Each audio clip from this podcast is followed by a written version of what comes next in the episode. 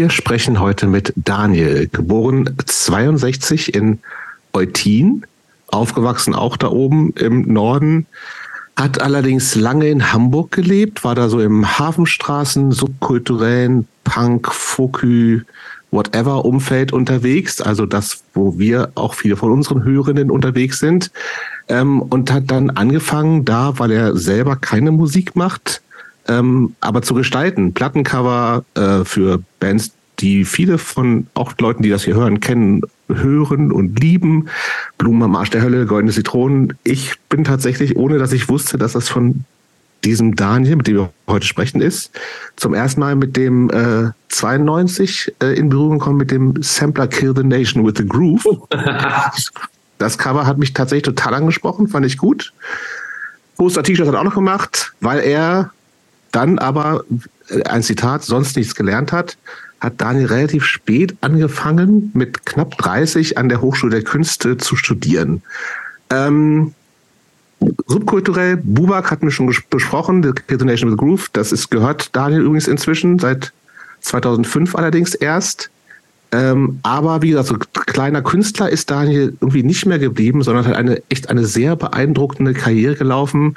Vielleicht so eine der beeindruckendsten, die man so als zeitgenössischer deutscher Malerkünstler so haben kann. Er gilt tatsächlich auch inzwischen als einer der wichtigsten zeitgenössischen deutschen Künstler der Gegenwart.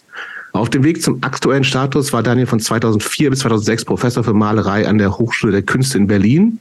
Laut einem Zitat übrigens eine Scheißhochschule kommen wir vielleicht nochmal zu.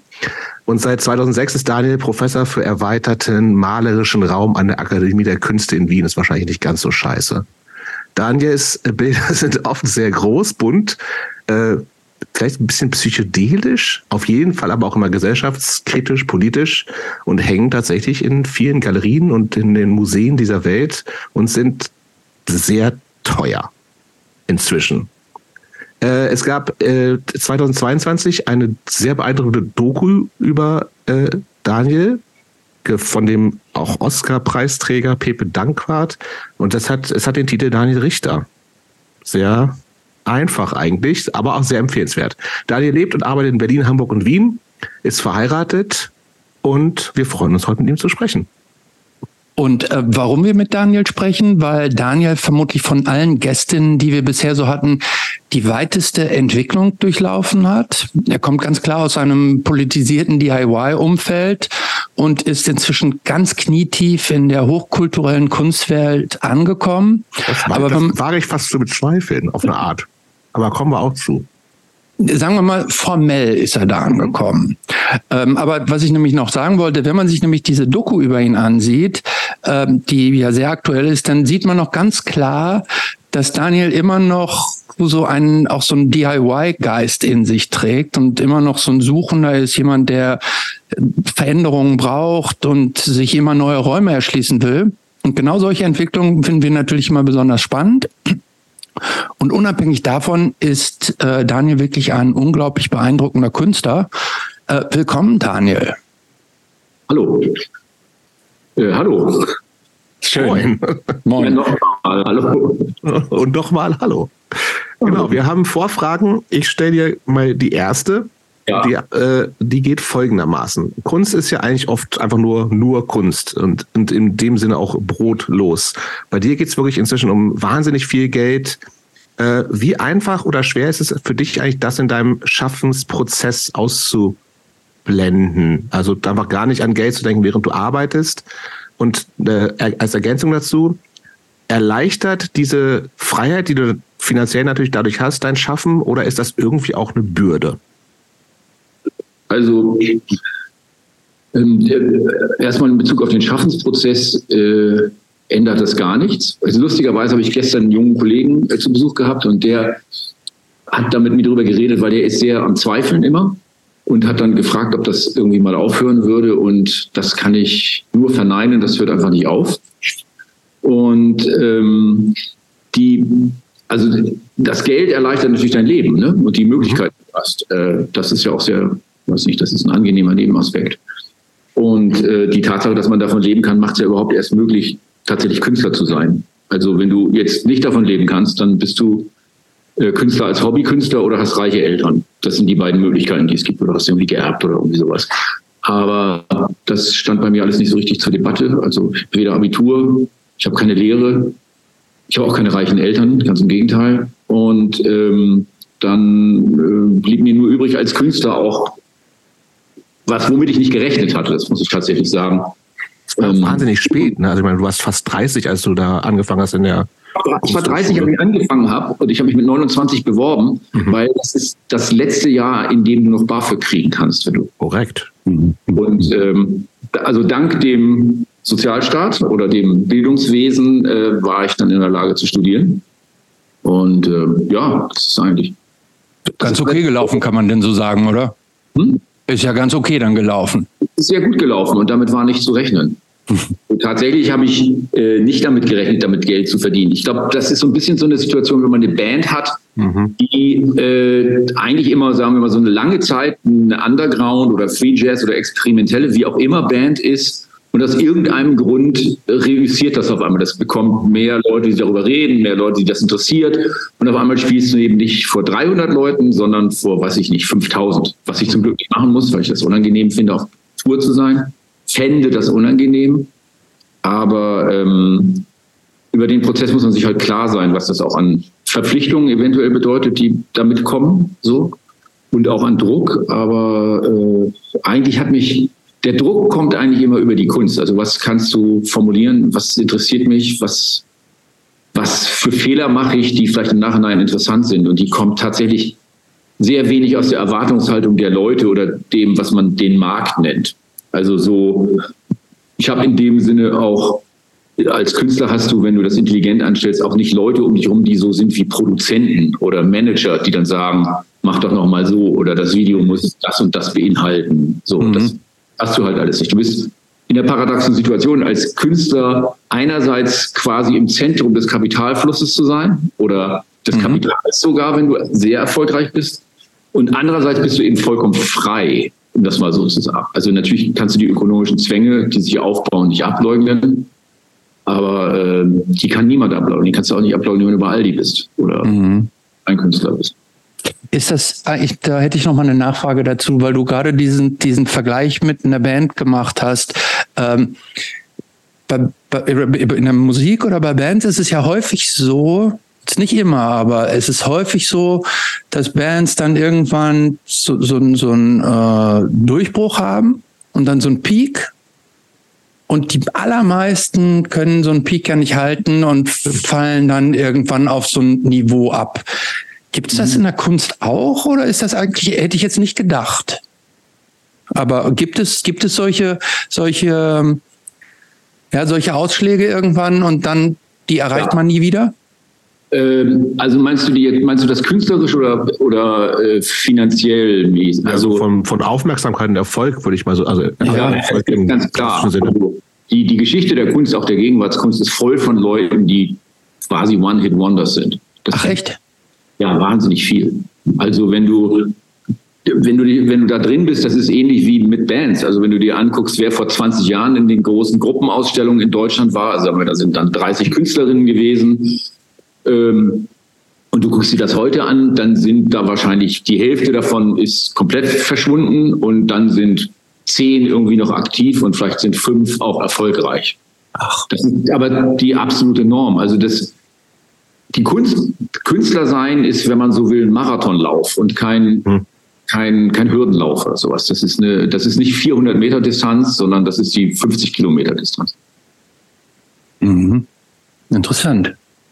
Ich hätte, also ich hätte jetzt so als Laie hätte ich immer gedacht, äh, das Ansehen eines Künstlers setzt voraus so eine gewisse Nachhaltigkeit. Und ich kann ja nicht mit einem, jetzt mit einem guten Bild kann ich nicht zu einem renommierten Künstler werden. Nee, aber du redest ja, der renommierte Künstler ist der Marathonläufer oder die Marathonläuferin. Ah, okay. Der Künstler mit dem One-Hit-Wonder ist eben der mit dem One-Hit-Wonder. Das ist derjenige, der dann zwei, drei Jahre hatte und dann vielleicht, also aus Zeitgeistgründen, aus ökonomischen Gründen, aus mhm. neuen Drehen, aber auch, weil es eben gerade in dem Moment gepasst hat, was zu sagen hatte, was alle dann gut finden mhm. oder interessant und der dann aber nichts mehr zu sagen hat, eventuell. Ob sich der mhm. Zeitgeist ändert oder ob er tatsächlich, ob die Arbeiten dann eben nur in dem Moment interessant waren und danach niemandem mehr was bedeuten.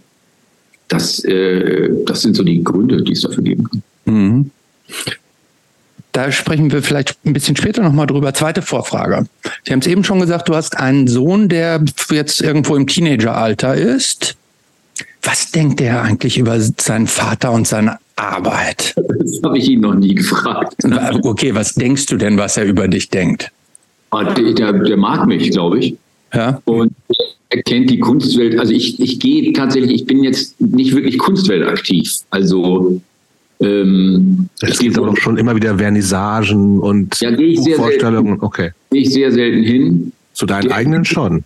Auf meine eigenen schon. Der kennt die Kunst also nur als eine glamouröse Veranstaltung, in der er dann eben der Sohn des Künstlers ist und mhm. dann Essen und Hotel und Flug und ähm, ich bin auch jemand, der gerne Leute um sich rum hat. Also ich nehme dann immer die Familie mit und Freunde und keine Ahnung, versuche irgendwie noch eine Band mitzuschleppen und weil dieser Moment, in dem du Bilder zeigst, das muss man sehen, der, der findet einmal im Jahr statt. Mhm. Und, äh, ich finde das interessant. Erstens finde ich es interessant, selber zu sehen, wie Leute darauf reagieren, also rauszufinden, ob was da so dran ist. So. Und dann gibt es diesen Moment, dass erst in dem Moment, wo das eben raus ist aus dem Atelier, du tatsächlich oder ich zumindest selber sehen kann, wie, wie viel Standing die Sachen haben. Aber mein Sohn findet das, glaube ich, super, weil wir gehen dann, der kommt dann halt mit nach, der ist ja, also ganz anders als ich aufgewachsen. Weißt du, der war, in, ist in seinem Alter schon in, in, in LA und in New York, in London, Paris gewesen und in Kopenhagen und in München. Da war ich, in dem Alter bin ich in Kassel gewesen bei meinem Großvater. Weißt du, so. Mhm. Wir sind da so mit dem VW-Variant mit der Familie hingetuckert oder ich bin geträumt.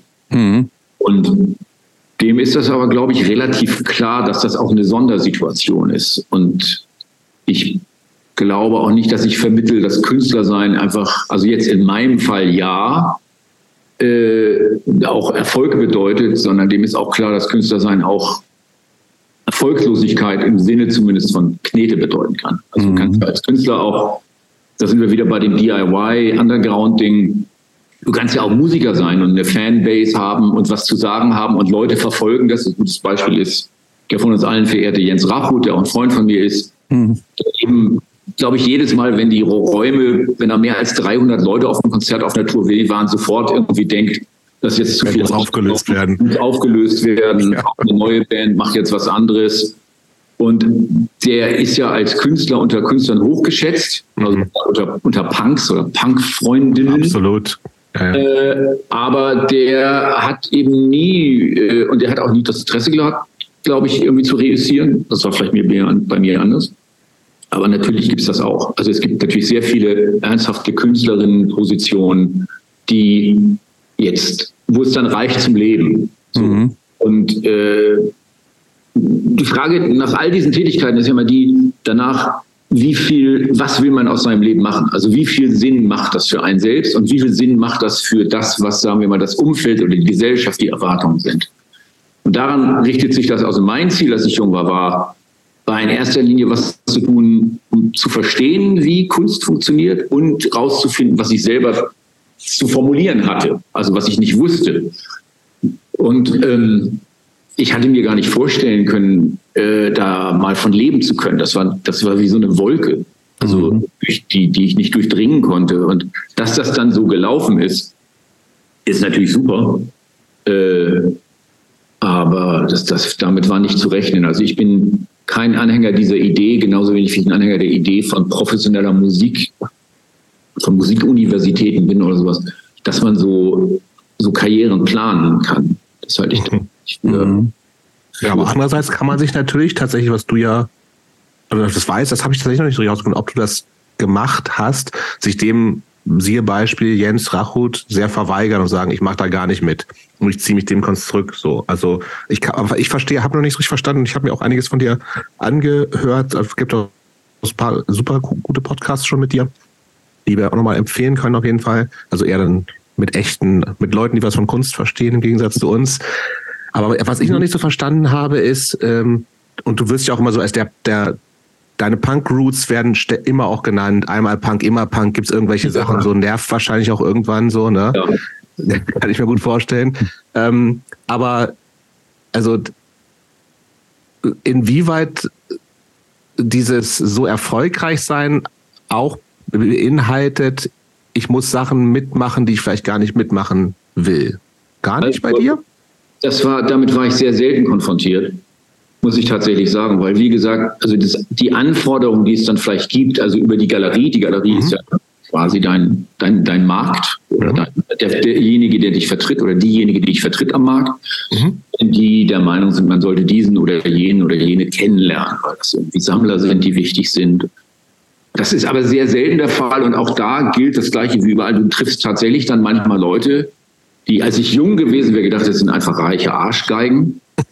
Dann kennenlernst und du lernst einfach sehr angenehme, humanistische, intelligente, teilweise sogar auch linksradikale Millionäre kennen. Du lernst aber auch Leute kennen, die die einen ganz anderen Ansatz haben als du selbst, die du aber auch interessant findest. Also es ist mehr, also was ich, womit ich wenig konfrontiert, ich mache nichts, worauf ich keine Lust habe. Am Anfang macht man das vielleicht einfach, weil, weil man noch gar nicht weiß, ob man da Lust drauf hat oder nicht. Mhm.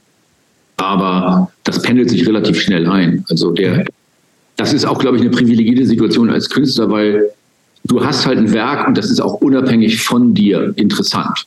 Das stimmt. Das ist ganz anders bei Schauspielern, das ist auch bei Theaterleuten, bei Filmern ganz anders, weil da ist sehr viel mehr Geld, sehr viel mehr Anforderungen durch den Betrieb dran. Also wenn du in dem, du kannst dich da ganz schlecht verweigern in, in sagen wir mal, kollektiven Zusammenhängen. Mhm. Also egal wie kapitalisiert die sind oder nicht. Du kannst ja, machst ja dein Ding einfach auch alleine und dann ist das Ding fertig und wenn es Leute gut finden, finden sie es Ganz gut. So. radikal könnte man sagen, wenn ich kann eine Platte machen, also ich kann, eine, ich kann Bilder malen und ich müsste, ich könnte sagen, ich gebe keine Interviews, ich will auch mit reden und ich gehe auch nicht auf die Ausstellung. Das kann sein, dass dann vielleicht zehn Prozent der Leute irgendwie enttäuscht wären oder, aber es kann auch genauso gut sein, dass zehn Prozent der Leute von dir angewidert sind. Also, Naja. Mhm.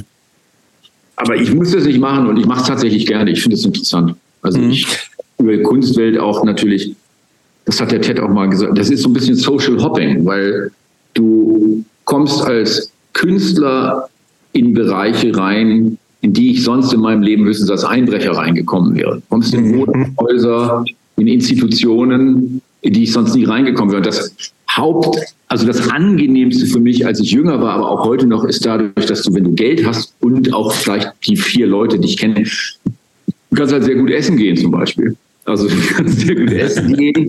Und du findest dann auch, weil du ja die Galerie in deinem Rücken hast, die kannst du dann halt auch terrorisieren und sagen, sie sollen dir irgendwo einen Platz besorgen. Mhm. Also wenn dann jemand sagt, nee, da ist immer ausgebucht, das ist was ganz Feines. Dann muss die Galerie, dann rufe ich die Galerie an und sage, die sollen sich jetzt darum kümmern. Also das ist das Einzige, wo ich sagen würde, wo ich das Privileg so ein bisschen ausnutze. Mhm. Ansonsten, ja, ansonsten hat das nicht, ist es einfach so eine Form gesellschaftlicher Rolle, die du einnimmst und die kannst du auch abschütteln. Ich habe sie halt angenommen.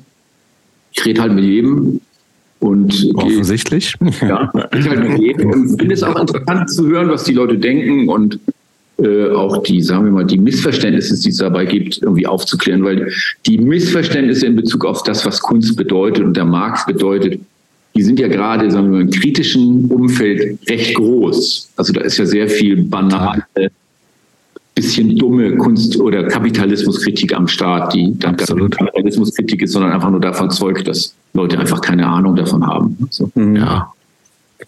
Be- wir- Sozialneid spielt vielleicht auch eine größere Rolle bei einigen Leuten. Sicherheit. Lustigerweise, äh, das Fragen haben mich schon früher Leute gefragt. Ich habe, das gibt das sicherlich. Ich bin damit tatsächlich nie konfrontiert gewesen. Ich habe das Gefühl gehabt, dass mein Umfeld, also auch das, sagen wir mal, ex-autonome Umfeld, die Leute, die ich kenne, mir das eigentlich immer gegönnt haben und das auch interessant finden, was ich mache. Und ähm, dieses das gibt es bestimmt. Es gibt bestimmt Leute, die mich anmaßend oder arrogant finden oder das ist eben einfach nur Kunstmarktklaunerei. Also das gibt's dann immer, das kriege ich dann immer eher über die Presse mit, wenn man ein Interview gibt und dann liest man die Kommentare, die ich sehr gerne lese und dann ist die Hälfte so auf dem Niveau von, ja, der kriegt auch nur den, den, der Bourgeoisie in den Hintern oder das ist, das ist auch nur Kunstmarktmalerei und äh, ja, Deko für Reiche. Und dann denkt man, ja, Leute, ich meine, auch die kritischen Künstler, die ihr an der Wand habt, ob es jetzt Hartfield ist oder Dick oder Gross oder Pablo Picasso oder die gesamten Mural, alles, was ihr vielleicht irgendwie kennt,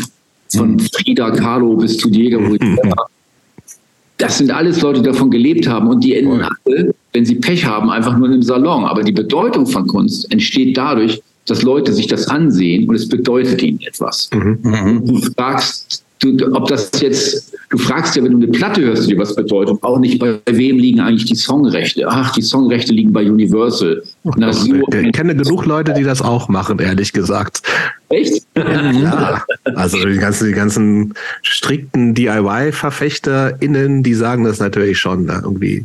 Also, oder ich glaube, es war eher so diese 90er Jahre äh, ja. Diskussion um Major Label, ja, nein und so. Ja, das war ja in Hamburg. Ist ja auch was dran, ne? Also ein bisschen. Ja, aber Major Label ist, das ist ja Signing, aber ich meine, das Songrechte oder so, das, das ist ja noch was anderes. Das stimmt. Ja, hast recht. Die, diese Diskussion in Hamburg, in dem Umfeld, in dem ich ja dann auch groß geworden bin oder so mich sozialisiert habe, da war das ja eine permanente Debatte, ob ja. die Sterne jetzt zu einem Großlabel gehen, ob das jetzt Verrat ist oder ob. Dürfen Barcodes auf die Platten oder nicht und so weiter.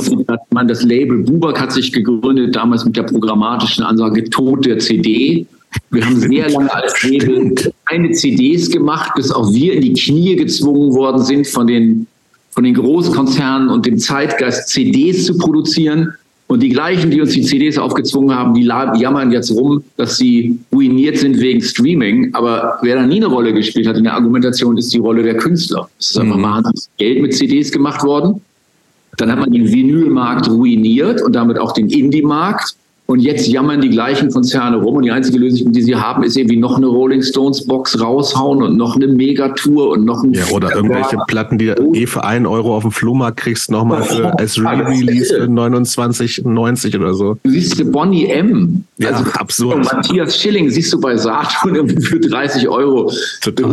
Bonnie M sind wieder veröffentlicht, das wusste ich Alles. nicht. Ey, der ganze Alles der ganze Müll, den du auf dem Flohmarkt hinterhergeworfen kriegst, ist einfach für eine junge Klientel, die irgendwie denkt, dass Plattenspieler besitzen, was, wieso man, das ist halt so ein Manufaktum-Ästhetik. Ne? Ja. Mhm. Das hat nichts zu tun mit so einer Argumentation, wie man die selber vielleicht gehabt hat, dass das Cover, die Platte, die Kontrollierbarkeit, die, dass das alles Sinn zusammen macht, dass man ja. das ähm, dass man eben auch unabhängig ist, wenn man eine Platte hat von irgendeinem Provider oder von einem bestimmten Gerät. Ja diese Argumentation spielt ja keine Rolle. Das ist so ein bisschen wie Manufaktum, glaube ich. Also bei vielen Leuten. Mhm. Die, die, das ist so ein Fetisch. Das ist, ein moderner, das ist wie ein Rennrad oder. Ja, das ist so ein Sammeln, so ein, wie Briefmarken sammeln, so ein bisschen, ne?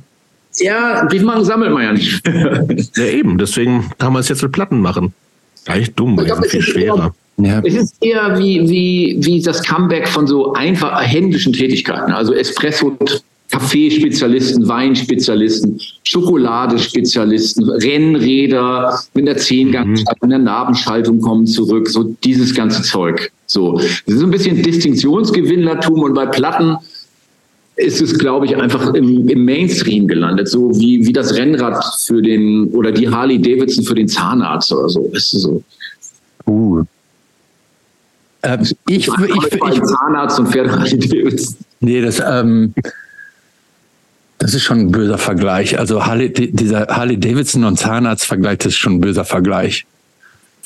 Da schon was dran. Aber da ist, ist auch sicher was dran. Aber ich würde gerne noch mal, be bevor wir gleich einen kleinen Sprung machen, ja. würde ich gerne noch mal bei einem ansetzen, was du eben gesagt hast. Und zwar hast du gesagt, dass man diese diese Ausstellung, diese unmittelbare Konfrontation mit dem Publikum im Grunde nur einmal so im Jahr hat. Ja. Und da gehst du dann logischerweise auch hin und spürst dann praktisch auch, wie kommen die, die, äh, die, äh, die Bilder an, die du gemalt hast und so. Ähm, wie oft ist es dir ergangen, oder ich, ich lass mich noch mal ganz kurz zur Seite gehen. Ich habe relativ viel auch so mit Filmschaffenden zu tun. Ja. An Filmen wird auch relativ lange ja gearbeitet und Ewigkeiten ja. im Schnitt verbracht und und irgendwann denkt man irgendwie, tausend Leute gucken drauf und denken, ja, jetzt ist der Film super. Ja. Und in dem Moment, wo man den Film einmal vor Publikum zeigt, ja. sieht man auf einmal Dinge, mhm. wo man denkt, ah, funktioniert da an der Stelle doch nicht und da hängt der Film und äh, äh, äh, äh. gibt es das bei dir auch, dass wenn du praktisch Bilder gemalt hast, große Ausstellung, New York, ganze Kunstwelt ist da, dass du dann in diesem Plenum vor Leuten auf einmal merkst, die Bilder funktionieren nicht so, wie du es gedacht hast? Oder gibt es das nicht?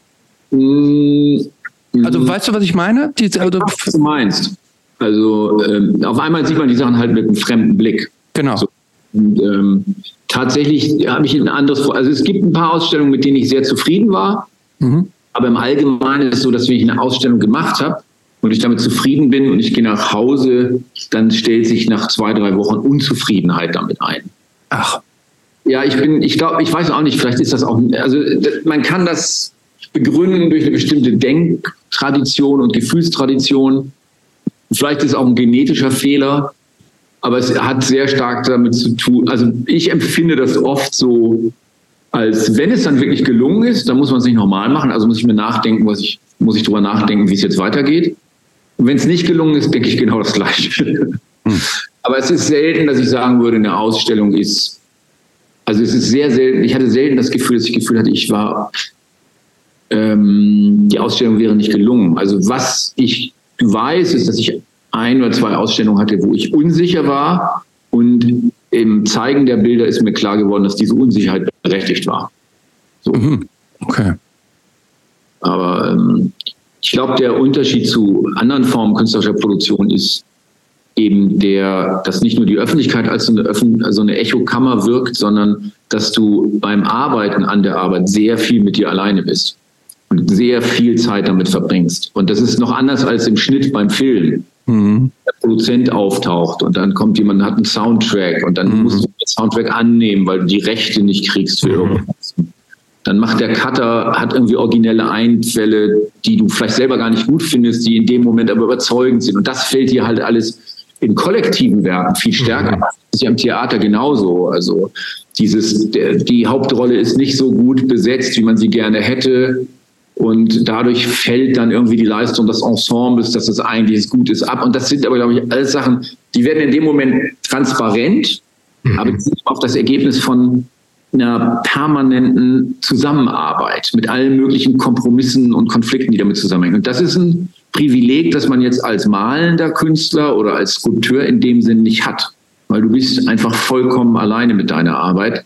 Es gibt keine Abgabetermine, es gibt niemanden, es gibt nur dich selber als Verstärker von Unsicherheiten. Also ich kannte das, mhm. früher hatte ich, äh, früher in einem alten Atelier hatte ich mal ein Atelier in Berlin, das war sehr groß, da kam einmal die Woche die sehr sympathische Frau Skipale, die hat, die war so eine kettenrauchende äh, Berliner Working Class Vertreterin. Und das hat mich aber immer nervös gemacht, wenn die da war, habe ich die Bilder auf einmal, habe ich nur noch die Fehler in den Bildern gesehen. Mhm. mhm. Ja. Dass jeder, der einen Raum betritt, eigentlich in dem Moment deine Unsicherheiten verstärkt. Also die hat sich überhaupt nicht für Kunst interessiert. Es ging einfach nur darum, dass jemand im Raum ist und auf einmal siehst du die Bilder äh, mit einer anderen Brille, mhm. also mit, einer größeren, ähm, mit einer größeren Distanz. Und ich mhm. das ist eigentlich immer hilfreich.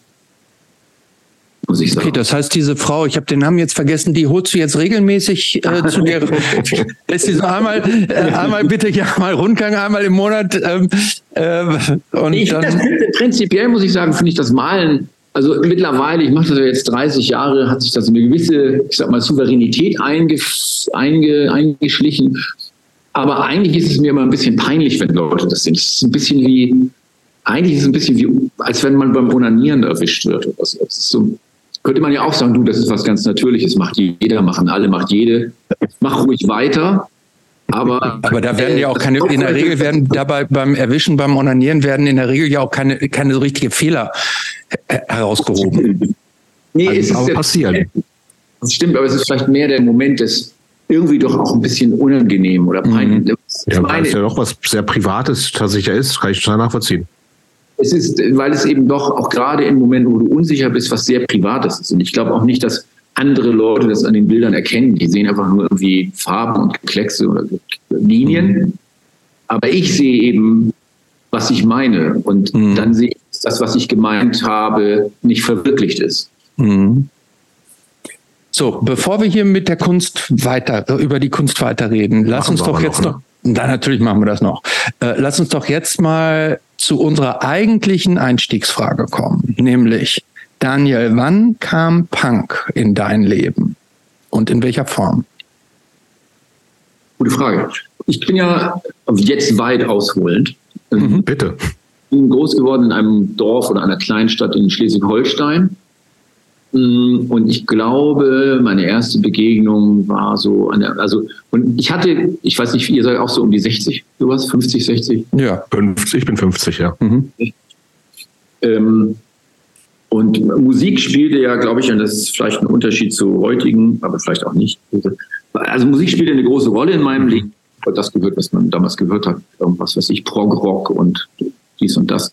Aber das war eben das, was man gehört hat. Und ich war ganz normaler Teenager und irgendwie verwirrt und habe mich aber immer wahnsinnig für Musik interessiert.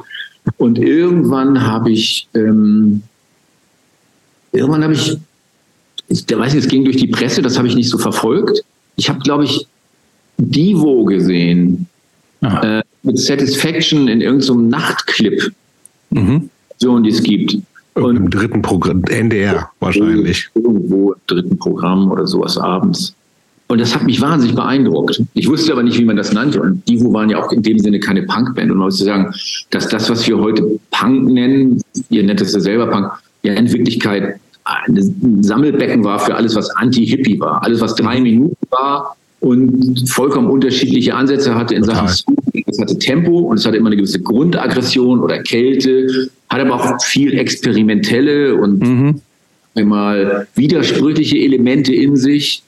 Und all das, dann habe ich, ähm, dann wurde ich Punk, indem ich mir die Haare mit Seife hochstruppelte und irgendwie so einen englischen Offiziersmantel getragen habe.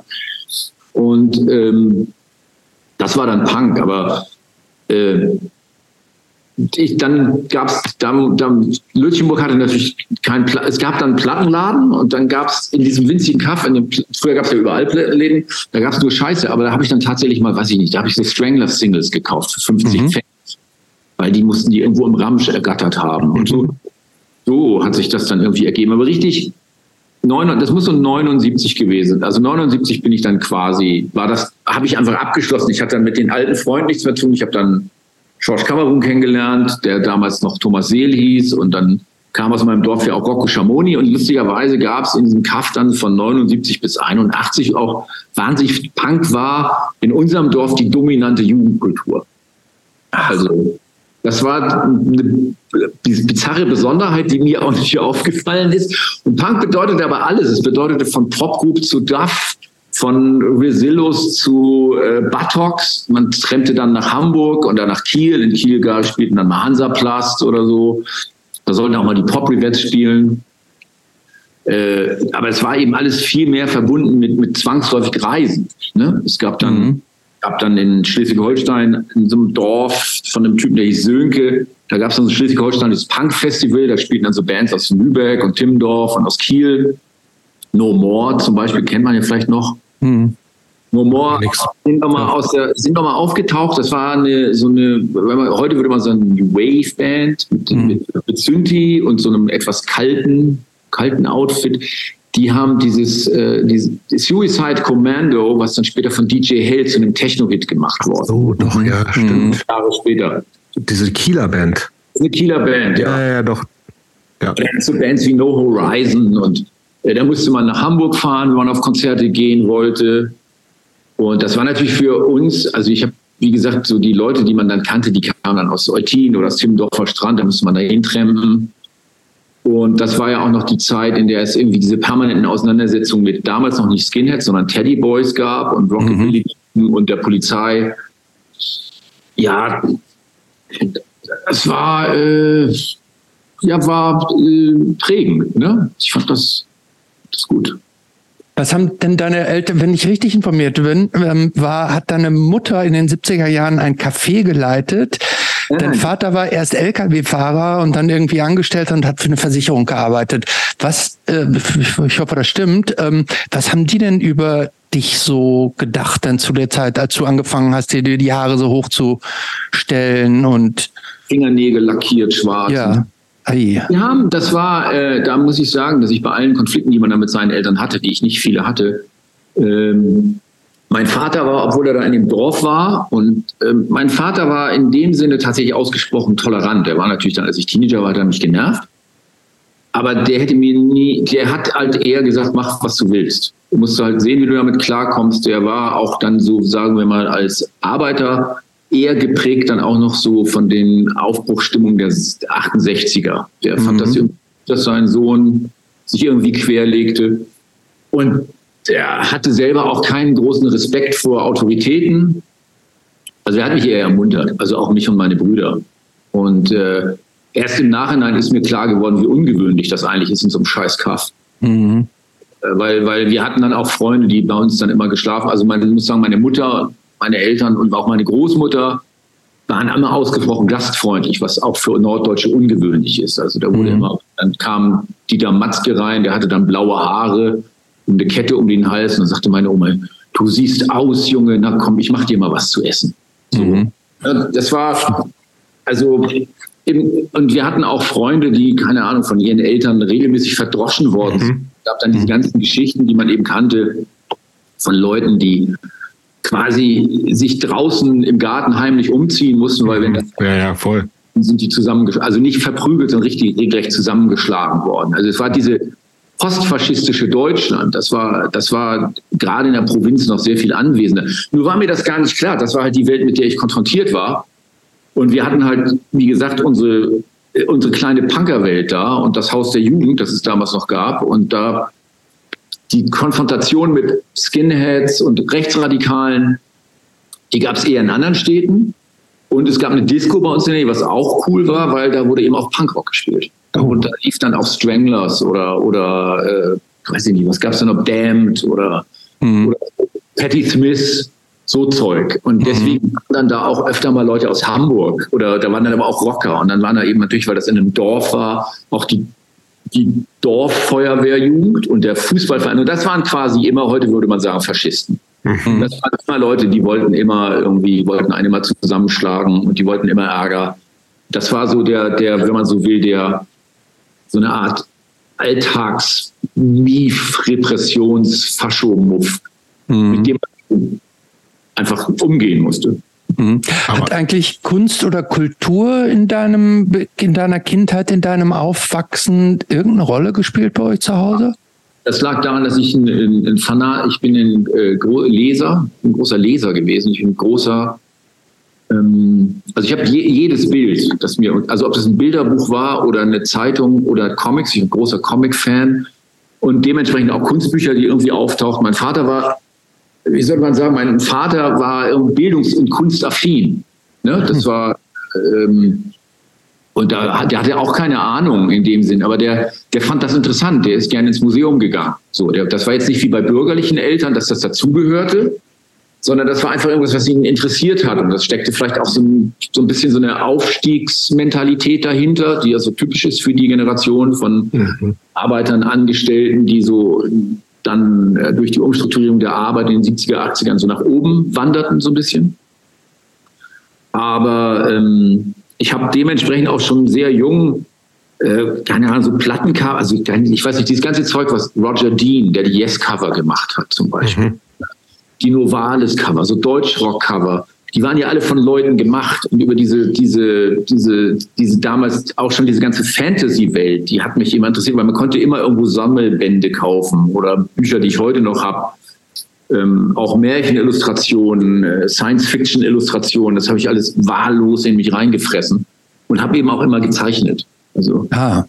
Ich habe immer gezeichnet. Ich habe irgendwie so ein etwas mittlerweile nicht mehr so neurotisch, aber damals wahrscheinlich würde man sagen leicht neurotisches Verhältnis gehabt, weil ich nämlich immer entweder zu Hause war, Musik gehört habe und gezeichnet und gelesen habe oder draußen wahnsinnig hektisch und aufgeregt rumgelaufen bin, um irgendwie auf Konzerte zu gelangen oder mit Leuten zu reden und die mit meinen Schlussideen voll zu labern, weil ich einfach, einfach so an, auch dieses, sagen wir mal, dieses etwas miefige Hippie-linken Milieu auch in Permanenz mich beschäftigte, also dieses Umfeld und habe dann, weiß ich nicht, einfach alles auch gelesen, was irgendwie mir irgendwie radikal um die Ecke kam, ob das nun Antonin Artaud war oder Marcuse. Ich war 16, 17, ich habe das wahrscheinlich 80 Prozent davon überhaupt nicht verstanden. es hat mich halt immer alles beschäftigt. Ne? also und ähm, ja, so, so war das. Aber ich bin auf alle Fälle nicht ausgebremst. Also wenn man jetzt in Klassentermini sprechen würde, ist es nie so gewesen, dass ich ähm, von meiner Familie oder von dem Umfeld ausgebremst worden wäre. Dass jemand gesagt hätte, was soll der Quatsch, mach lieber eine Lehre als Angestellter oder, oder werd Versicherungskaufmann, wie mein Bruder, der das auch nach seiner Lehre dann sofort hingeschmissen hat, aber der das noch gemacht hat. Mhm. Das ist viel wert, aber, ne? Ich glaube, dass das, ähm, dass das sehr, sehr prägend ist. Und es ist, glaube ich, auch für ein Leben von Menschen sehr prägend, das Gefühl zu haben, dass sie äh, geliebt oder respektiert werden. Und das ist, glaube ich, im nah und auch nicht verunsichert, sondern ich habe das Gefühl, obwohl meine Eltern Konflikte hatten, hatte ich speziell durch meine Großmutter, aber auch durch meine Eltern eigentlich das Gefühl, dass alles, was ich mache, okay ist. Und meine Mutter hat auch immer gesagt, Junge, mach mal so, weil wir hatten auch nichts. Das heißt, es gab nur die Möglichkeit, machst eine Lehre und fliegst aus der Lehre raus, musst halt sehen, wie du danach klarkommst. Aber die hätte nicht gesagt, das hat das nicht als Versagen betrachtet, sondern gesagt, ja, okay, ziehst halt wieder ein, musst du sehen, wie es weitergeht. Warst du ein guter Schüler? Nö. Nee. Ich war in, in, ne? war in, in Deutsch, Politik, Geschichte war ich gut. Mhm. Mathematik und Physik, glaube ich, ja heute noch ein Versager, muss ich leider sagen. Heute bedauere ich das so ein bisschen, dass ich das tatsächlich nicht verstehe, oft so. Dass du Physik nicht verstehst?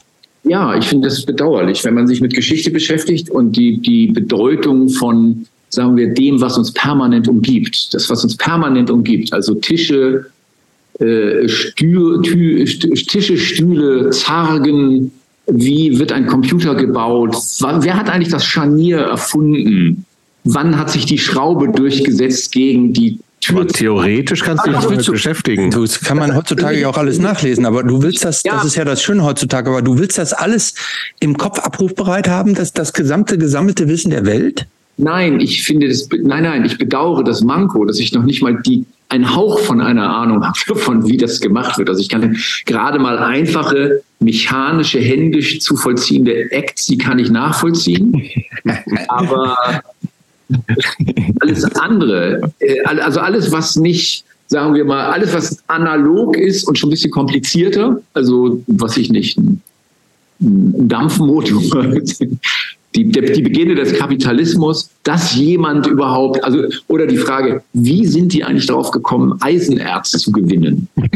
Wie ist das in Stahl verwandelt worden? Wie viele Menschen kollektiv daran gearbeitet haben, bis eine Person drauf gekommen ist und dann tatsächlich die Instrumente gebaut hat, um das dann herzustellen? Das ist, also ich finde das, weil ich treffe eben öfter, das muss man sagen, auch durch die Kunstwelt Leute, die eben so, so auch selber dann Ingenieure sind. Ich kenne so Sammlerpaar ein schwules, die haben, eine, die haben eine, eine, eine digitalen, ein Computersystem entwickelt, um Kranke, also Schwerkranke, schneller behandeln und taxieren zu können.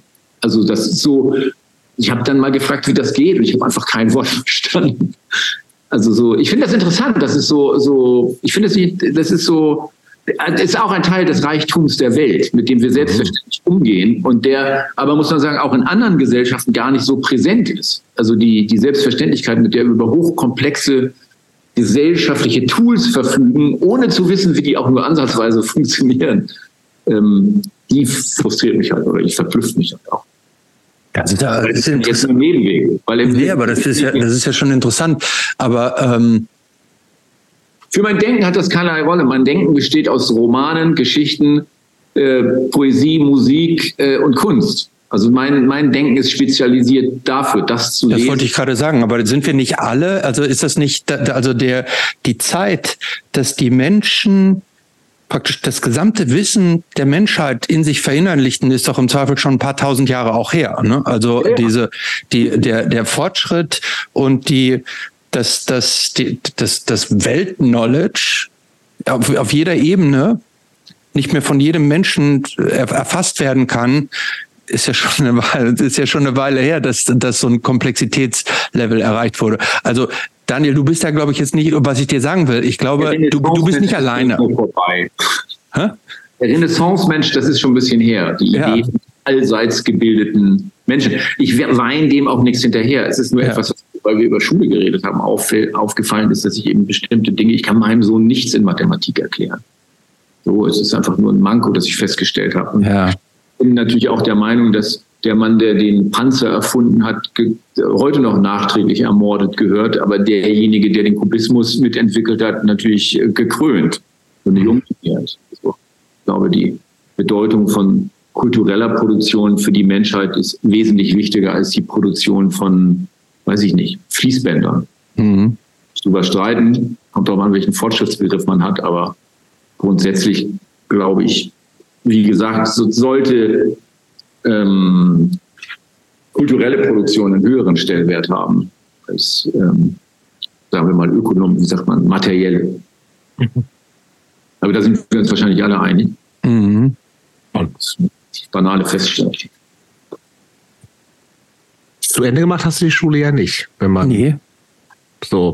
Nee, ich bin, ich bin, ähm, ich bin, glaube ich, schon in der achten Klasse mal rausgeflogen, habe ich Realschulabschluss gemacht. Aber warum denn? Also man fliegt eigentlich raus, wenn man so richtig Gymnasium, nervt. Gymnasium, aus dem Gymnasium rausgeflogen, bin in die Realschule gegangen, habe dann in der Realschule, ähm, glaube ich, einen ganz guten Abschluss gemacht und wollte dann aufs Gymnasium gehen, aber die Lehrer in der Schule, die kannten mich schon, die wollten das nicht. Das ist tatsächlich so. Ein bisschen Blütenbildung, aber die waren einfach genervt von mir. Mhm. Ähm, weil ich auch eine Nervensäge war. Ich war, glaube ich, im Nachhinein, ich wahrscheinlich heute mal, ich war wahrscheinlich hochgradig ADHS, also die Menge an Stühlen, die ich durch Kippeln in der Schule kaputt gemacht habe. Äh, die, also diese Mischungen, die man dann drängt aus Klassenclown, Nervensäge und Besserwisser, die, äh, die ist mir jetzt nicht fremd gewesen. Und ähm, außerdem war ich dann auch schon relativ jung, weißt du, so ich war dann auch politisch aktiv, so, sofern man das aktiv nennen kann, aber es gab dann zum Beispiel bei uns in dem Dorf da gab's, ähm, da hat mal die Wiking-Jugend, das war die Jugendorganisation der NPD, eine Unterschriftensammlung gemacht für Rudolf Hess, mhm. Freiheitsflieger für Deutschland. Der sollte jetzt endlich freigelassen werden, der arme Mann. Und da hat die gesamte, die hat die gesamte Gymnasiumslehrerschaft unterschrieben. Wow, echt? Boah. Haben Geschichtslehrer, Deutschlehrer, Biologie, alles, was im Gymnasium war, die haben alle unterschrieben. Ah. Das haben aber ich und ein paar Freunde gesehen und haben dann halt ein Flugblatt dazu gemacht wie das Correct. sein könnte, ein Kriegsverbrecher und ein Faschist, ein, Na ein Nationalsozialist. Ja. Und man bei diesen Leuten unterschreiben könnte, so. Und das merken, das merken die sich, glaube ich, auch. Es war auch die Zeit, glaube ich, in der Karl Carstens, der auch NSDAP-Mitglied war und damals äh, Bundespräsident, dann eben auch mal im Dorf auftauchte oder in der Kleinstadt. Da haben wir dann halt auch so rumgezetert und sind dann des Saals verwiesen worden. So, also ähm, aber abgesehen davon, ähm, ja, bin ich dann also bin dann also wollte aufs Gymnasium, bin dann habe dann Lehre angefangen als äh, nach dem Realschulabschluss als äh, Lithograph, also als Druckvorlagenhersteller, ist ja auch ein ausgestorbener Beruf. Und ähm, bin da aber auch rausgeflogen nach einem halben Jahr äh, und habe dann also da, da sah es irgendwie nicht so richtig gut für deine Zukunft aus, oder?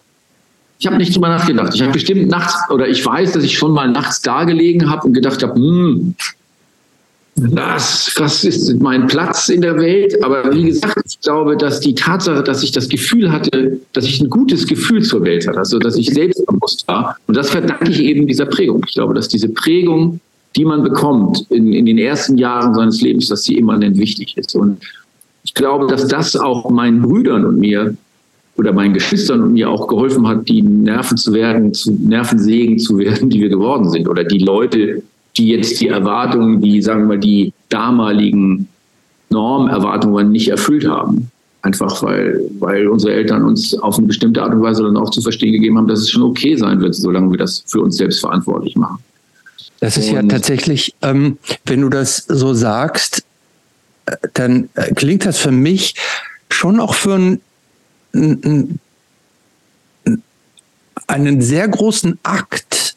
Denn wenn du sagst, deine Eltern stammten eigentlich so aus der Arbeiterklasse, waren so ein bisschen so auf dem Weg nach oben, irgendwie so, sozialer Aufstieg vielleicht und läuft ja, ganz gut. Hat, hat und, wenn der, und wenn denn der Sohn in, ich sage jetzt mal, in, in Ausnutzung oder in, in Ausnutzung der Freiheit, die ihm ge gegeben wird, so alles verkimmelt, was er anfängt, erst auf dem Gymnasium rausgeflogen. Äh, Realschule dann noch, noch gut abgeschlossen, nächster Versuch Gymnasium gescheitert. Äh, äh, ähm, Ausbildung, nichts gewesen.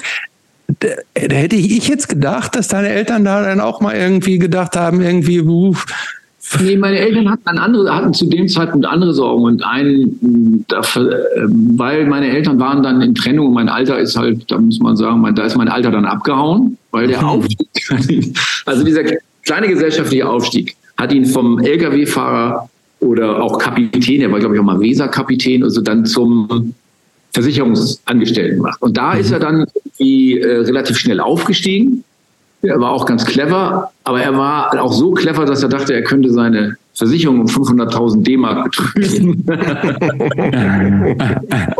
äh, das hat er dann auch gemacht und da ist er halt erwischt worden. Mm. Das ging aber parallel zu so einer Entfremdung zwischen meinen Eltern. Ah, okay. Er auch die Arschrolle hatte einfach ganz klassische Patriarchenrolle, hatte irgendwie dann eine Geliebte und äh, fing an Motorrad zu fahren.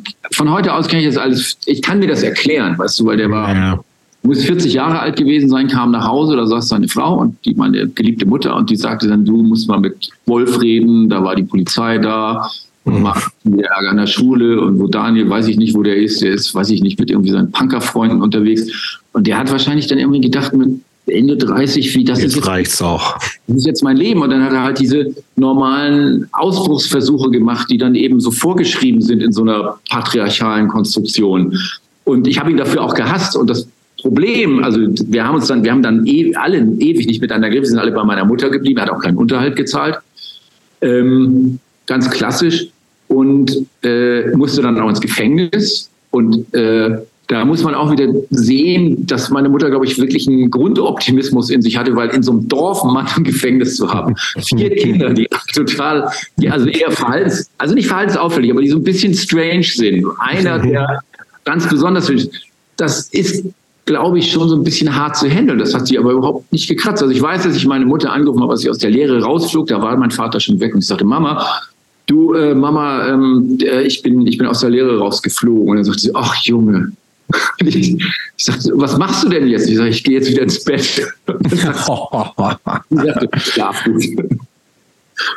Aber das, das klingt schon so ein bisschen so, also in meiner Vorstellung ist das so, okay, Familie Richter in einer Kleinstadt, das sind halt die Weirdos. So, nein, das ist. Man, Aber das ist gar nicht so. Man muss das, glaube ich, so ein bisschen, die Weirdos, das, das ist wahrscheinlich wirklich übertrieben. Ich glaube, dass Leute viel unterschiedlicher sind, als man denkt, weil das natürlich, keine Ahnung, es gab ja auch Lehrer und, und, und Leute, mit denen man befreundet war und andere Jugendliche und es gab irgendwelche Freaks und es gap immer irgendeinen Raff-Sympathisanten. Mhm. Man darf das nicht unterschätzen. Also ich glaube, diese, diese Vorstellung, die Leute sich machen, dass das Leben trüb war und es gab eben die Feuer, Jugendfeuerwehr, den Fußballverein und wenn nicht dazugehört hast, hast du immer auf die Nuss gekriegt. Das stimmte ja nicht. Das war einfach, äh, das kann schon sein, dass es ein bisschen weird war und ich schätze, dass es für meine Mutter auch schwer war, aber es ist in der, wenn ich mir das jetzt angucke, die Generation von meiner Mutter, dann sind diese Ehen alle auch massenweise zerbrochen. Die Männer haben alle getrunken und schlau dahergeredet. Meine Mutter war dann auch sehr schnell sehr schlau und zu sagen, ich will nie wieder was mit einem Mann zu tun zu haben, weil die Männer kamen, also so in den ersten Jahren, tauchten die dann auf, haben uns dann so gesehen, irgendwie so 16, 17, 18, 19 Jahre alt und haben sofort gesagt, wo es lang geht.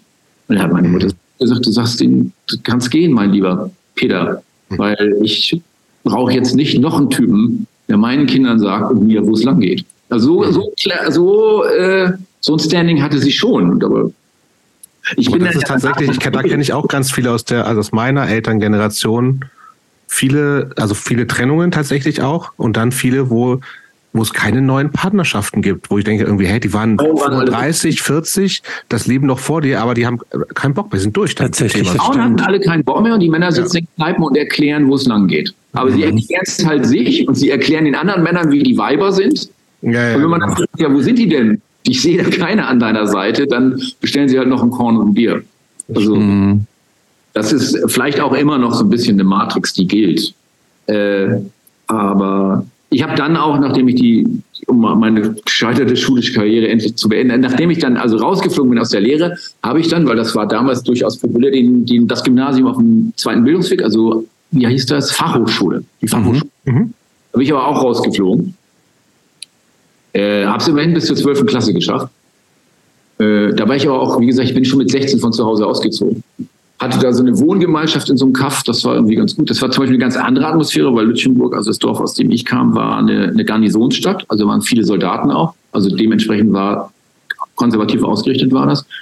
Und Preetz war eine klassisch linksliberale Lehrer- und Angestelltenstadt. Und da war die Atmosphäre ganz anders. Also da habe ich dann in so einer Wohngemeinschaft gewohnt. Da bin ich aber eben im zwölften Schuljahr rausgeflogen, weil ich nämlich wegen der Prägung durch meinen Vater und meiner Aversion gegen Männer, die mir sagen, wo es lang geht, mit dem Stuhl nach meinem Geschichtslehrer geworfen habe.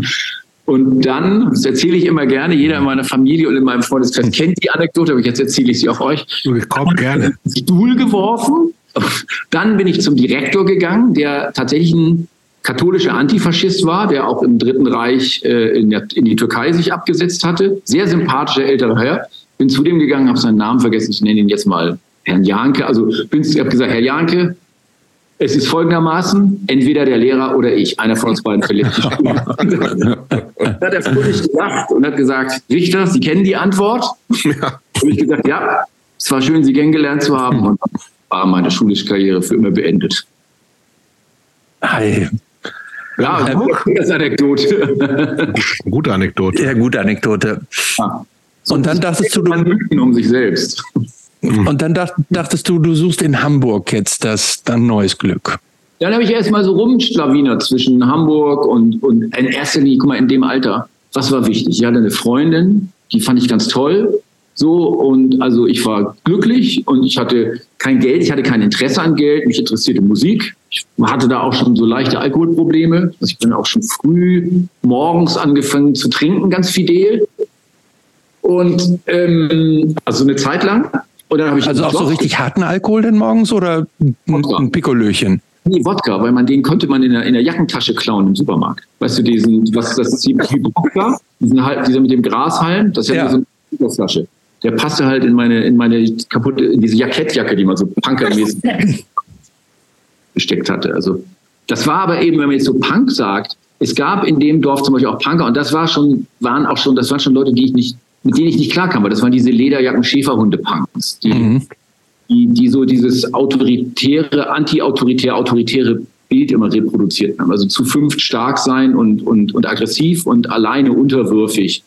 So, das fand ich so ein bisschen unangenehm. Mit dem bin ich auch nicht gut klargekommen. Mhm. Das war auch schon der Beginn dieser Zeit, wo, wo eben ich kann dann nicht schlecht drüber reden. Das hat mich nicht interessiert und ich hatte mit so Leuten immer nur schlechte Erfahrungen, diese Lederjacken, Macho-Punks irgendwie, dieses ganze mhm.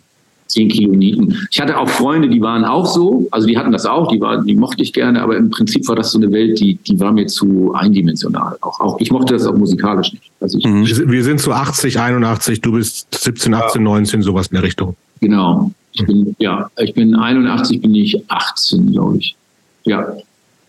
18 und 19, irgendwie so in dem Dreh rum. Mhm. Und dann, dann habe ich halt Jobs gemacht und dann bin ich nach Hamburg, habe Zivildienst gemacht. Was war der beste Job, den du gemacht hast? Ich kann sagen, was der härteste Job war, den ich ja, gemacht bitte. Der härteste Job war äh, Gänserupfen. Uh, uh. Zu, zur Winterzeit. Uh. Zwar, zwar so eine, die Gänse, die, die, die laufen frei rum und die werden dann von Leuten gefangen und dann werden die an so eine, wie heißt das, an so einen Haken gehängt. Mhm. Metzger denen den Hals durch und dann laufen die an diesem Fließband so weiter, dann musst du die so runterheben. Und die sind ganz schön schwer, die Viecher. Mhm. Und und sie scheißen auch, weil sie teilweise eben noch zappeln. Und dann musst du die vor deinen Körper klemmen und die, die Beine und die Feder, die, die entweder an den Beinen und den Flügeln fassen und den, die Daunenfedern, die musst du, die werden in so einen Mühlstein reingezogen. Also du musst da immer so gegenhalten, kriegst wahnsinnigen Muskelkater und schaffst auch nicht mehr als fünf Gänse in, in der Stunde. Und stehst am Ende des Tages dann eben so knietief in Blut und Scheiße und dann, dann, dann wanderten die weiter in so ein riesiges Wachsbad. Da werden die reingetaucht, dann werden sie im kalten Wasser abgeschreckt und dann waren, und das fand ich wirklich interessant, ausschließlich, ich glaube, polnische Frauen, mhm. mit den Händen diese, wie heißt das, die, die, die Kiele rausgerissen haben mit dem Wachs. Das war eine reine Frau, aber das war total strange. Also, weil das war eine wirklich schwere Arbeit. Und das habe ich, das war der schlimmste Job, den ich je gemacht habe. War der wenigstens gut bezahlt? Und gut bezahlt. Der war nicht bezahlt. Das war so eine Arbeit für, für, weiß ich nicht, für Leute, die. Ich hatte mir da, ich habe halt, ich habe halt alles gemacht, was man so macht. So. Bisschen Kohle musste reinkommen, ne? Ja. Ja, Kohle musste reinkommen. Ich meine, ich ja. hoch die Ansprüche nicht. Ich habe immer viel, war, hab immer, war mein Ladendiebsmäßig ganz begabt. Aber auch mal erwischt worden dabei? Ich jetzt, ja, genau. Auch mal erwischt worden? Ein einziges Mal. Und was gab es da, so Sozialstunden oder, oder? Ja, da gab es Sozialstunden. Da habe ich, was habe ich noch gemacht? Irgendwas gefegt, glaube ich. ich weiß es ja, und, wann, und wann hast du das letzte Mal was geklaut? Als ich angefangen habe, Geld zu verdienen, habe ich sofort damit aufgehört, weil ich es uncool fand. Ich habe halt tatsächlich geklaut, weil ich gerne gegessen habe und ich habe halt, hab halt Sachen, die, die teuer waren, konnte ich mir halt nicht leisten. Also okay. Die habe ich halt geklaut. Ich habe nie Leute bestohlen. Also es sind auch so Tiefpunkte, wo ich mal kurz da war, war auch mit Freunden schwerer, also bis also mit Bekannten, etwas heikler kriminell zu werden. Aber ich habe mich sowohl aus dem Drogending als auch aus dem Leute ausrauben und so. Also das gab dann so Leute, die sind da so reingerutscht, da hatte ich keinen Bock drauf. Ich wollte, mhm. also, ich wollte auch nie, also ich will auch Leuten, man wollte ja Leuten nicht wehtun. Mhm. Aber hast du, äh, äh, gab es gab es später nicht dann auch mal, äh, sagen wir mal, also wenn du ja so eine so eine gewisse äh, Neigung dazu schon in dir hattest, gab es das nicht später dann auch mal, dass du also schon im fortgeschrittenen Stadium deines Erwachsens, ich will jetzt nicht letztes Jahr, aber sagen wir vielleicht vorletztes Jahr, als du im Four Seasons in Los Angeles abgestiegen bist, dass du da mal so ein Hand, so ein Bademantel oder sowas mitgenommen hast? ich muss zugeben, dass ich eine Sache immer, mittlerweile gibt es nicht mehr Aschenbecher aus Hotels mhm. also, und, und ähm, Messer und Gabel. Und, aber tatsächlich nicht so sehr wegen dem, wegen dem Wert, sondern weil das Erinnerungen inkorporiert. Das heißt, wenn du was isst und dann steht da drauf, keine Ahnung, Hotel Park Hyatt Tokyo, dann denkst du, mhm. Hyatt Tokyo. So, also so, das tatsächlich ist das das ist relativ weit verbreitet, habe ich dann festgestellt, weil ja. wenn man mit redet, die dann sagen, ja, ja, ja, oh, die haben diese tollen Tischdecken. Oder ich weiß, tatsächlich war ich, hatte ich jetzt in London Eröffnung vor ein paar Monaten oder vor einem Monat, ich weiß gar nicht, das ist noch nicht so lange her. Mhm. Und da habe ich dann die Frau, die, äh, also meine, meine, meine, quasi meine Galeristin gezwungen, weil ich keine Tasche dabei hatte, ein, äh, eine Tasse und eine Untertasse, weil die ganz, also weil ich so ein Faible, ich habe so ein Faible für, für, wie soll man das sagen, für Grafik. Also das war so ein Geschirr, das ich ganz toll fand. Und dann habe ich mhm. gesagt, ich muss mir das, ich muss das jetzt einstecken für mich. Und habe so lange rumgenervt, bis ich das tatsächlich sehr widerstrebend dann auch für mich eingesteckt habe. Und die hat, ja. ist dann nicht heimlich nochmal zurückgegangen und hat bezahlt? Nee, glaube ich nicht. Weil der, der, man muss sagen, der, der Reichtum die, die, diese, ähm, diese Welt, die man von außen kennt, sagen wir mal, wenn man jung ist als Kapitalismuskritiker und die, wo es so eine Barriere gibt, die ist einfach schon, die, die, die fängt schon in der Gegend an, wo du schon mhm. siehst, wenn jemand billige Turnschuhe anhat, dann gehört mhm. da das schon. Jeder sieht das. Also du siehst das selber, weil das, weil die, die, die Wahrnehmung davon, wer dazugehört und wer nicht, sich extrem schnell ändert.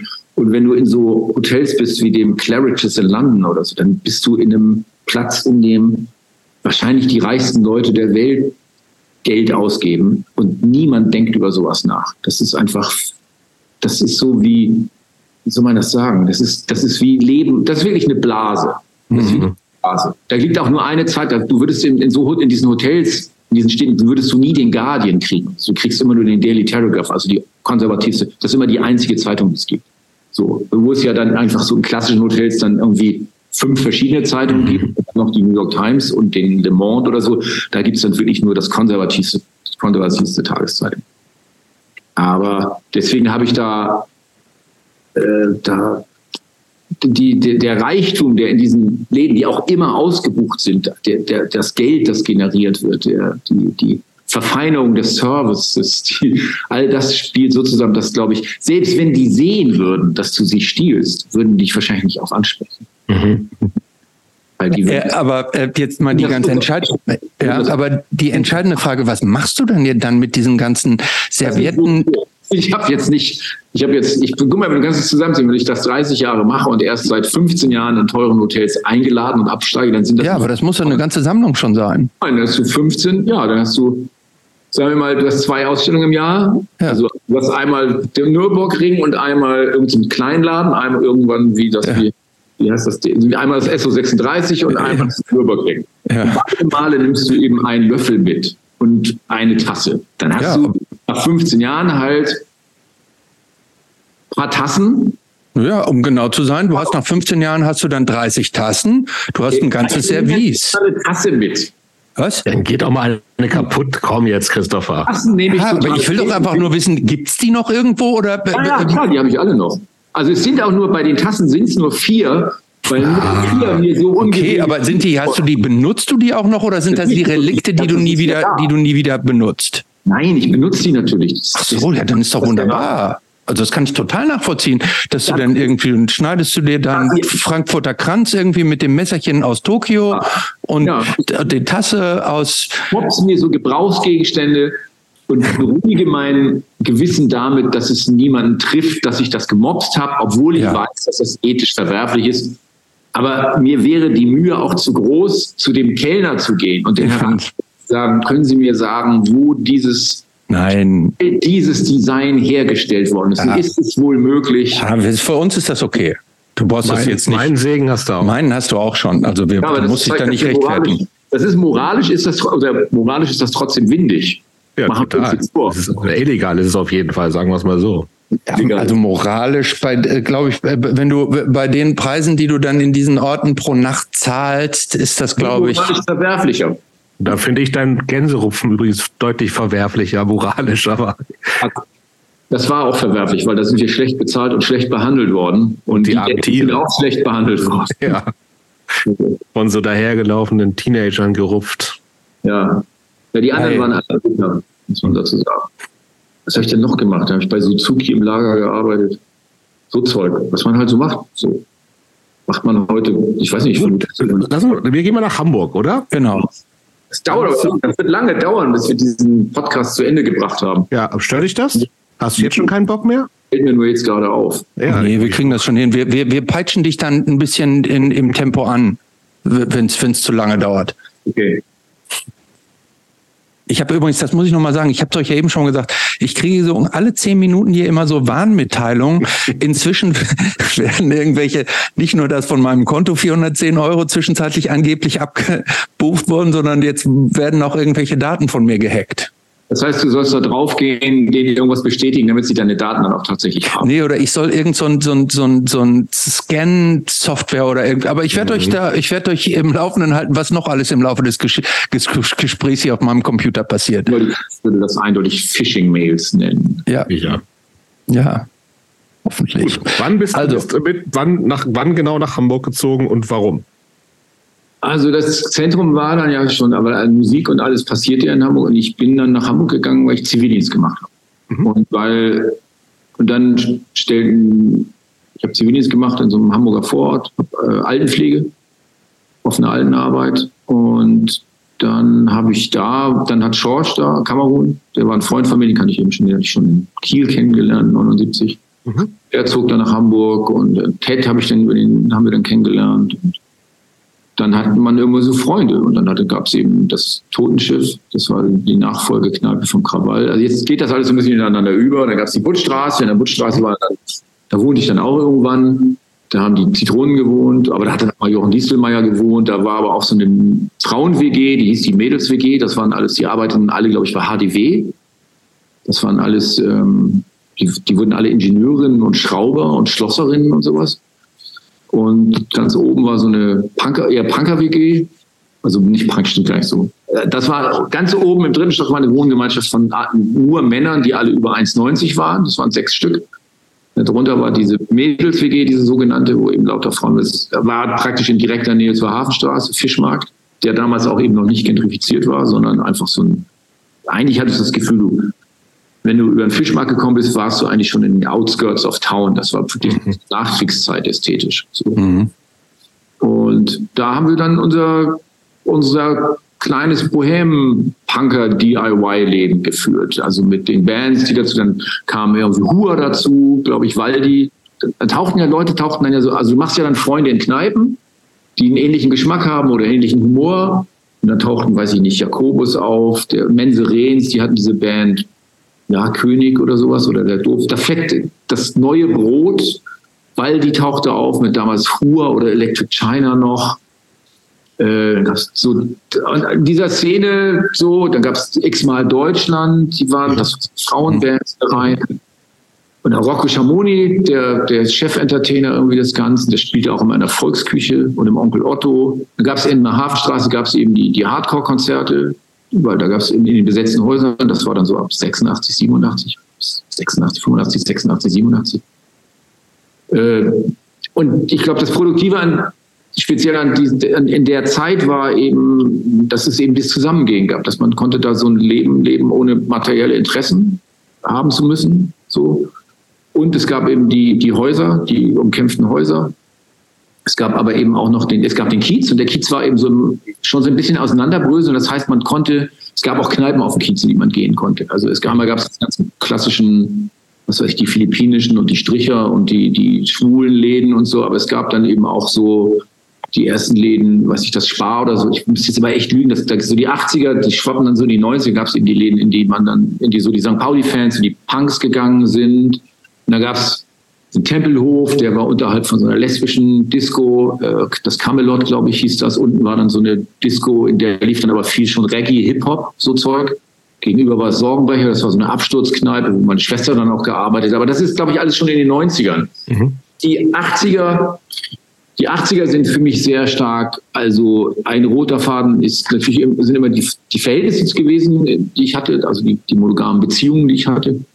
Und dann die Bands. So, also das waren natürlich die Zitronen, so, mhm. und das ganze Umfeld, also weil wir auch, glaube ich, alle alle mit dieser Rockorama-Welt nicht so richtig was anfangen konnten. Also so dieser Hardcore, Hardrock. Mhm. Dazu war, vielleicht waren wir da nicht, weiß ich nicht, nicht macho-mäßig genug oder auch, auch zu albern für oder zu anarchoid, ich weiß es nicht genau. Aber dann hatte man eben so eine Szene.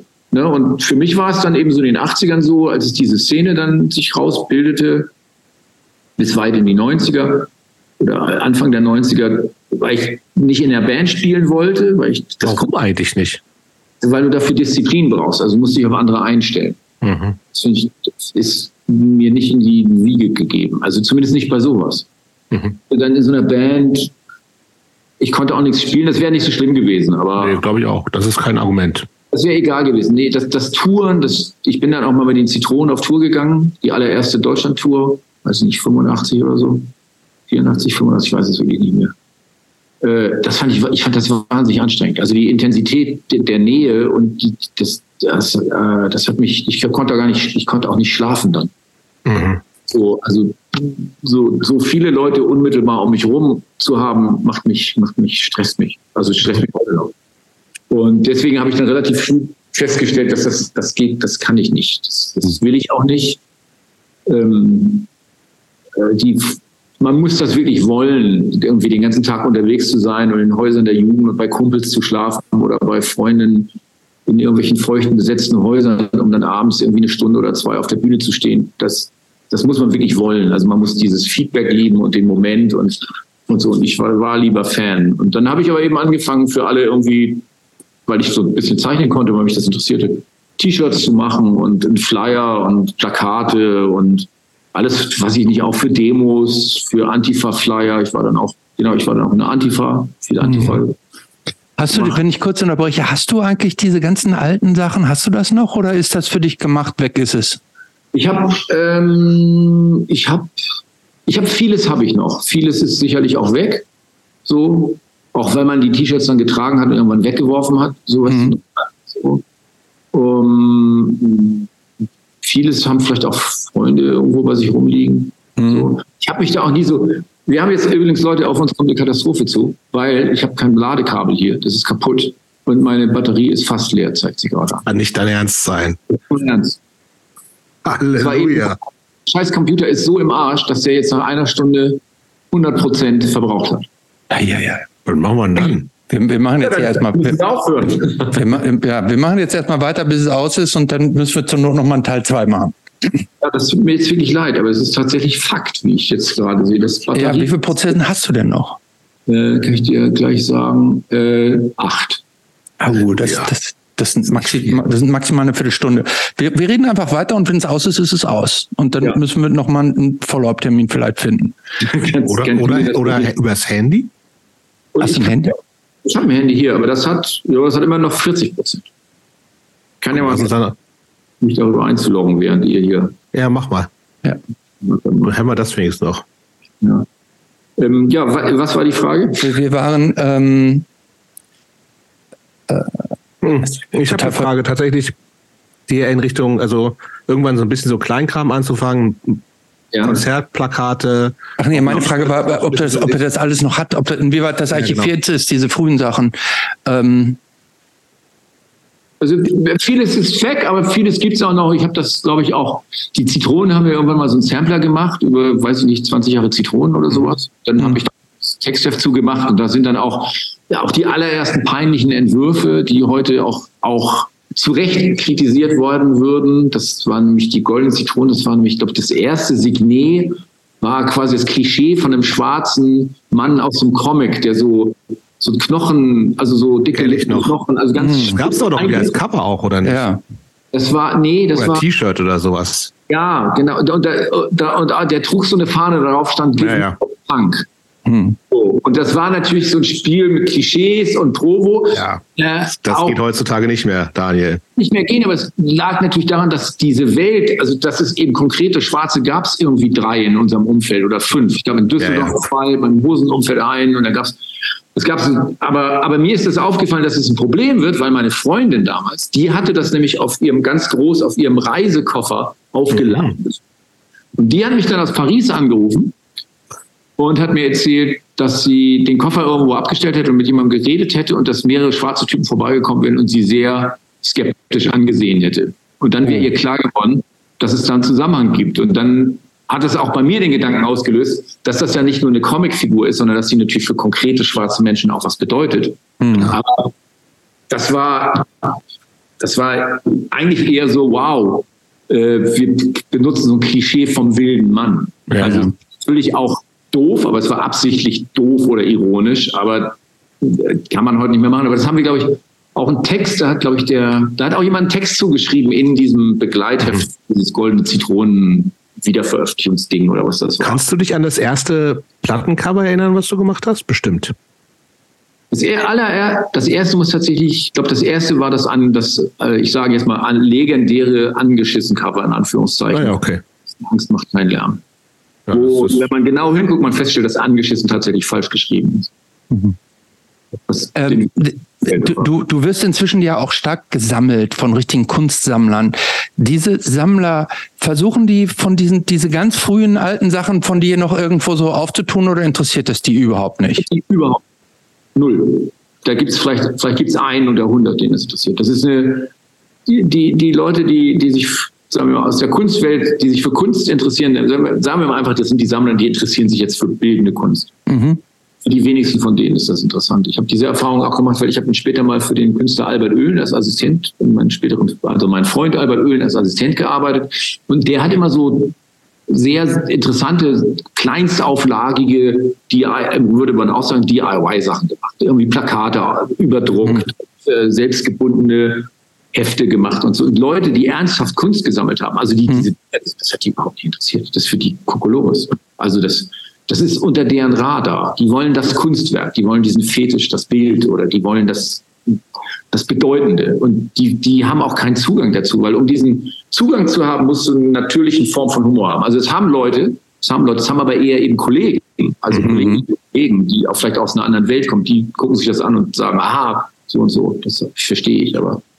Ja, das ist ja interessant. Aber also ich hätte jetzt gedacht, dass wenn, alles, ne? Ja. ja, das hätte ich auch gedacht, oder dass mhm. wenn jetzt irgendwie von Dali oder von Picasso irgendein, irgendein bemalter Bierdeckel auftauchen würden, dann würde der auch, würden sich die Leute auch drum reißen. Nein, der, der Unterschied ist der, dass das, was ich gemacht habe, auch wenn das irgendwie jetzt für Punks war oder für irgendwie äh, für die Antifa oder so oder für irgendwelche politischen Veranstaltungen, es sind halt Auftragsarbeiten und in den Arbeiten ist kein Stil zu erkennen. Ah, also Picasso, so. das, als Picasso seine Friedenshaube entworfen hat, dann war mhm. das eindeutig ein Picasso. Das sind einfach nur Arbeiten, in denen ich gezeichnet habe. Und man könnte daraus, jetzt, wenn man jetzt sich dafür interessiert, könnte man wahrscheinlich Zusammenhang aus einzelnen Plakaten, bestimmten Motiven auch herstellen zu meinem Denken. Plattencover ja schon, oder? Oder gab es, da gab es ja von angeschissen, hat ja nicht gesagt, Daniel, mach mal bitte ja. diese beiden Köpfe und den Hund drauf oder so. Das haben die ja nicht gemacht wahrscheinlich, sondern man macht mal Cover. Ich, also ich bin dem Collageprinzip als Nebenbeschäftigung, um mir über politische Paradoxien äh, klar zu werden, auch immer noch äh, treu geblieben. Also mhm. ich mache auch immer noch Collagen und ich zeige die auch oder, oder mache Hefte daraus, aber das, das zirkuliert nicht in der Kunstwelt. Also hm, interessant.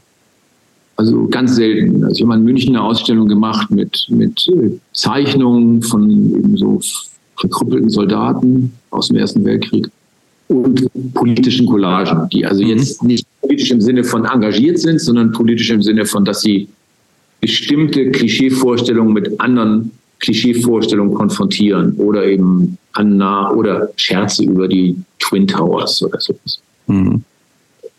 Das, das finden tatsächlich auch Leute, die jetzt, das finden Leute dann auch interessant. Also ich finde das auch interessant. Ich gucke mir Sachen auch gerne an, die Leute machen.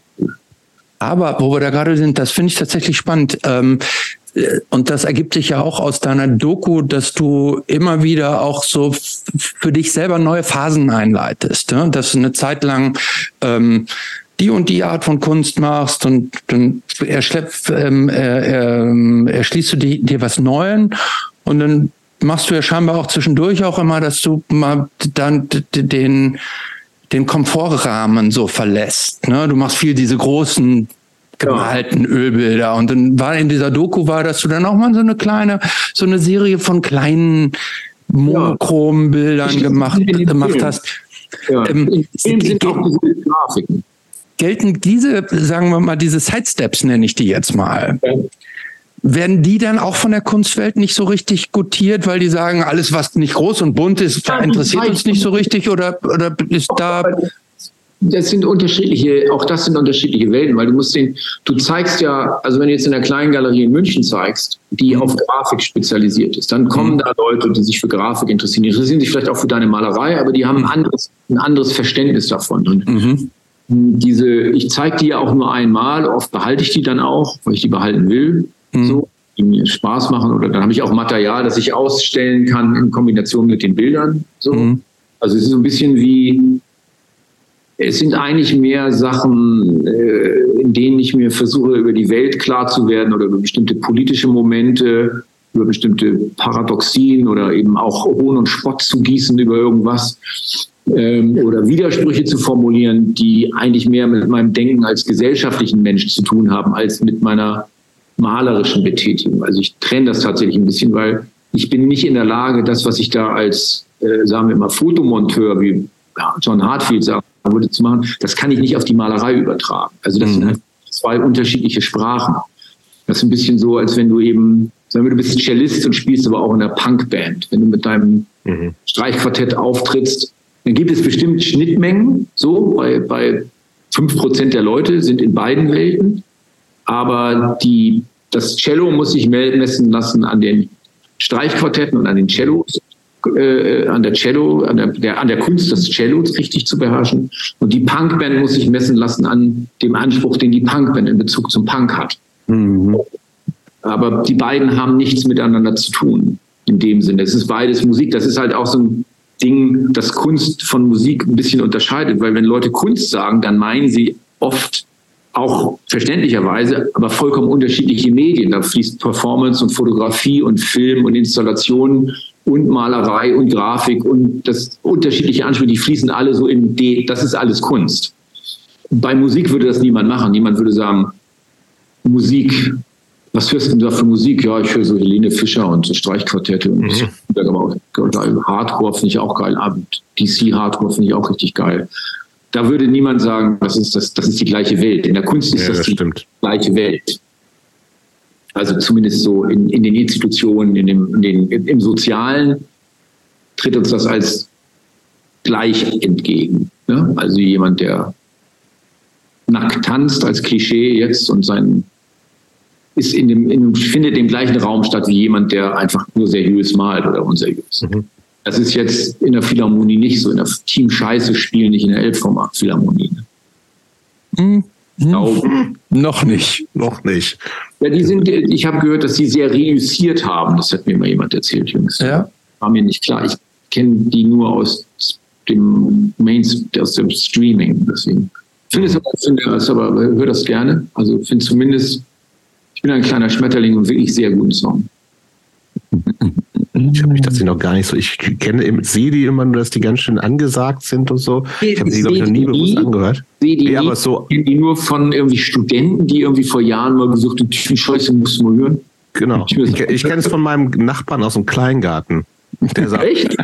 Scheiße, das ist eine richtig gute Punkband. Das ist tatsächlich eine richtig gute Punkband. Okay, ich muss mir die vielleicht also auch Das ist hören. eine der wenigen richtig guten Punkbands, von denen ich sage, es ist tatsächlich eine Punkband und es ist eine richtig gute Band. Also es macht wirklich Spaß, das zu hören. Ich finde, dass sie Drive haben, Aggression, Humor und auch politisch auf eine Art und Weise sind, die ich absolut sympathisch finde, aber nicht so vorhersehbar wie Bands, die die Welt verbessern wollen. Also ja, zum Beispiel Religion, die ich zu ekelhaft dumm finde. Mhm. Bad, Bad Religion hast du gerade gesagt, findest du ekelhaft dumm? Scheiß blöde, öde Band. Die haben ja wohl 30 Mal die gleiche Platte gemacht. Das stimmt, das so wie die, abs absolut, so wie die Ramones. Platte ist 30 Mal der gleiche Song und das Weltbild ist ein so eindimensionaler Kapitalismus. Auch, oder da, ja, aber mit schönen, mit schönen Worten. Mit viel Ach. blumiger Sprache. Das, das finde ich schon gut. Schreckliches Zeug. Schrecklich. Ich habe aber ähm, dass Daniel gleich weg ist. Das irritiert mich total. Ja, aber gesagt hat, ich muss jetzt versuchen, hier dieses. Warte mal, ich muss mal sehen, ich muss jetzt ja, ein Fenster mal beeilen. So, ich öffne dieses Fenster.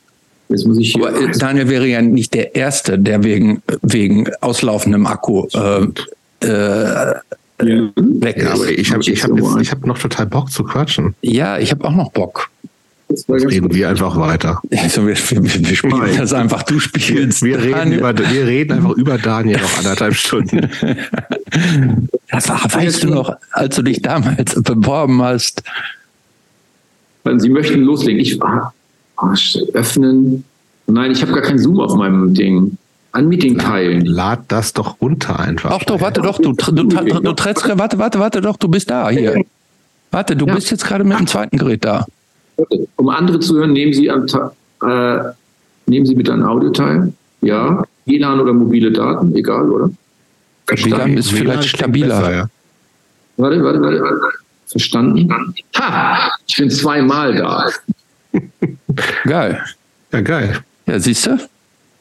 Okay, das, der, der, einzige Unterschied ist, dass das jetzt ähm, das doppelt. Ist, ich genau. mache das mal aus, sonst, weil ich höre euch jetzt. So genau, Ein, eins musst du ausmachen, sonst sind wir da in der Kopplung drin. Jetzt hören wir dich nicht mehr? Genau, jetzt musst du nur noch deinen Sound wieder anmachen. Dein Mikro.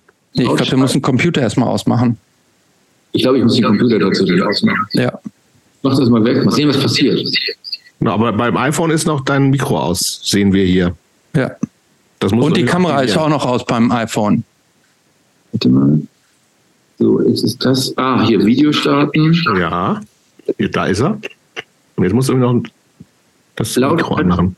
Ich hatte keinen Zugriff auf Ihr Mikrofon. Ich muss das in der Privatsphärenstellung ändern. Aber wo ist die Privatsphäreneinstellung? Scheiße. Äh, die ist, wenn du auf äh, Systemeinstellungen gehst, äh, allgemein. Allgemein. Allgemein. Nee, bei allgemein ist es nicht privat, Dings. Ähm, Einstellungen einfach, ne? Zugriff in Apps erlauben, dunkelbewusst technisch regelt, Apple TV, Twitch, ah, hören, hören. Mhm. Sind das? Bedienungshilfen, Anzeigehelligkeit. Tut was. was. Ihr hört mich noch, oder? Ja, ja. Ja, aber über, aber über den. Äh äh, doch, ich glaube, du musst bei, ich glaube, du musst in den Einstellungen zu Datenschutz und Sicherheit. Schnell Datenschutz und Sicherheit. Datenschutz. Was kann sein? Datenschutz und Sicherheit. Tracking Ortungsdienste ein, Tracking Mikrofon. Ah, du hast recht, hier ist Mikrofon. Google, Google Maps, Google Übersetzer, Instagram, Zoom. Da, tatsächlich, das recht, das ist hier nicht eingeschaltet. Zack. Hallo? Ja. ja. Und jetzt muss es aber noch in der, wenn du die Zoom-App da drauf hast, dann musst du jetzt in der Zoom-App noch das Mikrofon aktivieren. Dann sollte es Sie gehen. Mein Zoom wiederfinden. Hier ist mein Zoom wieder. Jetzt lädt er wieder. Am Meeting teilnehmen. Ja, ja. ja jetzt ja. kommst du schon zum dritten Mal hier rein. So, ja, das, so. das macht. Das ist ja egal. Hauptsache es geht. Recording in progress? Ja, ja wir, wir nehmen es ja auf.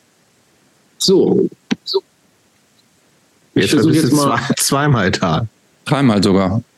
Drei, insgesamt dreimal. Ist egal, wir machen jetzt einfach weiter und irgendwann geht einer aus. Ich glaube, den kommt mal zu und versuche, ob das funktioniert. Aber genau, du ja. musst nur das Mikrofon aktivieren noch. Das was wird, ey. So. Ich glaube, aber ich glaube, Daniel hört uns. Ja, jetzt? Ja, ja wunderbar. Ein Traum. Nur noch Hallo? kein Bild. Wir jetzt? hören dich. Ja. Seht ihr mich? Ich nee, wir euch. sehen dich nicht, wir, wir hören aber dich ich aber. Ich sehe euch, warte mal. Hier oben ist ein Profilbild. Ah, wieso seht ja, ihr mich nicht? Das wäre nicht so schlimm. Wir, wir, sind ja nur, wir machen ja nur Audio. Das wäre aber schöner natürlich. Ja, natürlich. Ja, aber ich verstehe auch nicht, dass ich nicht zu sehen. Ach so, das liegt daran, dass die. Warte mal. Kannst, kann es sein, dass du in den Systemeinstellungen also auch. Nee, nee, nee, das war ja schon so. Du musst doch richtig genau unten links ist irgendwo Ach, ja, stimmt, ein Kamerasymbol, ja, zumindest ja, beim links Ist ein, bei mir ist ein Symbol. Ja. Äh, das zeigt mein, das zeigt einfach nur ein anonymes Profil an, aber kein, kein Bild, dass ich da, da kann ich nicht drauf gehen. Ein bisschen seltsam. Warte mal. Hallo? Mhm. Bist du dran? Sonst machen wir, machen wir ohne Bild sonst. Würde ich, ich guck mal ganz kurz, ob ich guck da noch, ob ich bei Zoom noch, ja, Zoom ist. Aber du warst ja, du, du warst ja schon zweimal mit deinem iPhone drin. Das erste Mal ja. war auch ein Bild von dir da. Also es geht auf jeden Fall. Als ja, der Sound noch nicht da war, war schon ein Bild da. Ja, aber das, ich bin jetzt wieder auf, dem, auf der gleichen. Ja? Ja, das wundert mich jetzt auch. Mysteriös. Hat, das Gerät hat irgendwas beschlossen, was ich nicht kontrollieren kann. Es tut mir leid. Ja, da haben wir es wieder. Physik und Technik und sowas alles. Ich weiß nicht. Jetzt, warte mal, jetzt sehe ich mich wieder. Okay.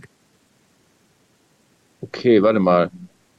Äh, äh, ich muss, ah, okay, ich muss tatsächlich in Zoom, bei Einstellung Zoom Fotos, gibt es auch noch. Zoom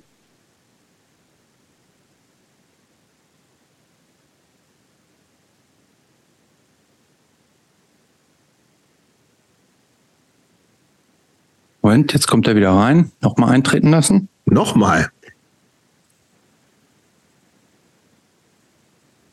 Wir brauchen noch nicht zweimal. Ja, aber so. ich, ich schnall's nicht. Eben war Video starten, aber dann war, ist es sofort wieder verschwunden. Also für, für, für, mich können wir auch so einfach weitermachen. Ja, für mich auch. Na, du siehst uns. Ich sehe euch. Wir haben jetzt schon einen Eindruck davon, wie du aussiehst. Ja, ja. Ähm, okay. Wo waren wir stehen geblieben eigentlich? Angeschissen Cover. Genau, Hamburg. Die äh, kleine äh, Blase, die sich von, von, von der harten Macho-Fraktion äh, so ein bisschen abgewandt hat, was eigenes gemacht hat. Wir haben gesagt, dass äh, Daniel fürs Touren nicht geschaffen ist. Ähm, wie hast du dich zu der Zeit eigentlich so über Wasser gehalten in diesen ganzen Jahren? Die, das waren dann ja, das waren dann ja, wenn ich das äh, in der Zeitschiene jetzt mal richtig sagen, du warst Zivildienst erst gemacht, war Anfang der 20er. Studium hast du begonnen, haben wir uns beant äh, beantragt, haben wir vorhin schon gesagt, mit 29, also in deinen ganzen 20ern. Ja. Wie, wie, wovon hast du da eigentlich gelebt? Oh, von der Mildtätigkeit meiner Mitmenschen einerseits. Ich bin ein großer Schnorrer, immer gewesen auch. Also ich verdanke meinen Freunden viel und der deren Geduld und soziale Ader. Aber man hat ja auch immer geteilt, würde ich mal sagen. Ähm, aber guck mal, ich hatte eine Wohnung, die kostete, also die war ein bisschen feucht und die war sehr klein, aber da war ich sehr zufrieden drin. Die kostete 142 Mark, 70 Euro. Ähm, wie gesagt, ich hatte, ich habe alles, was so ein bisschen über den täglichen Bedarf hinausging, habe ich irgendwie besorgt. Mhm. Ich hatte kein Interesse an Klamotten. Was man hatte, wir, wir hatten ja auch eine Zeit lang gab es eben auch dieses sich möglichst billig einkleiden mhm. als Statement, also auf dem sogenannten Polen-Flohmarkt dann irgendwie Hemden für 50 Pfennig kaufen und so. Ähm, dann hatte ich immer, gab es immer irgendwelche Jobs. Also manchmal gab es auch so Jobs, die waren ganz gut, dann irgendwie in der Ausstattung von irgendeinem Film mitarbeiten als als jemand, der irgendwas mal ausmalt oder so. Äh, und dann habe ich ab, jetzt muss ich lügen, ich glaube ab relativ früh, ab 84, 85, da habe ich auch Jens kennengelernt, Jens Rachut. und dann äh, auch, äh, wie hieß er, Stefan Mahler, von, der Schlagzeuger von Slime, mhm. in den Kaffeestuben gearbeitet. Und die Kaffeestuben waren so ein, äh, ja, da gab es eben Kaffee, da gab es auch italienischen Kaffee und Kuchen, selbst gebacken. Und das war so ein Hangout für eher Freaks. Also das war so die älter, die, die Generation, die ein paar Jahre älter waren, da waren dann auch die diversen auf in der Gegend, das war hohe Luft in Hamburg. Da hingen so auf den Straßen auch die ganzen Typen rum, die jetzt ein Comeback haben, habe ich manchmal den Eindruck, wenn ich nachts unterwegs bin. Also Leute, die auf Trip hängen geblieben sind oder die irgendwie auf Tabletten sind und manisch nachts durch die Gegend stiefeln, die hingen da so ein bisschen rum. Und aber eben auch so ein normales Laufpublikum, also so Nachbarschaft. Und da habe ich gearbeitet und das hat gereicht. Ich irgendwie, weiß ich nicht, zweimal die Woche gearbeitet oder dreimal. Mhm. Und dann bin ich äh, 86 86 habe ich dann ähm, äh, bin ich habe ich dann angefangen im Plattenladen zu arbeiten. Das ist natürlich ein Traum. Plattenläden sind einfach ein Traum, wenn du Platten, wenn du Musikfreak bist, Musikfan. Welcher Plattenladen war das? War Zardos. Das? Zardos. Zardos war eine von einem äh, war äh, ein Laden, den ein Kabela, das war der Kommunistische Bund, Kabela gegründet hatte. Das, der KB war die Brutstätte, da kamen so Leute her wie die Jutta Dittfurt und ja, genau. Rainer Trampert und der Ebermann, also die, sagen wir mal, eher anti-autoritäreren der, unter den K-Gruppen und die waren auch alle ganz gewieft. Und der hat diese Kette, der hat so einen Plattenladen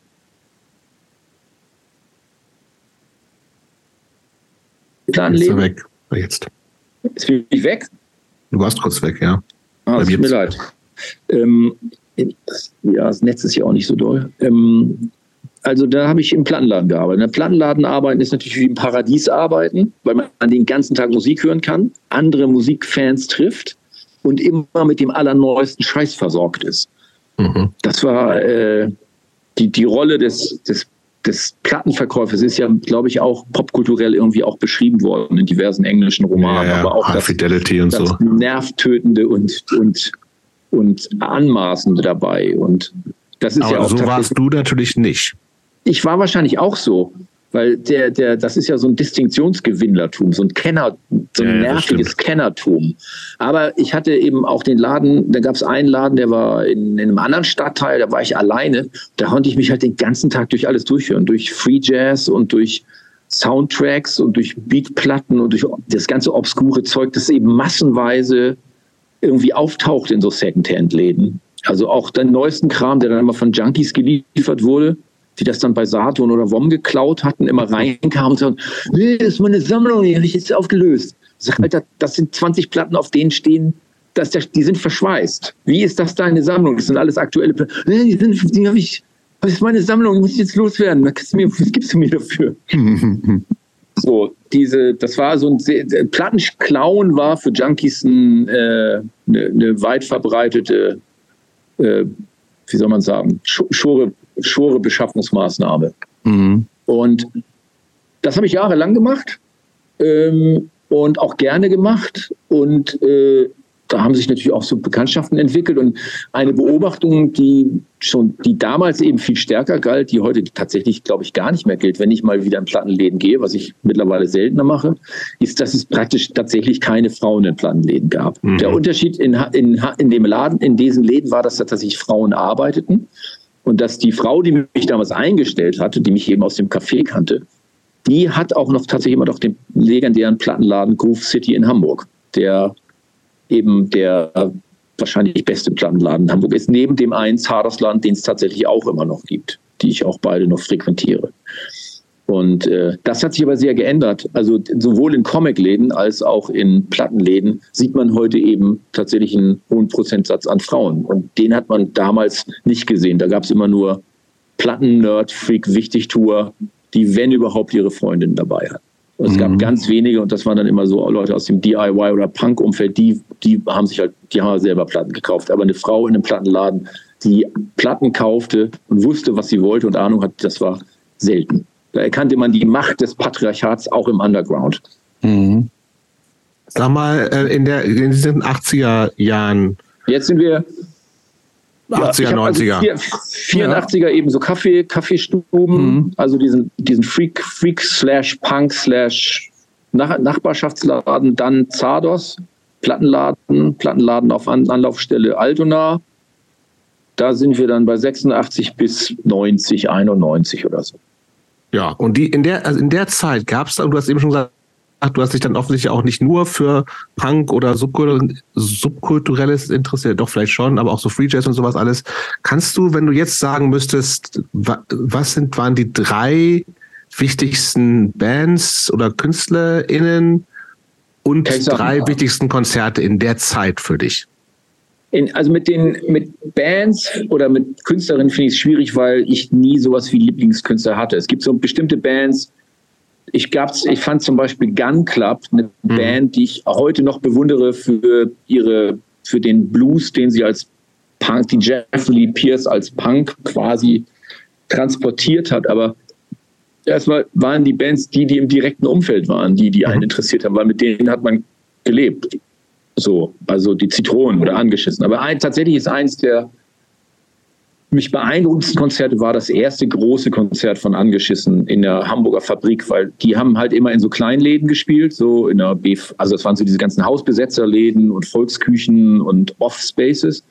Und dann zur ersten LP gab es dann eben auch einen Auftritt in der Altona vor, ich weiß nicht, wie viel in die Fabrik gehen, 800 Leute oder so. Der ist schon ganz und der groß, war, ja. der mhm. war, ja, und der war fantastisch, weil der Sänger, also weil Jens das erste Mal eine große Bühne hatte und das hat einfach einfach, das war einfach total beeindruckend, den auf der Bühne zu sehen. Das, diese, diese Art von Musik, die der gemacht hat, die ja, wenn man so will, so Vipers Punk ist, ja mit diesen Texten, die der gemacht hat. Solche Texte hat halt niemand gemacht. In Hamburg hat es ja eine Tradition gegeben von über abwärts und x-mal Deutschland mhm. und dieses ganze Zeug und auch von den Zitronen in Dorf Deutsch zu singen. Aber der hat eben über den Tod von seiner Oma gesungen und über, mhm. über Tiere, die Amok laufen und über, über traurige, traurige Männer, die Spielplätze sauber machen. Also es war so eine Art von, von Realismus und, und äh, Berührtheit und Drama, die in dem Konzert einfach, wie soll man sagen, ab, abgeflasht hat. So. Mhm. Und dann fand, dann gab es ein ganz Konzert, das ich ganz, das mich sehr beeindruckt hat. Aber es gab auch diese erst die BC Boy Tournee, die, ah nee, das war schon 91, glaube ich. Okay, passt doch da rein. Lass es lass mal gelten. Sun Ra habe ich ein paar Mal gesehen. Äh, hat mich sehr beeindruckt. So 85, 86, 87, sowas. Fand ich sehr beeindruckend. Aber ich habe viele Konzerte gesehen, die ich toll fand. Ich habe auch Nina Simone noch live gesehen, mhm. von der ich ein großer Fan geworden bin durch den Plattenladen, weil da standen die Platten halt rum. So, ich habe auch eine riesige Sammlung Nina Simone-Platten, alle original, wenn ich das mal hier so ein bisschen Plattensammler nerdenmäßig angeben darf. natürlich, natürlich. Kriegst du nicht raus, es ist noch vom Laden noch übrig geblieben. Ja, und nee, es sind eigentlich viele. Ich habe mir, mir haben die Konzerte von den Zitronen immer wahnsinnig Spaß gemacht. So, also und auch deren, deren Entwicklung als Band von so einer Fun-Punk, Schlager, Country, Jazz-Behauptungsband zu so einer zu so einer ernstzunehmenden Krautrock-Experimental-Politband. Mhm. Und in der Zeit, in dieser Zeit von, sagen wir mal, 86, 87, also von den Hafenstraßen Kampftagen, wie, wie immer man das nennen will, bis weit in die 90er rein war eben Hamburg total lebendig, weil es eben Künstler gab, die interessant waren. Also und es gab Hip-Hop-Acts, die Beginner, also dieses ganze Umfeld, das sich dann so mit den Beginnern und dem, was dann später kam. Dann gab es diese sogenannte Hamburger Schule mit, weiß ich nicht, Captain Kirk und die Brauthaut ins Auge und Jochen Dieselmeier und Blumfeld und den, was, Trokotronic und keine Ahnung, all den Bands, die ich jetzt vergessen habe aufzuzählen, weil das waren. Wie, wie, wie, wie standest du so zu der sogenannten Hamburger Schule? Ja, ich fand die so ein bisschen zu studentisch teilweise, aber ich mochte die. Ich mochte Jochen war eine Labertasche, das mochte ich. So, und da bildete sich als Zentrum dieser ganzen Debattenhaftigkeit eben so der Pudelclub damals raus. Also erst genau. so als reiner Underground-Laden im Schlachterviertel, so mit, mit Licht aus dem, noch älter war sogar der in der Lincolnstraße.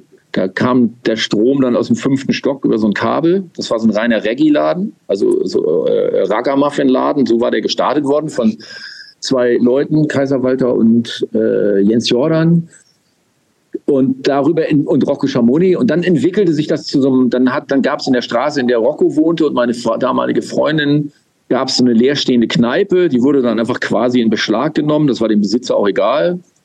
Und da wurden dann, da traten dann alle auf, alles irgendwie. Und da bildete sich dann aber so eine Schnittstelle aus, was der Pudel dann bis in die 90er, weit, heute weiß ich nicht, aber bis weit in die 90er geblieben ist, eben so eine Schnittstelle aus Kunststudenten, Musikern, äh, Situationisten, Anarchos, Hausbesetzern, Schlaumeiern, schweren Alkis, Trinkern, Reggae-Fans und eben der Hamburger Schule, aber eben auch dem Theater, das damals irgendwie angesagt ist. War also tatsächlich eine wirklich glückliche Fügung zu der Zeit in Hamburg gewesen zu sein für mich. Weil diese Mischung aus äh, politisch argumentierend, aber formal äh, radikale Ansprüche stellen, die Ansprüche an Bands, sowohl politisch als auch inhaltlich, gleichzeitig mit dem Experimentellen und sich natürlich immer gegenseitig so in der Kneipen, wie heißt das, Tresen, Tresen-Battle irgendwie zu beweisen.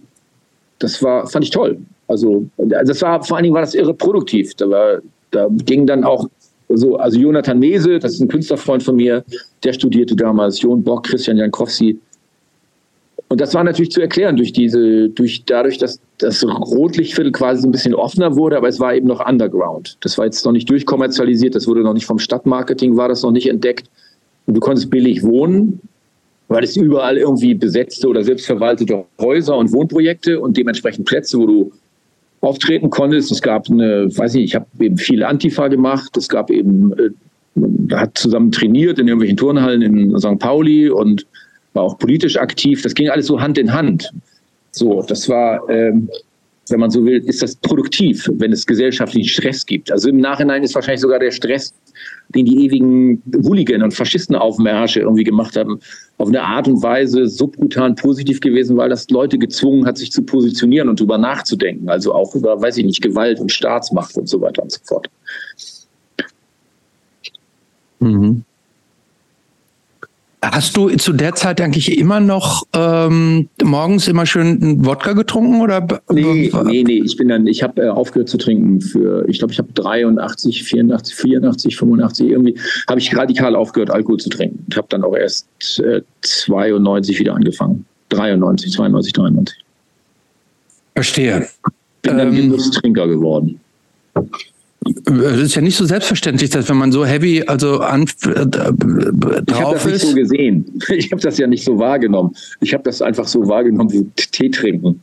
Mhm. Das, das, hat mich, glaube ich, auch, ich weiß es nicht. Ich, ich habe dann, als ich da kamen dann so mehrere Faktoren zusammen, aber als ich dann aufgehört habe und als ich dann irgendwie im Laden gearbeitet habe, dann hatte ich eine dramatische Trennung von meiner alten Freundin zu einer neuen Freundin. Wir hatten dann immer so Dreierbeziehungen, also auch Freunde, also egal.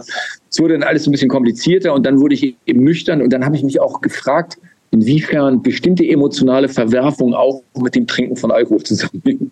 Ah.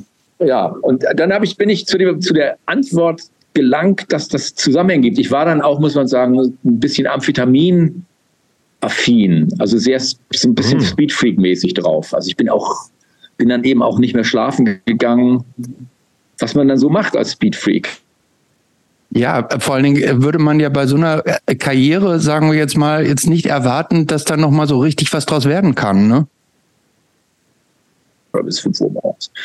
Und du konntest eben auch essen gehen ab zwei Uhr morgens in Erikas Eck, weil es die ganzen Schlachterläden noch gab, wo du, wo du für wenig Geld prächtige Brötchen bekommen hast, irgendwie. Also ah, ich ja. dann, ja, und dann kippte das Leben so immer mehr ins Nachtleben auch, ne? Ja. Also mit Beat und Alkohol kippte das dann immer weiter ins Nachtleben rein und ja, und dann irgendwann kam so ein Punkt, wo ich dann auch bemerkt habe, bei, jetzt nicht bei Freunden, aber bei so Bekannten, also Leuten aus dem Nachtleben, wo das Alkoholproblem dann wirklich ein Problem wurde. Wo, ja. dachte, wo ich dann dachte, okay, jetzt gucke ich mir die an und das finde ich ein bisschen bedauernswert, wie es da läuft. Jetzt kommt auch Schore um die Ecke, also Heroin und so. Da habe ich gedacht, nee, das ist jetzt, will ich nicht, will ich nichts mit zu tun haben. Und habe dann einfach aufgehört zu trinken. Und verblüffenderweise war das total einfach. Ich habe aufgehört zu trinken und am nächsten Tag habe ich nicht mehr getrunken. Bin Ach. aber immer noch ausgegangen. Und hat das irgendwie einen Einfluss gehabt auf deine kreative Schaffenskraft oder überhaupt keinen nee. Unterschied gemacht? Nö, überhaupt nicht. Cool. Ich habe ja damals, weißt du, weil die Sachen, die ich gemacht habe, waren ja immer so orientiert an dem, was Leute brauchten. Ein Cover, irgendwie ein T-Shirt-Entwurf, irgendwelchen Quatsch, so. Also nicht Quatsch, Sachen, die ich auch ernst genommen habe. Also ich habe mir da auch Mühe gegeben. Und ich hab, mhm. fand das auch ich fand das auch super, weil ich habe dann ganz viel Konzert, für Punkkonzerte in der Fabrik zum Beispiel ich die Plakate entworfen. Und teilweise hing die dann, hing die ganze Stadt dann so voll mit deinen eigenen Zeichnungen. Das ist irgendwie toll. Also wenn dann auch Leute die Zeichnung sehen und die auch selber gut finden, also wenn das Gefühl hast, du, du Leute sehen neben dem Plakat, also auf dem dann nicht nur die Band war, ich habe dann, weiß ich, ich habe King Kong gemalt, wie er den Fernsehturm zertrümmert oder so. Mhm stierende Menschenmassen, die wie Untote aussehen für, weiß ich nicht, die Cramps und so. Alles eher orientiert an so äh, an amerikanischen Underground, also an so Robert Crumb und Charles Burns und, und so Leuten, Raymond Pettibone, sowas hat mich da, hat mich da geprägt. Gut, so Ende 20. Du hast, wir wollen mal jetzt einen kleinen Sprung jetzt wieder machen. Ja. Ähm, Ende 20, du hast es vorhin schon gesagt, ähm, bist du zu dem Punkt gekommen, irgendwas muss jetzt passieren. So viel ja. kannst du nicht mehr machen, weil so richtig gelernt hast du nichts. Und äh, das Fenster, in dem du noch BAföG beantragen konntest, hat sich so langsam geschlossen. Ja. Dann bist du offensichtlich. Das, ist, das klingt sehr formal. Also ich hatte einfach eine also die Mauer fiel, 89 fiel ja die Mauer. Ja. Ähm, und ich bin ja dann doch, also ich meine, wir haben uns jetzt sehr stark auf diesen Underground-Musik Aspekt versteift. Ja, dieses Antifa-Ding sind wir gar nicht so reingegangen. Aber ne? dieses ja. Antifa- und Autonomen-Ding war ein anderer sehr prägender Teil. Also mhm. ich war also in der militanten Antifa und wir haben da auch viel gemacht und äh, ich finde das auch richtig. Also ich finde das auch heute noch, ich bin auch heute noch Verteidiger militanter antifaschistischer Arbeit. Ich muss ganz kurz unterbrechen, denn es sind schon gerade schon wieder 410 Euro von meinem Bankkonto. Das Versucht gerade ja jemand zu stehlen. Die, geh da bitte nicht drauf ein. Nee, nee, gut, aber ich habe. Wie viel 410 also Euro hast du ich, eigentlich? Ich, ich glaube, äh, ich weiß ich nicht, ich müsste mal parallel meinen Kontostand überprüfen, aber ich, äh, ich, äh, es reicht mir, wenn ihr mit mir mitfühlt, wie mein, ich, ich fühle mit. wie mein ja, Vermögen also so halbstündlich um 410 Euro äh, gekürzt wird. Ja, gut. Ich fühle mit. Ich bin mir eigentlich nicht sicher, welche Art von Gefühl das ist. Ich, Mitleid. Nee, aber das tatsächlich habe ich auch gerade schon überlegt, lass uns doch gerne noch mal so ein bisschen über dieses Antifa-Ding reden. Also das war ja für, für, für viele wo, es gab eine große Schnittmenge zwischen diesem ganzen Punk, autonome Zentren ja. äh, und ja. eben dieser Antifa-Geschichte.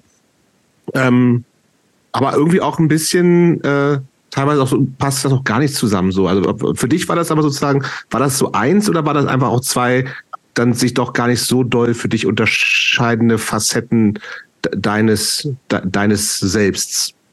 Also für mein Selbst war, das war mein Selbst. Also ich habe mich auch immer als politisch, heute bin ich, heute nenne ich mich ein Salon-Bolschewiken. Äh, ein alter Begriff, den man heute nicht mehr benutzt, aber mhm. ähm, aber damals, äh, ich war, ich war überzeugter militanter, militanter Anti-Autoritärer und ich habe in der Selbstorganisation, in der Kollektivität die Perspektive gesehen. Äh, mir ist schon klar gewesen, dass jenseits der selbstgeschaffenen Freiräume der Kapitalismus weiter existiert und die Komplizität, also die Komplexität des Konflikts im, in der Konstellation Sowjetunion, einer Block versus Kapitalismus und die damit wie soll man sagen, äh, die auch in der Sowjetunion extrem entstehenden autoritären und reaktionären Tendenzen, die sind mir schon klar gewesen. Nichtsdestotrotz ist es, äh, wenn die, ist mir klar gewesen, dass als die Weltlage sich so geändert hat, dass sich auch die Praxis in unserem Leben ändern wird. Also mhm. auch weil wir natürlich alle Antinationalisten waren mhm. äh, und damals dann auch noch mit dieser Demo schon nach dem Fall der Mauer gab es ja dieses halbe Jahr, in dem der Status der DDR gar nicht klar war. Also wo die Richtig. idealistischen, die Leute, die die DDR quasi, äh, soll man sagen, in die Knie gezwungen haben als Bürgerrechtler, hatten ja alle die Hoffnung auf eine bessere DDR, also auf quasi eine gerechte sozialistische Gesellschaft. Die wollten ja gar nicht den Anschluss an den Westkapitalismus, aber ja, die hatten halt die Rechnung ohne den Kapitalismus, ohne Helmut Kohl und auch ohne ihre eigene Bevölkerung gemacht. Und wir hatten dann noch so eine Demo organisiert aus diesem Umfeld, aus dem, in dem dann später, glaube ich, auch die sogenannten Antideutschen entstanden sind, die dann die Nie wieder Deutschland-Demo war, ich weiß, irgendwann im Juli 90 oder 91, 90 glaube ich. Und das war ein interessanter Moment. Da war ich auch immer noch aktiv. Das war also auch an der Planung mit beteiligt. Und das war insofern ein interessanter Moment, als das auf dem Frankfurter Römer eben auch die DDR oder die Ex-DDR-Linke prallte auf die Ex-BRD-Linke, also auf uns eher Militante. Und das war eine relativ, das war eine sehr isolierte Position innerhalb Deutschlands, muss man sehen. Also die, dass man sagt, ich scheiß auf Deutschland und aus der Geschichte lernen heißt Deutschland vernichten, war eine ja, ja. sehr, sehr marginale und militante Position. Und die wurde von den, sagen wir, aus dem linken und dem Friedensspektrum der Bürgerrechtsbewegung zwar auch vertreten, aber eben nicht mit dieser Vehemenz, wie wir als verstockte Autonome die vertreten haben. Und die Situation, in der sich, sagen wir mal, die Idee, wie heißt es bei Marx, wenn die Idee auf die Wirklichkeit trifft, dann blamiert sich immer die Idee. Die konnte man dann sehr deutlich im Römer, auf dem Römerplatz eben äh, äh physisch erfahrbar sehen, weil da dann die Polizei, und die westdeutsche Polizei ist eben erheblich militanter und besser und milita ausgerüstet gewesen als die Ostpolizei. Die Polizei eben mit Hundertschaften und Wasserwerfer auftauchte und uns die Demo aufforderte, den Platz zu verlassen. Und die, wir haben dann, also wir haben, das, wir haben dann alle die Hasskappen runtergezogen und die Ärmelschoner angelegt und wussten schon, was kommt. Aber die, die Leute, die aus dem Osten kamen, die hatten halt gedacht, dass dieser nie, dieser keine Gewaltruf, der ihr System erschüttert hat, auch unser System bremsen würde. Und da hatten sie halt die Rechnung ohne die Polizei gemacht, weil nach der dritten Aufforderung fing die Polizei dann an, ausgerechnet in diesen Block von Bürgerrechtlern reinzuknüppeln. Und das war aber so, das war dann halt so ein Moment, so ein kleiner symbolischer Moment, wo ich dachte, okay, das, das ist es jetzt. Das, das war's. Das ist für uns als Autonome, also für mich als Autonomer, ist das das Ende. Und da wird es jetzt noch so Kämpfe geben, die gab es dann ja auch um die besetzten Häuser dann in, der, in, in Halle und Leipzig und so. Da hatte man auch noch einen regen Austausch mit den lokalen Antifas und hat da eben auch so, so soll man sagen, sich engagiert, muss man vorsichtig auszudrücken. Äh, aber mir als Individuum war, war irgendwie klar, dass, dass, dass das irgendwie so nicht weitergehen würde. Also äh, man muss dazu auch sagen, dass ich mein, mein, mich von meiner Freundin damals getrennt habe und, und äh, also die DDR brach zusammen. Der Plattenhandel gab mir nichts mehr. Die Freundin war weg. Äh, die Träume für ein friedliches, geeintes, sozialistisches Deutschland sind sehr deutlich von der Poli westdeutschen Polizei auf dem Römerplatz zunichte gemacht worden. Also die totale Apokalypse. Apokalypse. Apokalypse, ja, ist total Apokalypse. Das ist vielleicht ein bisschen übertrieben, aber es löste in mir doch eine relativ starke Krise aus. Mhm. Aber ich finde das tatsächlich also mal ganz. kam auch alles zusammen. Ne? So erzählt, verdichtet sich das ja alles so.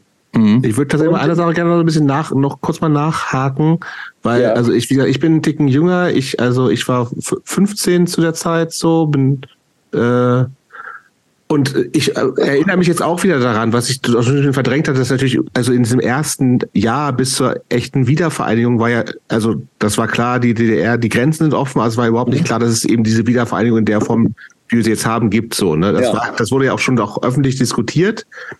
Ich war doch ein bisschen, also schon auch so, so Punk, Hardcore äh, sozialisiert. Bin dann später nach Göttingen gezogen, wo natürlich auch diese ganze Antifa-Geschichte riesengroß Stimmt, Göttingen, war. Ne? Ja, Antifa M. Genau, Antifa M und diese ganzen Cook-Sachen, die da irgendwie auch so künstlerisch ja, ja nochmal anders, also auch interessant. Ja, mit denen hatte ich dann auch noch, auch schon, als ich junger Künstler war, noch Kontakt und so. Okay, also, super, genau. Ähm, aber tatsächlich, äh, ab, und ich bin dann später nach Göttingen gezogen, aber da war das, also ich bin 92 dahin gezogen, da war das sozusagen das Thema ja schon komplett durch so. Da gab es ja. natürlich immer noch eine sehr, und aber da war die Antifa, ne? Ja. Auch genau das, was der Name eben sagt, hat sich gekümmert um da sind irgendwelche ja. Nazis, hier ist ein Fascho-Aufmarsch. Es gab irgendwie genau.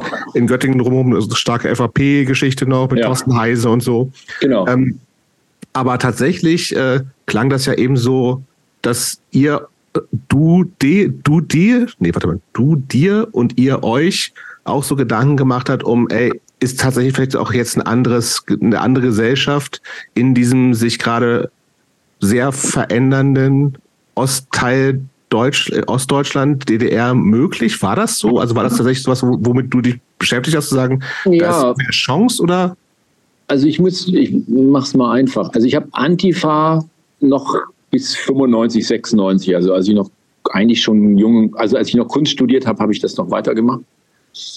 Ähm, die Einschätzung, was die, was das bedeuten würde, nachdem der Sieg des Kapitals klar war, ähm, die, die ging ja auseinander. Also klar war, dass wir keine, dass, also, dass man als Autonomer oder als Linker oder als Linksradikaler kein Patriot sein kann und auch keiner genau. werden will. Genau. Und das ist so der Konsens. Äh, aber dann in diesen ganzen Auseinandersetzungen, die ja dann auch ideengeschichtlich wichtig wurden, also mit welcher Begründung äh, ist da eigentlich von der Wiedervereinigung, nicht von einer Neuvereinigung die Rede und mhm. was für eine Rolle spielt speziell der ja auch heute der 9. November, äh, was mhm. spielt die Oktober, also die symbolischen Daten, die zusammenhängen mit dem Holocaust, mit äh, mit der Geschichte Deutschlands speziell in Bezug auf die Rolle der Vernichtung der anderen, aber auch einfach die Rolle Deutschlands im Kapitalismus, diese ganzen Transformationsbewegungen, die, die, über die man sich versuchte klar zu werden, das ist ja eigentlich dann auch eher eine theoretische Arbeit. Diese Antifa-Arbeit ist ja eine einfache Arbeit, wenn du Hand, willst. Das ist im Grunde, im Grunde eine offensive Defensive. Du verteidigst ja, ja. bestimmte Lebensräume. Du, du, wir hatten dann auch viel mit also mit türkischen oder mit migrantischen Gruppen zu tun in Hamburg, weil die eben auch immer bedroht waren. Also in Hamburg ist ja 85, glaube ich, auch der erste Mord von Skinheads an, an einem türkischen äh, äh, Genossen, hätte ich fast gesagt, an einem türkischen, türkischen Arbeiter äh, vollzogen. Wie, äh, der Name hieß, Atalan, fehlt mir gleich einfallen. Also das war auch für uns, also auch für die Subkulturen einfach eine Bedrohung, weil die Skinheads, die Nazis waren immer da und Hamburg äh, hatte mit Michael Kühn äh, eine bedeutende mhm. und Christian Worch eine bedeutende Führerfigur. Stimmt. Es gab aus dem weitesten Umfeld und Punkrock dann eben diese Überwand Rüberwanderung zu Skinheads und auch zu militanten Skinheads. Und durch die Hafenstraße gab es dann auf einmal eben auch, äh, dann auch nachdem die, die Mauer gefallen war, eben diese Vereinigung von, sagen wir mal, HSV-Ultras und Dresden-Hools, gegen St. Pauli. So, wenn St. Pauli dann spielte gegen Dresden, dann war kompletter Alarm in St. Pauli, weil da war dann, kann man, also St. Pauli war nach meiner Erinnerung bis weit in die 90er äh, auf dem Hans Albert, auf den zentralen Plätzen immer Polizei stationiert, weil es immer irgendwas gab, irgendeine Hooligan-Gruppe oder irgendeine Nazi-Gruppe, die mhm. irgendwie Krawall wollte und die Polizei, die auch immer noch Krawall wollte, um die Häuser irgendwie zu provozieren und die autonome Linke. Also permanentes äh, Räuber und Gendarmen, könnte man das verharmlosend nennen, aber es hat sich nicht so angefühlt. Mhm. Wie kamen wir da jetzt drauf? Achso, mein, ja, ja, ich, also, ich, ich hatte gefragt, habe dann angefangen, Kunst zu studieren. Ich hatte dann also Krise mhm. und äh, es gab dann Künstler, die kannte ich durch Bücher, und zwar Albert Oehlen, Martin Kippenberger und Werner Büttner. Und das war eine Form von Humor, und ähm, Häme oder paradoxen Formulierungen, die hatten mich irgendwie beeindruckt. Und das konnte ich auch verstehen, ohne zu wissen, was Kunst ist. Konnte ich da, da hatte ich so einen Zugriff zu. Aber ich habe mich eben gefragt, was der Unterschied ist. Was ich verstehen wollte, war der Unterschied zwischen, zwischen dem, was ich machte, als jetzt jemand, der Plakate macht oder Collagen oder, oder Zeichnungen, oder ganz anders. Warum ist ein Comic weniger Kunst als zum Beispiel ein gemaltes Bild. Und was kann das gemalte Bild liefern, was eine andere Kunstform nicht kann? Also was unterscheidet den Kunstbegriff von anderen Begriffen der Bildproduktion, also von Dokumentarfotografie oder engagierter Kunst? Das hat mich lange beschäftigt und da gab es dann eben auch so am Anfang, ich weiß nicht, da gab es diese, wie es sie, es gab 17 Grad, war so ein autonomes Magazin, so ein antinationales, glaube ich, und dann gab es in Göttingen was und da gab es dann auch noch so Diskussionen über im weitesten Sinne engagierte oder radikale oder politische Kunst. Was bedeutet das? Was kann das sein? Mhm. Und äh, da habe ich aber sehr schnell festgestellt, dass der Begriff, mit dem da hantiert wird, eben meistens der von Bildern ist, in denen Kapitalisten dick sind und Zylinder haben und mhm. die spielen Marionette mit Polizisten. Genau. Ja. Und die schlagen dann auf tapfere, indigene, schöne Menschen ein. Und, und das war natürlich klar, dass dabei. das sowohl politisch, dass das sowohl politisch als auch bildnerisch einfach Quatsch war. Das war klar, dass das historisch kam, das aus Mexiko, aus einer ganz anderen Form revolutionärer Bestrebungen und auch äh, revolutionärer Anwendungen. Da hat das aber noch Sinn gemacht, aber diese diese Einfachheit der Formulierung, in der man auch glaubt, dass der Kapitalismus irgendwas ist, was ein Gesicht hat und einen dicken Bauch, äh, das war ganz offensichtlich redundant und Blödsinn. Und die Abbildung davon im schlimmsten Fall dann eben auch antisemitisch, weil es war dann immer ein Flattermann mit Hakennase und Zylinder. Mhm. Und wenn man sich in der Geschichte der kritischen Kunst umguckt, dann ist das eigentlich ein Klischee, das kommt nicht aus der Linken als Bild des Kapitalismus, sondern es kommt aus der Rechten. Mhm. Eigentlich aus der definitiv antisemitischen Propaganda. Ja, klar, auf jeden Fall. Und das, das verzahnt sich dann mit so einem diffusen Antikapitalismus. Aber daran ist nichts progressiv oder links oder künstlerisch interessant. Und deswegen bin ich dann abstrakter Maler geworden. Da habe ich, äh, da habe ich jetzt eine ganz konkrete Frage zu. Also du hast ähm, ähm, und vielleicht können wir da ein bisschen von äh, anziehen, um dann nochmal zu weiteren spannenden ja. Themen zu kommen. Du hast dich dann ja bei der Kunsthochschule in Hamburg beworben, wärst fast nicht genommen worden. Und Bin dann, dann aber von Werner Büttner genommen. Genau, bist ja. von dem Werner Büttner genommen worden. Der war in den 80er Jahren Vertreter der sogenannten Jungen Wilden. Nein, war er nicht. War, nicht, war ein Gegner der Jungen Wilden. Das, ist ein, das ist ein, weit verbreitetes. Ja, die, die haben halt alle gemalt. Aber die Jungen Wilden sind quasi ein subjektivistischer, antirationaler Glaube an Feelings, Friede, Freude, Eierkuchen, bunte Farbe bedeutet gute Laune. Und ja. Werner Büttner, Martin Kippenberger und Albert Oehlen haben zwar gemalt, aber die hatten viel konzeptuelleren und dialektischeren Zugang zu dem Medium. Die haben also quasi in dem Medium gegen die Dummheiten des Mediums gearbeitet. Da bin ich mir jetzt nicht sicher, ob ich das jetzt so spontan verstanden habe, aber lassen wir mal so stehen. aber meine Frage ist, ähm, wenn man, und hilf uns mal, äh, ja. wenn du, also du hast ja, es ist jetzt, und gerade werden Daten von mir gestohlen und gelöscht. Ja, eben ja. wurde Geld abgehoben, jetzt werden Daten von mir gestohlen. Das ähm, ist ein Wahnsinn. Die ich meine, es ist ja bewiesen und offensichtlich, dass du wahnsinnig viel künstlerisches Potenzial und Fähigkeiten in dir hast.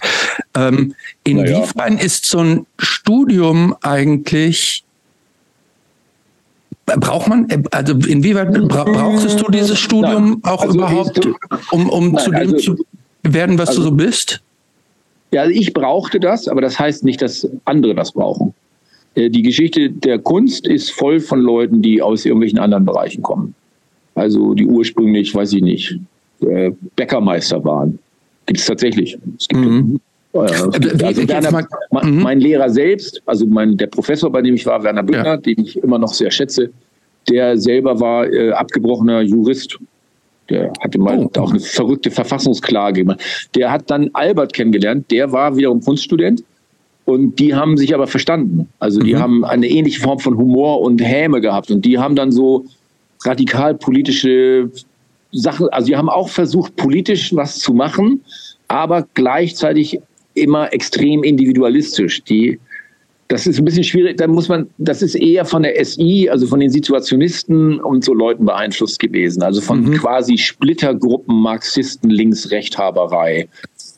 Und mit das ist, und äh, ich brauchte das Studium, weil das Studium mir klar machte, dass, das, dass ich das jetzt ernst nehme und dass es nicht ein Hobby ist, das ich in der Küche habe, mhm. weil ich ja auch unbedingt, also ich wollte wirklich verstehen, worum es geht. Also erstens wollte ich selber etwas über rausfinden, was in mir drin ist. Mhm. Und dann das irgendwie lernen zu formulieren. Und ich wollte verstehen, was Kunst ist. Ich wollte einfach verstehen, was der Unterschied zwischen einem guten und einem schlechten Bild ist und zwischen einem einem glaubwürdigen Bild und einem unglaubwürdigen Bild. Und, Aber das äh, kann man lernen? Ja, das wollte ich gerade fragen. Wie, wie, wie, äh, also kann man, man kann das vielleicht nicht lernen, aber du brauchst einen Raum, in dem dir das gestattet ist. Du brauchst eine Bibliothek, mhm. du brauchst andere Leute, du brauchst die anderen Studenten.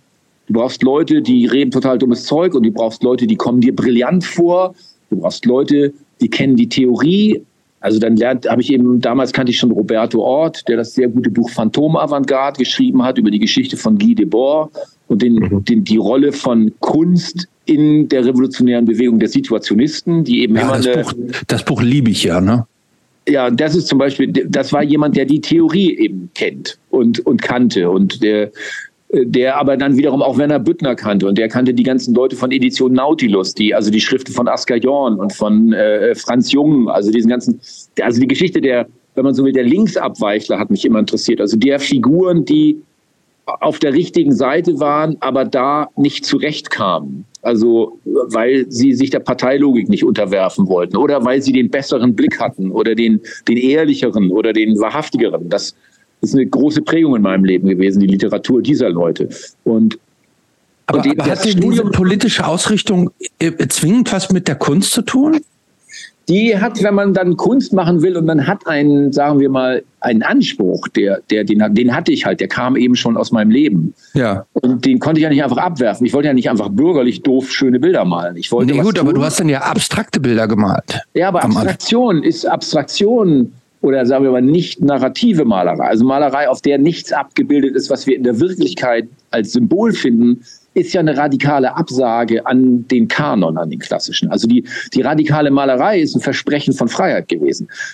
Für Leute, die sich dafür nicht interessieren oder auch einfach, weil es Kanon ist, ist sie einfach Deko oder irgendwie Schmiri oder irgendwie Leute drücken ja, sich aus. Okay. In Wirklichkeit ist das eine, ist das äh, äh, eingebettet gewesen, einmal in den Bruch Amerikas mit Europas und man muss, also die etablierten Figuren der Malerei, von die man, wenn man sich nicht dafür interessiert, vielleicht einfach so erscheinen als Schmieranten, als Leute, die einfach Flächen malen oder kleckern oder ja. dahinter stecken komplizierte moralische und politische Überlegungen. Das ist eine Kunst, in der es darum geht, sich einen Freiheitsraum zu erkämpfen.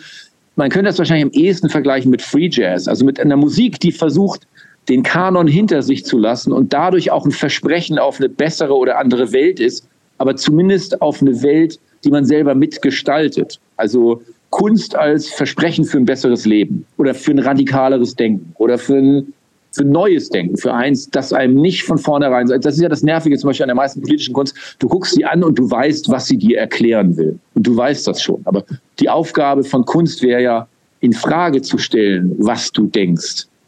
Und in Frage zu stellen, was der Kanon ist. So. Also das waren so die Fragen, die mich eben interessiert haben. Und die Entscheidung, also äh, quasi abstrakt zu malen, war einfach so ein Versuch, diesen Gedanken, diesem Chaos auch, das ich empfand, einen Ausdruck zu verleihen und irgendwie zu sagen, ich mal einfach, ich versuche einfach Bilder zu malen, die total überfüllt sind mit Elementen, die ich mir selber ausdenke, die ich irgendwo herstehle, Oberflächenreize, retinale Reize, das Glitzern von billigen Effekten und kompliziertere Raumaufbauten, einfach um so ein, so ein, wie soll man das sagen, so ein Reflexions- und Überwältigungsraum herzustellen. Und auch weil ich wusste, dass es penetrant ist. Ich wollte einfach, wollte nervige, aufdringliche Bilder malen, die man aber nicht ignorieren kann, obwohl eben nichts Erkennbares drauf ist. So, das war so ungefähr die Überlegung, mit der ich dann mich durch die 90er gehangelt habe. Mhm. Also ich kann dir, ähm, ich, ich glaube, ich kann dir so einigermaßen akademisch folgen. Ich glaube, für jemanden, der, der jetzt nicht so eine Erklärung dabei hat, kann das, glaube ich, sehr schwer nachvollziehen, wenn er die Bilder nur so als Bilder sieht. Das ist klar, oder? Ähm, ja, ich bin mir da nicht sicher, weil ich auch äh, festgestellt habe, dass Leute die Bilder einfach schön oder äh, überraschend oder seltsam finden. Ja. Die müssen ja nicht wissen, was ich dazu denke. Ich erkläre genau. ja nur, was dazu geführt hat, dass ich so gemalt habe. Mm, verstehe. Aber wenn jemand ein Bild sieht und sagt einfach, ach, das ist ja toll, da ist so viel los, ja. dann kann ich das ja nicht in Abrede stellen, sondern das stimmt ja. Nee, absolut, ja klar. Meine, meine, mein Problem war einfach nur, wie kriege ich diese Form von Denken äh, und, und Ehrlichkeit oder Ernsthaftigkeit im Umgang Übersetzt. mit dem, was ich wie kriege ich das übersetzt? Mhm. Und das war, wenn man so will, auch ein Eingeständnis der Hilflosigkeit, weil mir ist relativ schnell klar geworden, dass ich eben mit narrativer oder figurativer Malerei einfach nicht weiterkomme. Dass ich einfach gemerkt habe, dass es, dass da, da ich habe da kein Handwerkszeug für. Ich reduziere, reproduziere da immer nur Dinge, die ich schon kenne mhm. oder reproduziere Klischees. Und auch wenn diese Klischees gut gemeint sind, das ist ja das Problem der meisten bildnerischen politischen Kunst, das sind halt Klischees, die reproduziert werden. Mhm. Und die mögen ja gut gemeint sein, aber wie heißt, wie, wie heißt das immer so schön im Handwerk? Gut gemeint ist nicht gut gemacht. Dicht vorbei ist auch daneben und so weiter und so ja, fort. Und das ja. gilt auch da.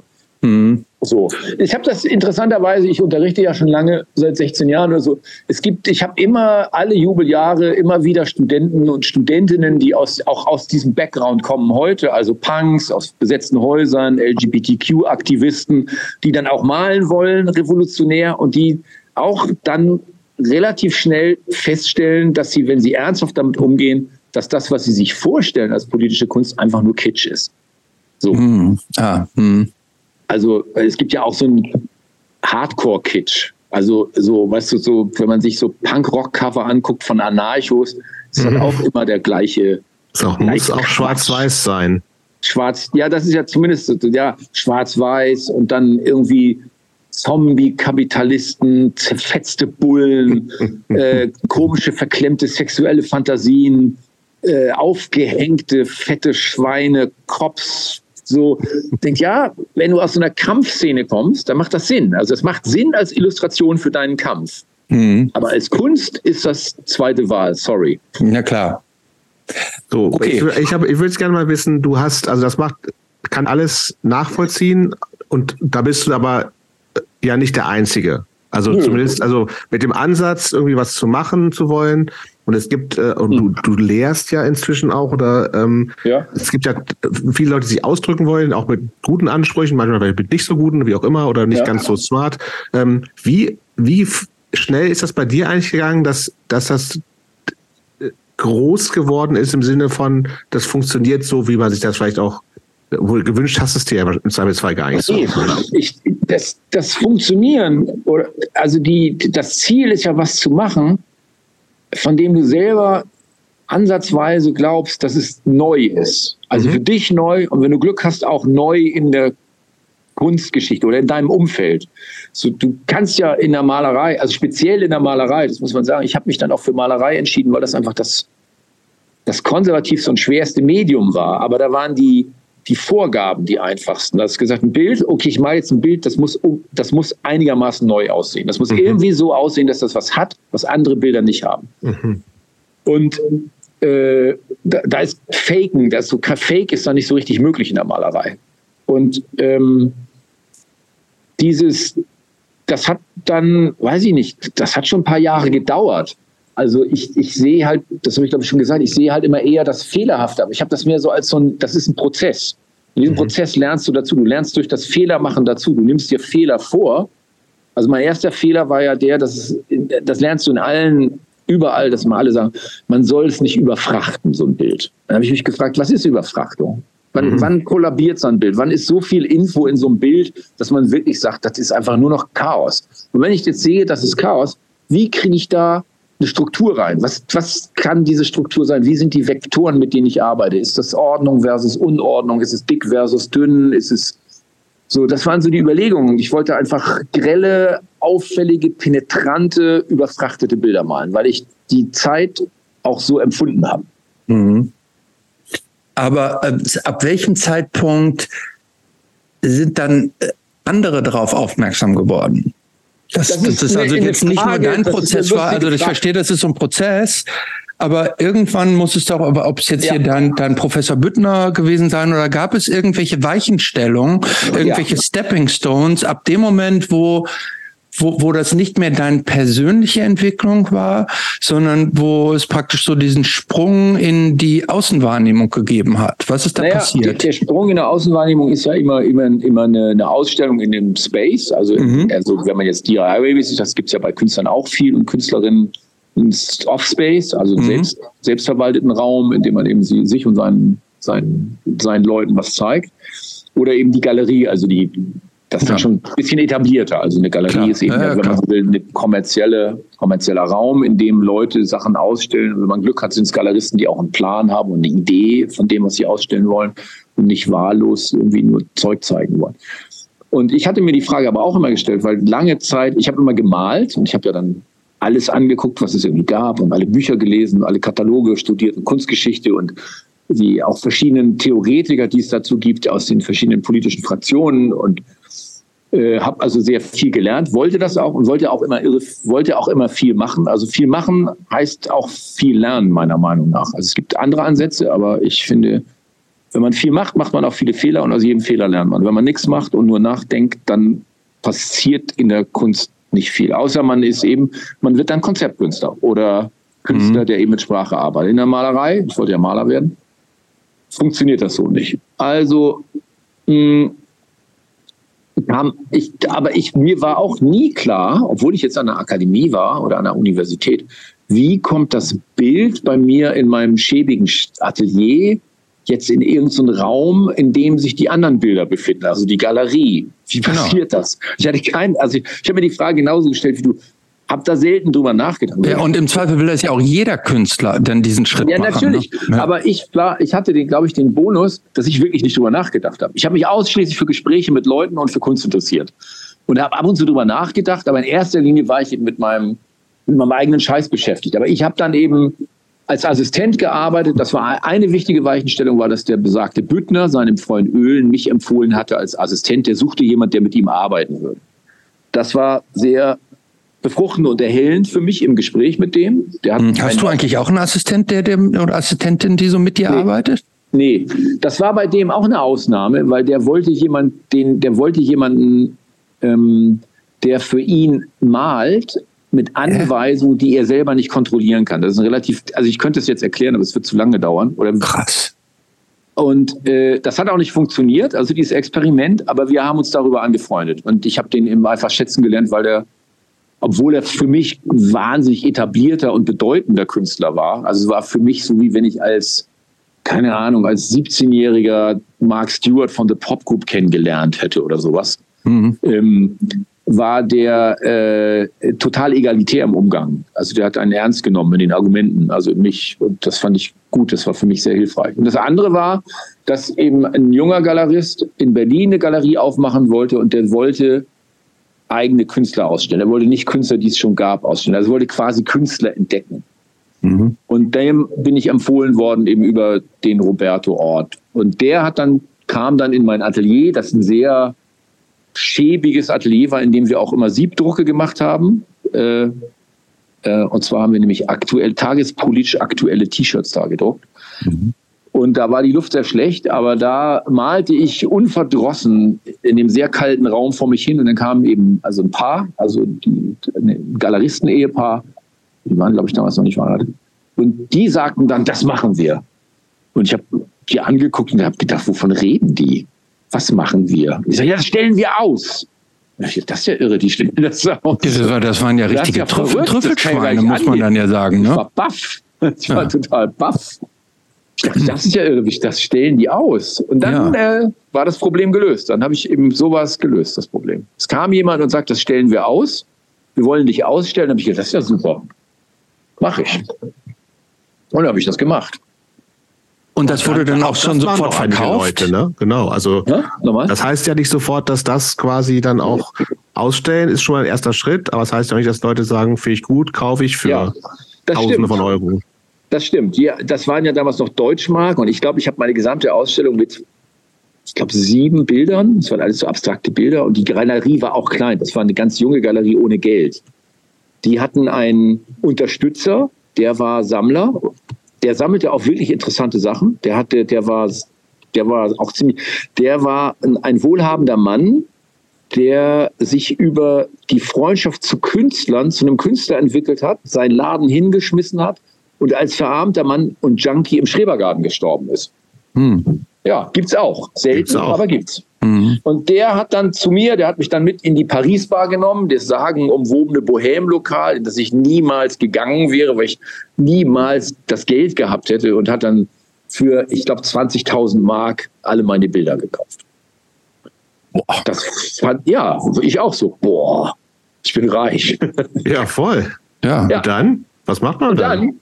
Dann, dann ist es nun so, dass ich an diesen sieben Bildern ja ein Jahr gearbeitet hatte und wenn man dann 20.000 auf ein Jahr umrechnet, und dann irgendwie Miete schon, zahlen muss und so, dann ist das tatsächlich, dann ist es halt das Geld für ein Jahr. Und dann sind 20.000 gar nicht mehr so. Aber erstmal hatte ich eben Geld, konnte essen gehen, mit Geld um mich werfen, angeben wie Bolle, äh, Klamotten kaufen und äh, weiterhin meinen Kram machen, den ich dann immer noch machte. So Antifa, habe ich dann auch da, zu dem Zeitpunkt habe ich noch Antifa gemacht so ein bisschen und eben auch ähm, immer, noch die ganzen Cover-Sachen. Und das war, ähm, ja, es war eine lebendige Szene und es floss da eben auch dann später bei den Bildern auch so ein bisschen, nicht Graffiti, aber so Rudimente von Graffiti mit ein. Bei den 90ern muss man sagen, bis auf die Zitronen und PJ Harvey, der ich auch immer noch treu, treu ergeben bin, war dann einfach Hip-Hop und Reggae das Ding. Also mhm. Reggae-Hörer war ich immer, ich war immer Roots, Roots. Also nicht, nicht so Ragga und so, sondern richtig klassisch Prince Fry und, und, und Lee, Perry, Lee, Lee Scratch Perry und keine Ahnung, Tapazuki, so Zeug. Aber die 90er sind sehr stark dominiert worden, dann spätestens mit Wu-Tang. Also mhm. so, äh, da war, war, hatte Hip-Hop einfach den Sieg davon getragen. In Hamburg dann auch logischerweise durch Fünf Sterne und Deichkind und Sammy Deluxe und Absolute Beginner und Fettes Brot diese Szene, mit der hatte man dann eben auch über das Label zu tun, weil das mhm. waren ja wiederum das Bubak-Label, wurde ja geführt von, wenn man so will, auch Punks. Aber die Aale hat dann eben der Typ, der es gegründet hat oder der es mit, mitgegründet hat, der es dann weitergemacht hat, der hat dann eben auch viel Hip-Hop gemacht. Mhm. Die ersten Hip, ich glaube Fiverr MC, die ersten weiblichen MCs, ich glaube Fiverr war das damals. Können mich hören, können mich sehen. So ähm, ja, so verzahnte sich das alles so ein bisschen. Aber da bin, da bin weiß ich nicht, ich habe mich eigentlich immer zwar als so ein bisschen, äh, ich habe mich eigentlich immer als zugehörig zu diesen verschiedenen Szenen betrachtet. Also mhm. als dazwischen, aber dazugehörig, so, so ein bisschen Oktopusartig. Mhm. Wo ich mit meinem dicken Körper und meinen acht Armen in all diesen Szenen noch irgendwie was aufgesaugt und rumgemacht und irgendwie gelernt in erster Linie. Okay, aber irgendwann äh, scheinst du ja deine künstlerischen Aktivitäten dann schon noch ein bisschen kanalisiert zu haben, oder? Also irgendwann musst du doch auch mal diese ganzen also hab, mit der Malerei, ja, meine ich. Ja, ja, das stimmt. Also ich habe ich hab auch dann, als ich, wie gesagt, der, da ich ja so spät angefangen habe, ich habe das auch wirklich, ähm, ich habe einfach im Atelier gelebt, mehr oder weniger. Also ich, ich habe, das war mein Leben, also mein Leben war dann auch meine Freundin oder, ah, und meine Freunde und die Leute, die einen umgeben haben und das natürlich das Gerede über Pop und Politik und die permanente Suche nach eben, was ist falsch, was ist richtig. Aber das Malen war, war ist das Zentrum gewesen. Also mhm. ganz klar. Wie, Wann hast du eigentlich angefangen, dich Künstler zu nennen? Schon, ja, das schon vorher? Nee, nee, um Gottes Willen. Ich fand Oder ja, machst du das überhaupt? Man, du kennst das doch, wenn man aus so einer, wenn man aus so Subkultur, aus so Subkulturen ja, kam, dann hat man ja. Künstler ja tendenziell verachtet. Künstler ja, und Musiker. Ja, also Musiker hat man nicht verachtet. Furchtbar. Äh, doch, ich aber, schon. Aber ich nicht. Also vor allem Kunststudenten, das war ja so ein Klischee. Das war ja dann doof, dass ich selber Kunststudent wurde. Ja. ja. Äh, aber das gab eben dann auch mit Leuten wie Jonathan Mese, äh, der war auch ein guter Freund und der studierte mit mir zusammen und anderen Leuten, da gab es also Butzer auch, die hatten auch alle Bands und das war alles so ein, es gab dann schon eine große Szene mhm. von, von Leuten, die, die da irgendwie so an diesen Schnittstellen alle mit drin waren. Also so, und das war letztendlich natürlich auch durch, bis durch den Pude Club, durch Hip-Hop, durch die drei, vier, fünf Läden, die es gab, war das natürlich generiert und die waren eben alle niedrigschwellig. Weißt du? Mhm. Interessanterweise, nicht so interessant, aber Techno hat in dem Rahmen tatsächlich eine geringe Rolle gespielt. Das war halt echt so ein Berlin-Ding. Also natürlich gab es Techno-Läden, da hat man dann eben Drogen gekauft und ist auch vielleicht mal irgendwie so, hat eine Nacht mit durchgemacht.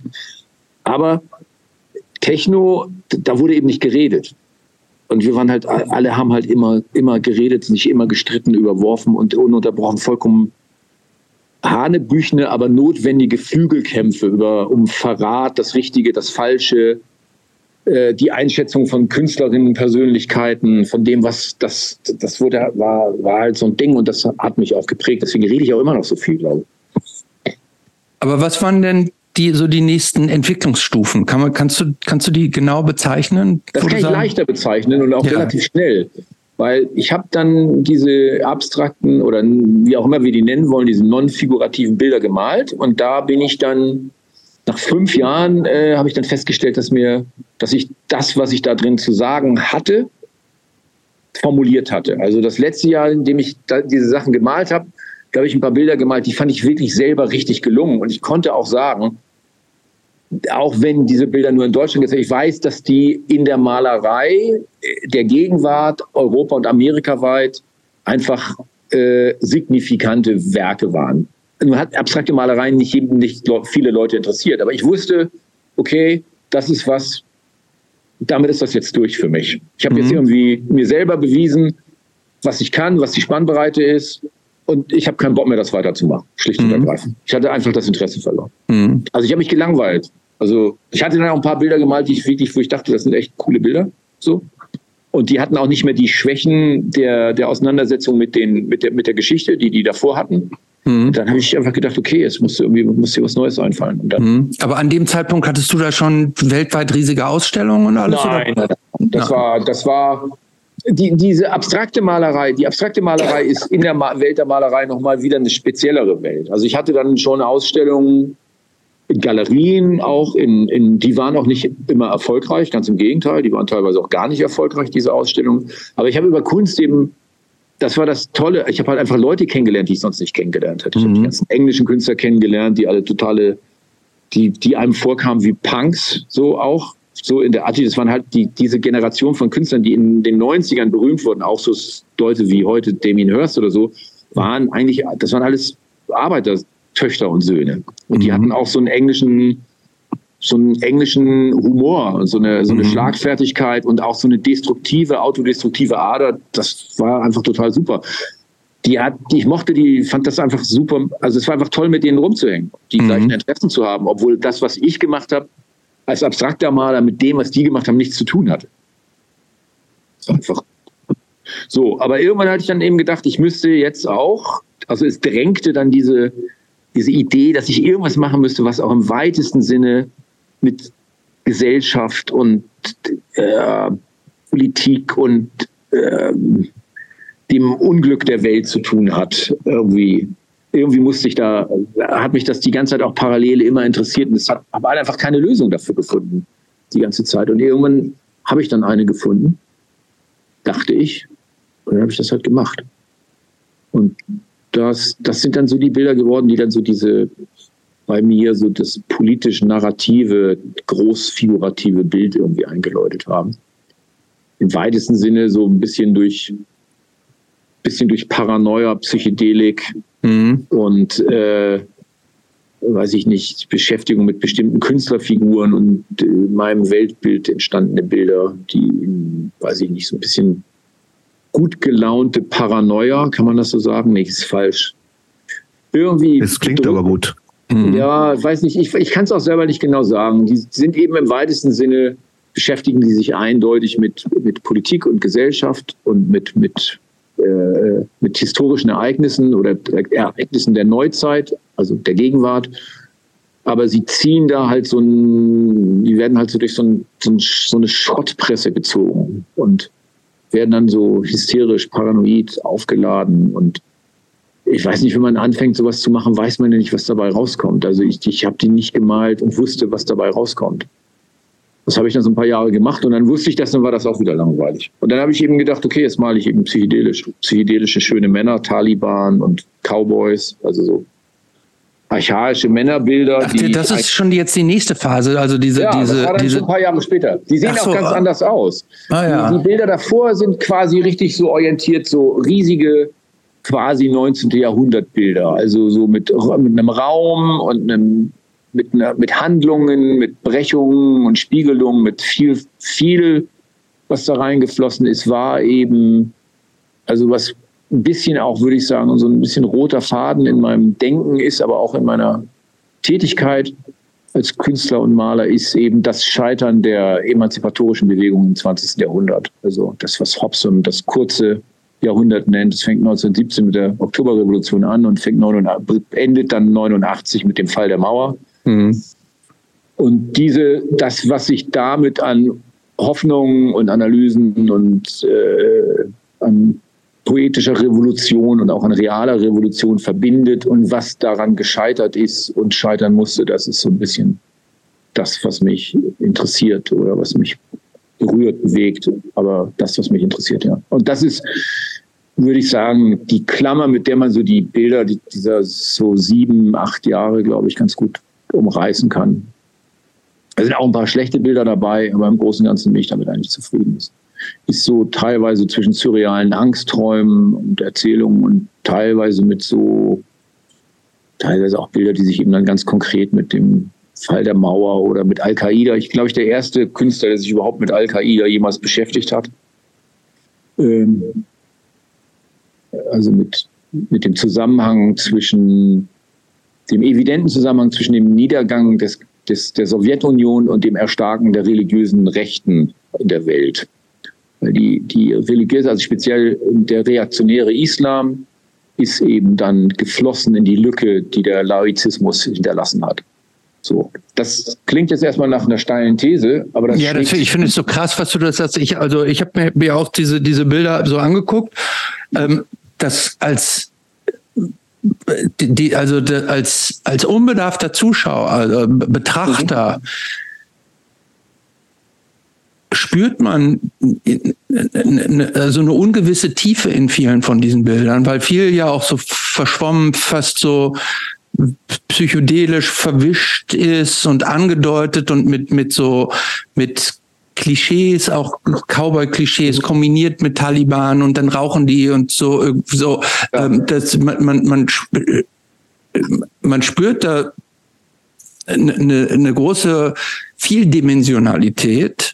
Aber das, was du jetzt dazu erzählst, also diesen, diesen kom kompletten ähm, akademischen Hintergrund, äh, das äh, hätte ich jetzt so vom reinen Betrachten da jetzt nicht, wäre mir jetzt so schwer gefallen, das da so rauszulesen ohne ohne ohne so, ja ohne so eine Anmoderation dazu, ne? Ja, das ist ja mehr, ich, ich schlag da ja auch nur so Zaunfehler ein.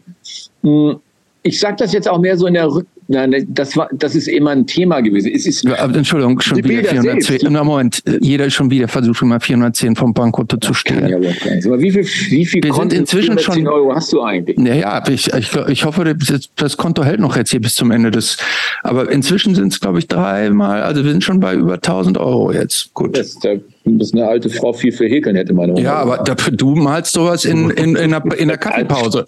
Da, da gab es doch mal, gab es nicht in den, wann, wann gab es Supermodels? In den 90ern, oder?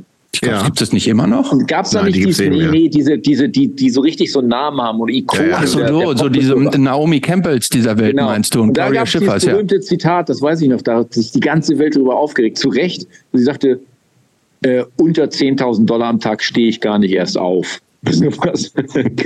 Das, das kannst du jetzt anwenden auf die 1240 Euro oder 1230 Euro.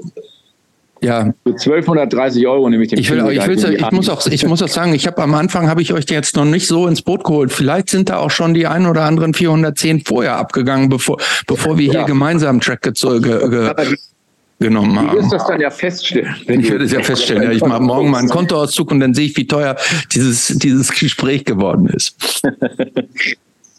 Gut, ähm, okay, aber dann hast du, hast du ja diese, und war denn praktisch, du hast gerade schon gesagt, es gab bei den Ausstellungen auch immer so Rückschläge, waren nicht alle so erfolgreich so, hm? aber ab einem gewissen Punkt, also wenn ich mir jetzt als Kunstleihe, sage ich mir mal, deine Bilder ansehe, mhm. da ist ja, es ist ja irgendwann ganz offensichtlich, dass das richtig, also oder sagen wir mal so, es gibt ja für, für uns normalen Kunstbetrachter, ne, denen der akademische Background dazu fehlt, sondern die Kunst einfach nur so betrachten, um sie zu betrachten, ohne sich da in die Tiefe zu gehen. Ja. Da gibt es ja Kunst, von denen denkt man so, ja, ist halt Kunst, so, weil man denkt, ja. so könnte könnte ich so gerade bei Abstrakten denkt man ja auch, denn zum Teil ja. könnte ich eigentlich auch nachmalen. Mhm. Ja, ja. So gibt's ja. Ja. Und wo man, wo man dann so denkt, so, ja, das ist halt Kunst und ich, ich vielleicht verstehe ich es jetzt gar nicht so richtig, aber wird schon stimmen. So. Ja. Aber bei dir ist es ja so, das, das sind ja Bilder, die so, und auch wenn man sich die Dokumentation über dich anguckt und den, diese Schaffungsprozesse, ähm, das ist ja so ganz offensichtlich und daher jetzt die Frage, ab wann dieses Level erreicht wurde, das ist so ganz offensichtlich, dass das einfach ganz große, mächtige Kreationen sind. finde ich jetzt finde ich irgendwie schmeichelhaft, aber auch ein bisschen übertrieben. Nee, das finde ich, das finde ich tatsächlich nicht übertrieben. Aber das, das kann ich auch wirklich jedem. Ja, was, das, das heißt, das kann ich, der kann ich noch nicht mal, das kann ich noch nee, nicht nee, mal sagen. Also wie ich das jetzt übersetze, das heißt ja einfach nur, dass es etwas ist, was dir was bedeutet. Und, und mehr kann ich als Künstler ja nicht erreichen. Ja, also, und, und ich und, muss ich auch sagen, ich, ich habe ich hab etliche, ich habe mir jetzt ja, was heißt, ich, ich weiß nicht, du hast ja im Zweifel weiß ich nicht, weißt du selber, wie viele Bilder du gemacht hast? Hunderte im Zweifel so? Ja, ne? also Tausende viele, vermutlich. Weil, weil ja. in den letzten Jahren habe ich, habe ich eben andere Methoden entwickelt und die machen das leichter, schneller zu wechseln und mehr zu machen. Weil ja. diese, diese, übrigens die Batterie niedrig, ich habe noch 20 Prozent. Oh, das reicht noch. Ah, ähm, easy. Die, diese Bilder, also was ich da gemerkt habe, und das geht jetzt wieder auch ein bisschen zurück zu dem, wie man sich als auch als Musiker reproduziert, äh, wie sagt man, wiederholen kann oder in so eine Klitsch. Ich habe auch bei den Bildern, die ich da gemalt habe, äh, also sowohl bei den frühen, eher dystopischen oder wie man die nennen will, oder äh, gemerkt, dass ich, das gibt so fünf, sechs, sieben Themen oder Überlegungen oder Gefühle, die ich versucht habe zu, zu formulieren. Mhm. Und das habe ich geschafft und ich konnte das dann aber nicht, ich konnte das nicht weitermachen. Ich habe kein Interesse gehabt. Ich habe dann gemerkt, okay, jetzt ist das auch durch, ich habe das gesagt. Also mhm. Also so. Und dann habe ich eben diese eher psychedelischen, diese, diese Männer, die rauchen im Sonnenuntergang, wo man so denkt, sind die jetzt romantisch gemeint oder, oder sind die höhnisch gemeint? Das sind ja irgendwie so. Das, aber äh, auch da habe ich dann nach, ich glaube, nach drei Jahren gedacht, so, jetzt kann ich den Scheiß nicht mehr sehen. Also, was ich damit sagen will, ist, vielleicht spürt man, dass ich immer nur Sachen gemacht habe oder meistens Sachen gemacht habe, die mir selber wichtig waren. Und vielleicht springt das irgendwie über. Ich habe irgendwie, ich habe keine Ahnung.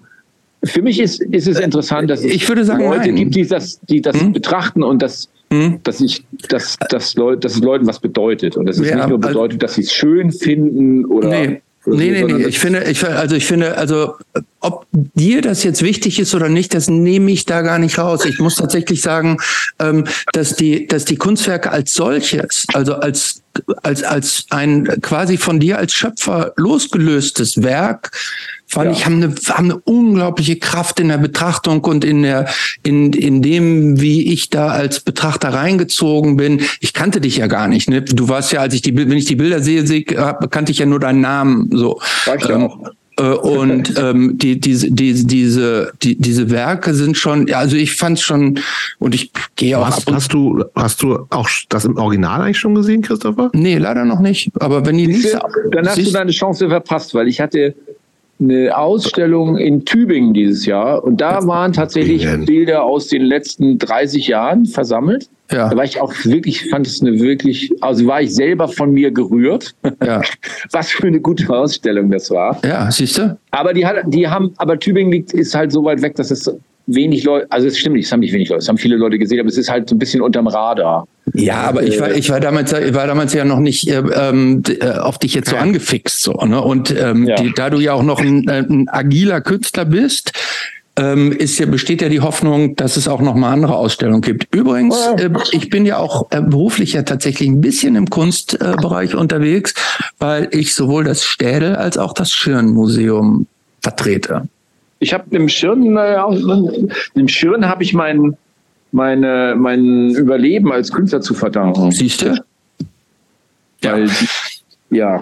Naja, auf jeden Fall, was ich, was ich mal sagen wollte, ich, ich finde, die Bilder sind einfach schon, da, da, die sind schon sehr, sehr besonders und auch fast einschüchternd. So, es gibt ja, es gibt ja so große Kunst. Ich gehe ins Louvre und sehe da Bilder, die sind, die haben, die haben so eine, die, die haben eine ohne dass ich mich die Themen kenne, die da abgebildet sind, diese historischen Bilder, so und trotzdem ähm, ähm, äh, zeugen die von so einer künstlerischen Kraft, die mich als Betrachter einnimmt. Und das habe ich bei deinen Bildern auch gehabt. Das finde ich, wie gesagt, sehr schmeichelhaft. Ja. Aber, Aber ich ähm, bin auch nicht der Erste, der das jetzt erkannt hat in dir. Ähm, ohne nee. Grund und äh, und äh, jetzt lass uns mal ganz kurz äh, diesen, das sind halt alles schon gelegte Eier. Ja, genau. Ich reproduziere das alles jetzt nur, was andere schon gesagt haben. Aber ähm, ich würde gerne noch mal ein, ein, äh, ein anderes Thema ansprechen. Und zwar hat Jobs hat es schon am Anfang gesagt, dass deine, deine Bilder ganz schön teuer sind.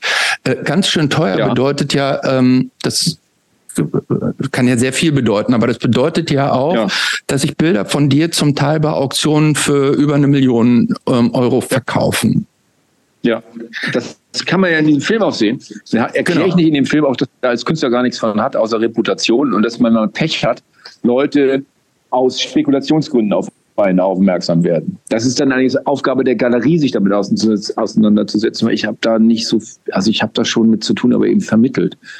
Aber äh, äh hilf uns mal, wie, wie fließt denn da eigentlich? Kunst ist ja inzwischen, was heißt inzwischen? Kunst ist ja auch ein, das sind Sammelobjekte, das sind Investitionen, das, ist, richtig, das ja. ist Business, das ist Geldanlagen. Wenn man von solchen muss das jetzt das kann das erklären. Erklär das mal bitte, so. wie, also das, wie, das, wie, das Geld, wie das Geld fließt da. Also, wenn ich ein Bild verkaufe mhm. und das kostet, sagen wir, 100 Euro, mhm. dann kriegt die Galerie 50 Euro mhm. und dann kriege ich die anderen 50 Euro und die mhm. werden versteuert. Hm, was nicht, 48 Prozent oder was ist der Höchststeuersatz? Ja, das wissen wir alles, okay. Mhm. ja, und dann bleiben, also von den 100 Euro bleiben dann eben, weiß ich nicht, 48 bei mir oder so. Ja. Nee, ich stimme nicht, nicht 48, sondern 28 oder sowas. Ich weiß mhm. nicht. Das ist das eine. Wenn in einer Auktion was verkauft wird, kriege ich gar nichts davon. Naja, doch, es gibt ein, es gab einen langen Kampf der Vertretung der bildenden Künstler in England und äh, auf dem Kontinent darum, dass Künstler daran beteiligt werden, wenn die Bilder weiterverkauft werden. Was ja nur fair wäre, würde man denken. Äh, ja. Aber dagegen haben sich sowohl die Auktionshäuser als auch die Sammler massiv gesperrt, weil sie sagen zwar gerne, dass ihnen nichts lieber ist als der Künstler, dass sie die Kunst über alles lieben, aber noch mehr lieben sie das Geld. Und deswegen ist es auch unerträglich, wenn jetzt jemand, sagen wir mal, ein Bild kauft für 100.000 Euro und er verkauft es für zwei Millionen, dann bereitet es ihm große Seelenqualen, wenn er mehr als zwei Prozent davon abgeben sollte. Ja. Und deswegen gibt es da so eine Deckelung. Ich glaube, selbst wenn Leute bizarre hohe Preise, also ich zum Beispiel dieses Bild, ich habe tatsächlich gar nicht so wahnsinnig hohe Preise. Also im Feld, in Deutschland ja, im Verhältnis zur Welt ist das Pipifax, muss man sagen. Also ist Mainstream, ist mhm. unter, unteres, mittel, mittleres Level. Mittleres Level ist also nicht hohes Level. Also mhm. auch in meiner Generation nicht. Äh, aber wenn jetzt ein Bild eine Million kostet, in der Auktion und dann Leute sagen, oh, die Bilder von dem kosten eine Million, dann muss man sagen, es ist nur ein einziges Bild, auf das in einer ganz bestimmten Situation von wenigen Leuten geboten wurde, die bereit waren, diese Summe zu zahlen. Und davon habe ich selber, weiß ich nicht, 1,7 Prozent oder sowas, noch nicht mal. Ich glaube, mhm. nee, es gibt so ein, ich glaube, selbst, egal wie hoch der Preis, ich glaube, das höchste, was du bekommen kannst, sind 50.000 oder sowas. Nee, noch nicht mal. 17.500, 30.000. Bin ich ein bisschen enttäuscht, ehrlich gesagt. Das finde ich jetzt auch ein bisschen enttäuscht. Aber es, aber es gibt ja nicht, aber gibt es ja jetzt nicht einen Dominoeffekt, wenn dein Wert einfach insgesamt äh, in diesen Auktionen ja. so hoch gestiegen ist, wenn du jetzt neue Werke produzierst, ja. dann äh, steigt, verkaufst du dir jetzt ja nicht für 100 Euro, sondern weil dein Wert insgesamt gestiegen wird für 200 Euro. Das Oder? ist ja genau. Also wenn, wenn, äh, nun muss man dazu sagen, das Bild, das verkauft worden ist, ist ein Bild aus einer anderen Zeit und die Bilder jetzt sehen eben ganz anders aus. Auch die Bilder Scheiße. jetzt müssen sich eben beweisen. Das ist, wenn man so will, eben auch der, das Problem, dass jetzt äh, auch ein Künstlersproblem sein kann, dass man unverdrossen das Bild immer weiter malt in verschiedenen Variationen, weil, wie heißt es so schön, Wiedererkennbarkeit erhöht den Verkaufseffekt. Mhm. Mhm. Das widerspricht jetzt ein bisschen der künstlerischen Tendenz. Also mir zumindest widerspricht das massiv und ich habe es auch nie gemacht. Aber es gibt Kollegen und Kolleginnen, wo ich denke, Alter, das stagniert jetzt seit 20 Jahren. Mhm. Und es ist einfach unfassbar öde und teilweise wirklich richtig schlechte Kopien von Kopien der eigenen Malerei. Aber es verkauft sich immer noch wie warme Semmeln, weil es eben eine Käuferschicht gibt, die auf Nummer sicher gibt. Oder die genau die diese, ah, verstehe. Ja. Als mhm. ethisch. Also, weil, also es ist ein bisschen so, äh, du, eine Tendenz in diesem Luxuswarensegment ist eben, dass Leute erkennen müssen, dass es eine Luxusware ist. Also es gibt die Luxusware ohne Label, also der maßgeschneiderte Anzug bei Wilkinson auf mhm. dem aber nicht Wilkinson steht, sondern es ist halt einfach mhm. mal oder der Anzug, der kostet, was weiß ich, was der kostet, 10.000 Pfund oder 8.000. So. Mhm. Und es gibt eben aber auch für 8.000 Pfund einen Anzug, auf dem steht dann groß der Name, was weiß ich, äh, Kanye West hätte ich fast gesagt, äh, Balenciaga. Also das ist ja die, was praktisch die Konsumkultur, die Hip-Hop nochmal angefeuert worden ist, dass man diese Namen teuer groß trägt. Mhm. Das ist eine Möglichkeit. Also die Leute, die quasi die Bilder kaufen, die es schon gibt und die so aussehen wie die Bilder, die es schon gibt, die kaufen quasi Balenciaga. Also die kaufen irgendwas, was jeder sofort erkennen kann, weil mhm. der Name steht. Und die anderen, die eher distinguierteren, die lassen sich halt einen Anzug schneidern nach ihren Vorstellungen. Und da steht aber auch kein Name drauf. Und das erkennen dann wiederum nur Leute, die sich wirklich für Mode interessieren oder für einen Schneider. Kann man, das ist ein gutes Beispiel? Ja, macht total Sinn. Ja, macht total Sinn. So. Und, und das gibt's in der Kunst auch. Und äh, ja, aber das hat jetzt mit meiner Welt relativ wenig zu tun, weil ich nachweislich äh, andauernd irgendwas Neues mache, weil mich das Alte langweilt. Das Aber heißt, in- das heißt praktisch so die, die, die, die, die, die Früchte oder, oder sagen wir jetzt mal die, den, den äh, kommerziellen Erfolg kriegst du gar nicht mehr mit, weil du dann, ja wenn er sich, aber dann, wenn er sich einstellt, bist du eigentlich ja schon drei Schritte weiter. Ja, Ich habe aber weiter, der, der Unterschied ist der, dass das quasi in der Kontinuität meiner Produktion für Leute, die das interessiert, äh, weiter interessant bleibt. Also es gibt auch Leute, die tatsächlich, sehr viele Leute auch, die sich ernsthaft dafür interessieren. Die sagen, aha, da hat er das gemacht. Und dann, weil es ist ja nicht so, dass ich wahllos Winkelzüge mache, sondern die Bilder, die ich male, die ich jetzt male, haben sich aus den Bildern entwickelt, die ich gestern gemalt habe. Natürlich, und das ja. Mhm. Überlegung und die Bilder, die ich davor gemalt habe, haben sich aus denen davor entwickelt. Und das sind immer, also wenn man so will, dialektische Verhältnisse zwischen mal formalen Fragen, mal inhaltlichen, mal Willkürakten. Die folgen aber, glaube ich, in der Tension oder in dem, sagen wir mal so, die haben alle einen Sound, der ähnlich ist, auch wenn die Bilder sehr unterschiedlich sind. Also es ist vielleicht eher wie wenn du, hm, ich weiß nicht, was wäre ein Beispiel in der Musik? Äh, äh, John Frusciante von Red Hot Chili Peppers. Ich bin jetzt kein großer Fan von dem, aber der eben auch ein Solowerk gemacht hat Mhm. von sehr vielen Platten, von denen einige wirklich sensationell gut sind und andere Ja. sensationell seltsam und obskur. Prince ist ein gutes Beispiel. Hm? Prince ist auch Prince. gut. Ja, also es gibt Leute, irgendwann hast du dir so einen Ruf erarbeitet, dass Leute, die interessiert sind, einfach denken, aha, interessant, gucke ich mir weiter an. Da Ja. ist irgend. So. Ja, aber bei Prince würde ich zum Beispiel sagen, Prince ist für mich ein typisches Beispiel von so Künstlern. Der hat wie viel? 50 Alben rausgebracht, Studioalben? Ja, also die, die, die kein Mensch kennt oder wirklich nur absolute Die Hard-Fans. Ja, aber trotzdem Aber- ist er als Prince total bekannt. Als, er ist als Prince total bekannt, aber sein, sein künstlerisches Schaffen ist irgendwann komplett eingebrochen. Damit, das Ja. kann ich nicht beurteilen, weil ich kenne mehrere fanatische Prince-Fans, die würden das Genau. würden dich dafür steinigen. Und darum geht's. Es geht um die Ja. Fans, die dich steinigen würden. Und nicht um die Leute, die irgendwo stehen und sagen, Prince hat sich schon lange nichts Neues gemacht, die sind nicht tot. Ja. Ich habe So. noch mal, ich hatte gerade eine Frage, die habe ich gerade vergessen. Doch, vielleicht mal so was, ein bisschen was, was anderes. Ähm, Ja. Ich habe irgendwo gehört, gelesen, dass du, ähm, oder ich hoffe, ich erinnere mich äh, korrekt, Emil Neude spannend findest. Ist das korrekt? Das ist korrekt. Spannend ist das falsche Wort. Und ich habe, es gibt auf, äh, jetzt, jetzt wird's eklig, jetzt wird's vermessen von mir. Ja. Es gibt YouTube auf dem Channel des Louisiana Museums, diesem wunderbaren, hervorragenden Museum in Dänemark, gibt es einen, einen 40-minütigen Monolog, in dem ich über Emil Nolde rede. Okay. Sowohl über seine Verstrickung im Faschismus, seine also es ist wahrscheinlich wirklich der wirklich verkommenste, opportunistischste, antisemitischste, mieseste Typ, den die Malereigeschichte hervorgebracht hat. Mhm. Nichtsdestotrotz sind fast alle Bilder, die er bis 1923 gemalt hat, einfach total eindrucksvolle Bilder, wenn man sich für Malerei interessiert. Ist einfach so. Like it or not. Genau, Das genau die Frage ist dieses Kunst- und Künstlertrennen-Thema. Ne? Also Ja. das funktioniert für dich? Funktioniert für mich gut. Bei mir muss man das nicht trennen, weil ich mache super Bilder und bin ein super Typ. Das na, eben drum. Aber also Emil ist Nolde die zum Beispiel Frage. ist eben, Emil Nolde ist halt ein super, also wirklich ein wider, also wirklich widerwärtiger Mensch. Also ich meine, der Mann hat Briefe, also der hat sich quasi an die Reichsschrifttumskammer rangewandt mit Denunziationen über andere. Das ist wirklich von einer, von einer, das ist an Ekelhaftigkeit nicht zu überbieten. Nichtsdestotrotz gibt es aber einen Kern in seiner ganzen Minderwertigkeit, Komplexitätsfigur, die eben Werke geschaffen hat, die wirklich absolut fantastische Bilder sind. Ist einfach so. Ist auch al albern. Das ist ja ein großes Problem, das wir haben. In, also heute noch mehr als, also heute mal wieder mehr als, als in anderen Phasen der Geschichte, dass eben die gute Botschaft auch den guten Menschen, dass die Hand in Hand gehen und die machen zusammen etwas und das ist die gute Kunst oder der gute Song. Aber so läuft der Hase nicht.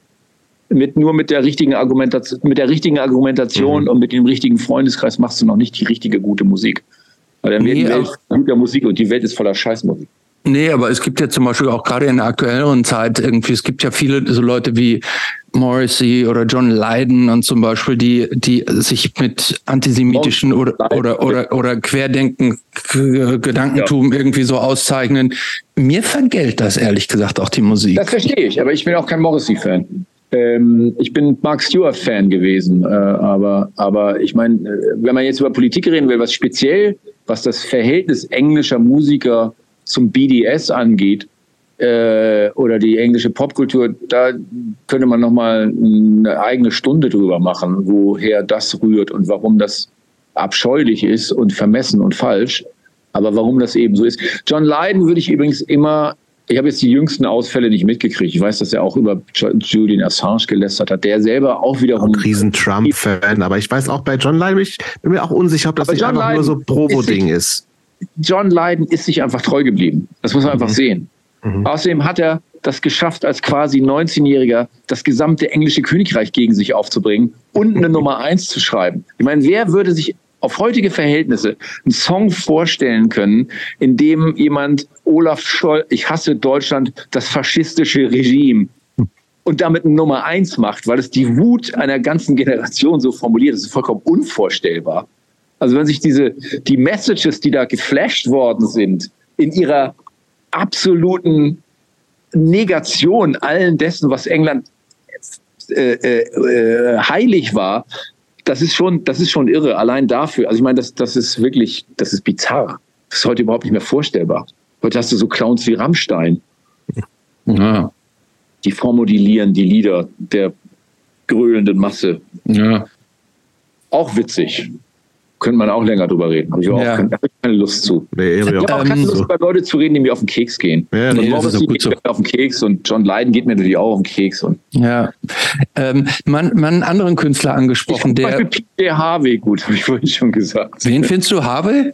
PJ Harvey. Ach, PJ Harvey. Die hab, hast du die, ich habe die neulich noch im Konzert hier bei uns in Berlin gesehen. Echt? Ich gehe ja. nie auf Konzerte, weil da sind so viele Leute und ich habe eben so ein bisschen Platzangst. Aber ich bin, ich finde wirklich PJ, PJ Harvey, ja. PJ Harvey ist eine fantastische Musikerin. Und ja, unbedingt. Ich finde ja. alle ihre Platten gut und ich finde sowohl die romantischen, sehnsuchtsvollen wie auch die politischen. Ich finde diese Let England Shake Platte ist wirklich eine absolut gelungene politische Platte mit überzeugenden Bildern, traurig. Ja, das ist eine, eine ganz, ganz, ganz großartige Musikerin und Künstlerin. Und ich finde ähm, auch, dass sie die einzige ist, die, die, also in meinen Augen ist sie die einzige, die diese 90er Grunge-Schwachsinnigkeit, das Comeback von Gitarrenmusik komplett überlebt hat, weil ich höre das sonst nicht. Ich höre diesen ganzen Kram nicht. Also Melvins, mhm. Melvins und Peachy Harvey. Mhm. Ähm, ich würde noch mal einen anderen Künstler ansprechen wollen, und zwar einen, der äh, bei unseren HörerInnen möglicherweise auch noch bekannter ist als alle anderen, die du bisher genannt hast. Äh, nämlich, wie stehst du zu so einem, ähm, zu, zu, zu Street Art und zu, zu Leuten wie Banksy? Pipifax. Pipifax? Pipifax. Ich bin da ganz hart in meinem Urteil. Banksy äh, also erstens finde ich, ist das, ist, ist, ist das einerseits interessant zu sehen, wie so eine Figur wie Banksy sich als quasi Mainstream-Figur etablieren konnte. Mhm. Mit so augenzwinkernden Anarcho-Gags, die wirklich in meinen Augen vollkommen redundant sind. Und ähm, politischen Aussagen, die auch redundant sind, als Banksy und wie heißen die, der Typ, der Obi gemacht hat, Twist, wie heißt, da gibt es diese ganze, das war eine riesige Menge Leute, ja, ist so, ja, die in den 90ern in Berlin überall Shepard Ferry. Ja, genau. Das war ja ein Paradies Berlin für Sprayer, also für so diese Stencil-Macher und so. Und ich habe das im Straßenbild gerne gesehen, hatte aber den Eindruck, dass das sehr schnell zu so einer Art Dekoration für Innenstädte verkommen ist. Und so sehe ich das auch. Und ich sehe das bei Banksy auch. Das, das interessiert mich einfach nicht. Das ist, das ist, das ist, das ist ja auch nicht, also anders als in den Städten, in denen das entsteht, wo es wirkt oder mal gewirkt hat, ist das ja jetzt sofort einfach nur ja, ein Brand. Das ist ein Brand. Und ich finde da, finde ganz vieles davon einfach doofe bildnerische Ideen. Also auf das Niveau würde ich mich nicht herablassen in Bildeinfällen. Mhm. Sorry. Ich weiß aber, dass das ein ein guter Ansatzpunkt ist für Leute, die sich dafür interessieren. Also so wie, wie, aber dann würde ich sagen, dann sollen die sich lieber John Hartfield angucken oder George Gross oder Robert Crumb oder Raymond Pettibone. Also eher Comiczeichner und Fotomonteure oder Plakatgestalter wie Barbara Kruger oder so, weil ich finde, bei Banksy ist das wirklich, das ist eine echt ausgelutschte Nummer. Ich finde das wirklich naja, da, da, gehört ja auch noch mehr. Bei ihm, bei Banksy ist es jetzt ja auch nicht, nicht nur seine Street Art, sondern das ist ja auch ja, dieses ganze. In anonym bleiben. Dass der Typ ja, anonym ist, äh, dass ja. der, äh, dass die, zum Teil ja die Wände eingerissen werden, auf denen die Dinger sind, weil die Leute das haben wollen. Und ähm, das, das finde ich, das ist, da kann er nichts für. Aber nee, das, ich, das aber ist das ist ja schon eine total, es ist ja auch schon eine sehr sehr antikapitalistische äh, Einstellung auch jetzt zu seiner Kunst. Ne? Der könnte ja auch ja. hingehen und sagen, es, es, das es deutlich. Ist, es, ist sehr kritisch, aber es ist, es ist jetzt nicht auf der Ebene von. Und es ist auch teilweise lustig und es ist auch anti, aber ich finde es einfach, das ist für mich einfach unterkomplex. Sorry, so, so, das ist mir zu, also da Stift trifft's mal. Es ist mir einfach zu schwarz-weiß. Mhm. Also da kann ich, weiß ich nicht. Ich habe sowas ja selber auch gemacht irgendwie so Kram, also in, in, in so verschiedenen Phasen politischer Aktivität. äh, aber das war dann eben immer bezogen auf irgendwelche Ereignisse, die gerade stattgefunden haben oder irgendwelche, irgendwelche Demos, die gemacht werden mussten, ja. irgendwas so Kram. Okay. Ich finde es schon, ich verstehe den Reiz davon, aber es interessiert mich überhaupt nicht. Also ich verstand den Reiz davon, sagen wir es mal so. Ja. Jetzt, jetzt geht es mir einfach, ist mir egal. Ich ja. weiß nicht es ist mehr eine, es ist mehr, es ist tatsächlich so eine, so eine Mainstream-Künstlergeschichte. Es ist ein bisschen wie Damien Hirst oder so, so Leute. Ja, interessiert mich nicht. Ist egal. Gut. Aber wenn Leute einfach auch genau das über dich sagen, das ist mir. Ich bin ja nicht synonym, ganz im Gegenteil. Ich mache. Nee, nee, genau. Aber, ja, aber juckt dich das? Oder denkst du ja, ja Steinzeit nicht oder interessiert sie nichts mehr Latt?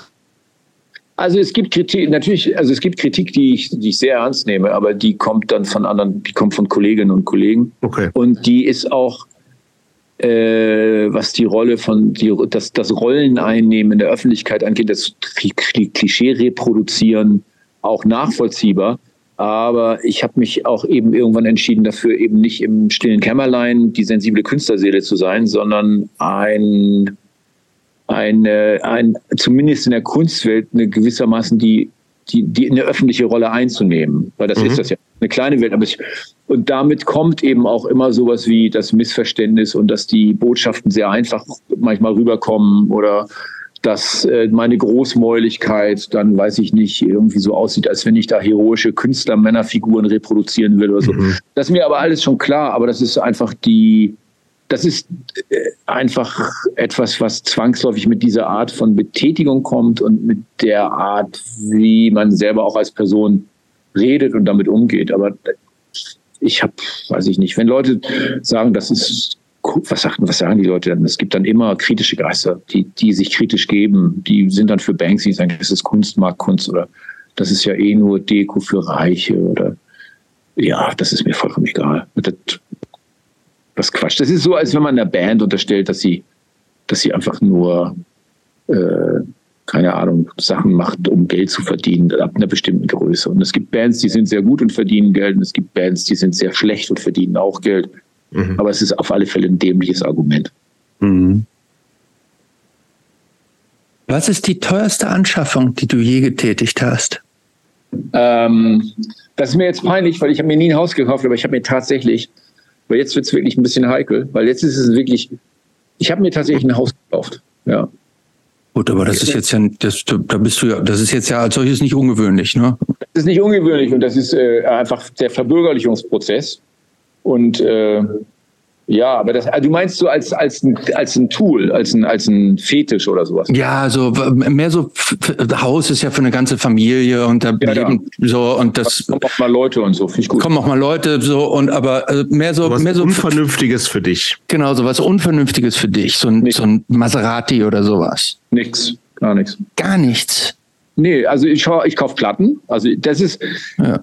also was ich schon immer gekauft habe, ich habe kauf Bücher, ich kaufe Fotobücher, ich kaufe Kunstbücher, ich kaufe Schallplatten, ja. ich kaufe Comics und ich muss halt nicht aufs Geld achten. Also ja. das ein großer Vorteil. Wenn jemand sagt, hier ist die erste, weiß ich, ich habe hier eine Sun Ra in der Auslage, Auflage aus Chicago in der 300er Auflage von 67 handsigniert, kostet, weiß ich nicht, kostet 800 Pfund, sag ich ja, egal, her damit.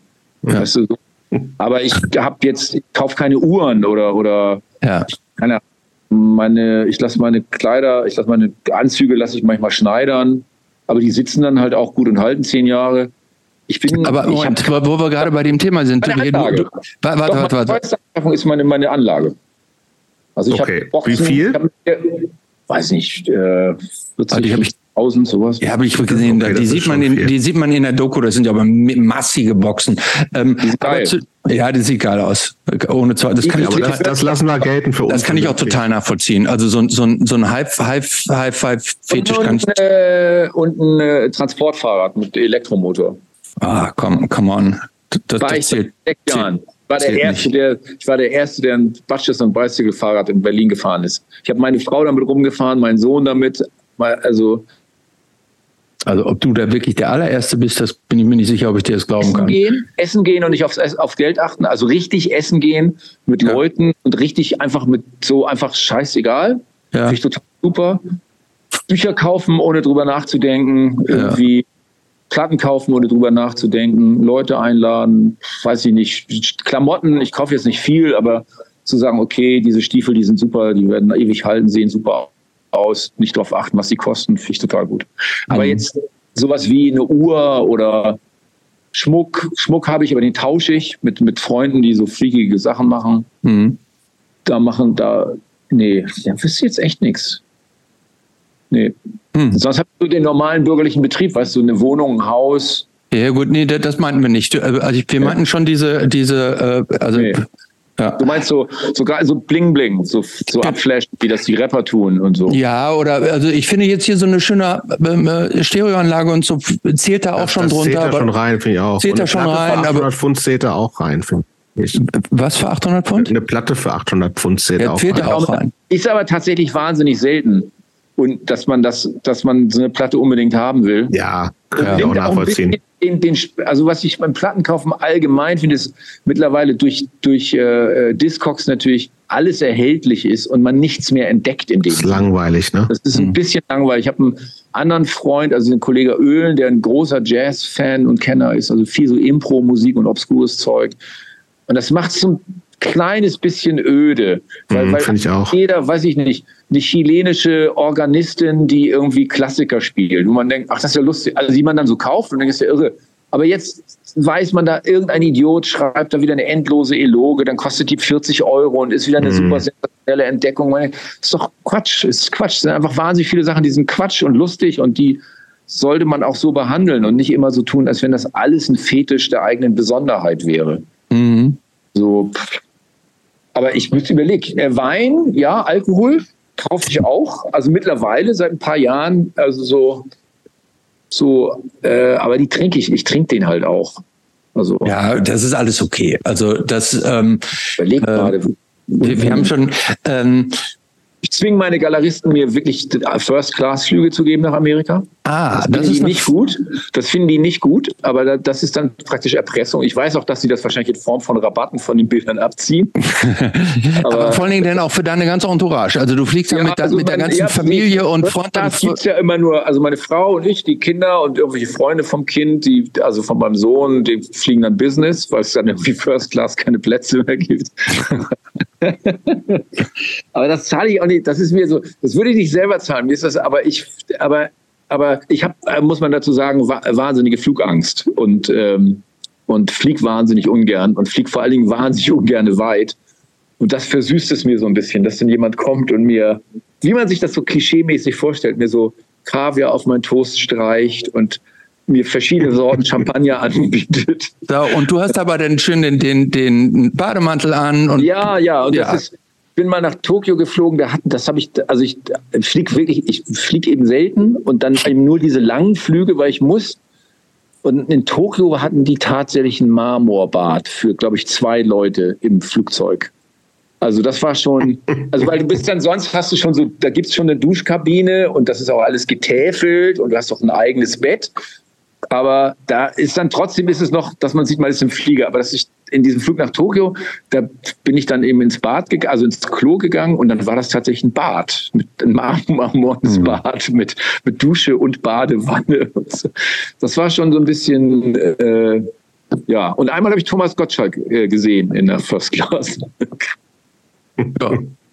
Das war jetzt nicht so erfreulich, aber es war gut, weil ich das dann kann man so kann man eben so als Gag erzählen. Ja, aber ich, ich hätte sowieso Foto, gedacht, dass und ich habe ein Foto von seinem Fuß gemacht. Sehr schön, aber ich hätte sowieso gesagt, dass man äh, in diesen äh, Langstrecken First Class da, äh, Flügen, dass man sich da so kennt, oder nicht? Nee, also ich, ich nee, so, nee, ich glaube, die meisten Leute, die sowas fliegen, sind, glaube ich, sind eben sehr reich. Ja. Und dadurch nicht zwangsläufig interessant.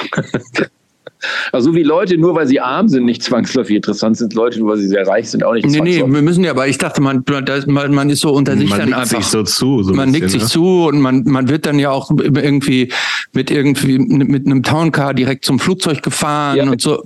so ja, all, diese, all diese Sachen. Also, die einzigen, die einem zunicken und die einen dann mit Namen eben ansprechen, sind natürlich die, die Leute, die Stewards und die Stewardessen. Das ist klar.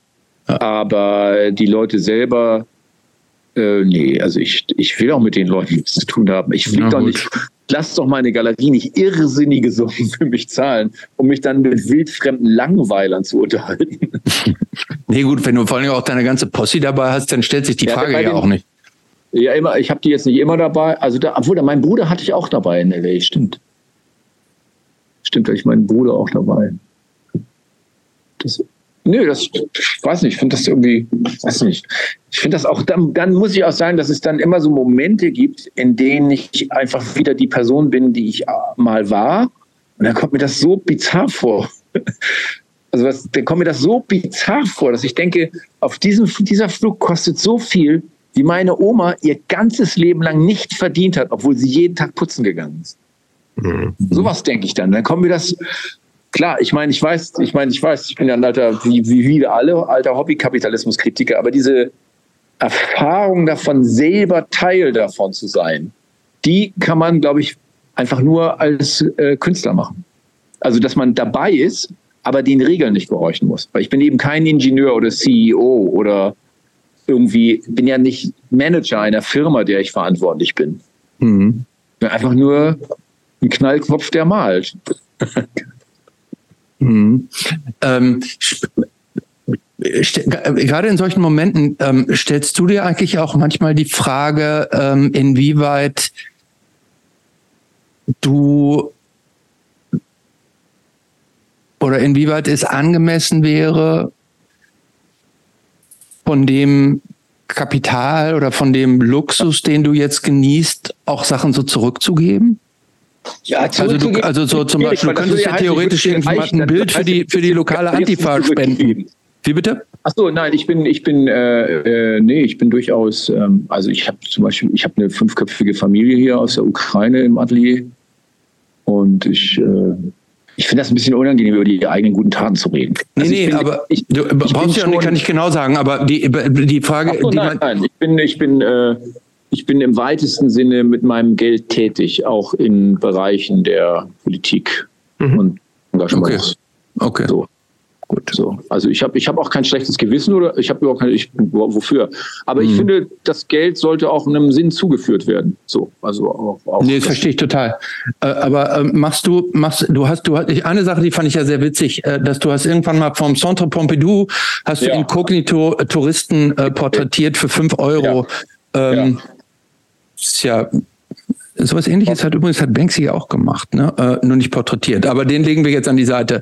Ähm, aber ähm, in so Momenten, du hast gesagt, ich finde es gut, dass du da jetzt dann nicht im Detail drüber reden willst, was du machst und so. Aber ähm, kommt dir auch so spaßenshalber mal so die Idee, ich sage jetzt mal, bei der Schule von deinen Kindern, da muss irgendwie Geld gesammelt werden, weil die Aula äh, renoviert ja. werden muss. Ja. Da gibt es ja zwei Möglichkeiten. Du könntest da theoretisch dann eine, eine dezente kleine Überweisung machen. Oder du könntest natürlich auch hingehen und sagen, hier Leute, komm, sucht euch mal was in meinem Atelier aus und seht zu, was er da rausholt.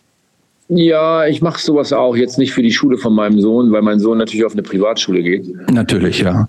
Das ist ganz natürlich, das weiß er selber auch, dem ist das selber, glaube ich, auch suspekt. Aber der weiß das, der reflektiert das auch. Das hängt einfach da, wenn ich in Hamburg geblieben wäre, wäre in Hamburg auf eine normale Schule gegangen. Aber ich habe mich mit, als ich nach Berlin gekommen bin und mich mit Leuten über deren Schule geredet habe und über deren Schulprobleme, habe ich gesagt, nee, das ist, das packe ich nicht. Dann schicke ich den gleich auf eine bilinguale Schule fertig.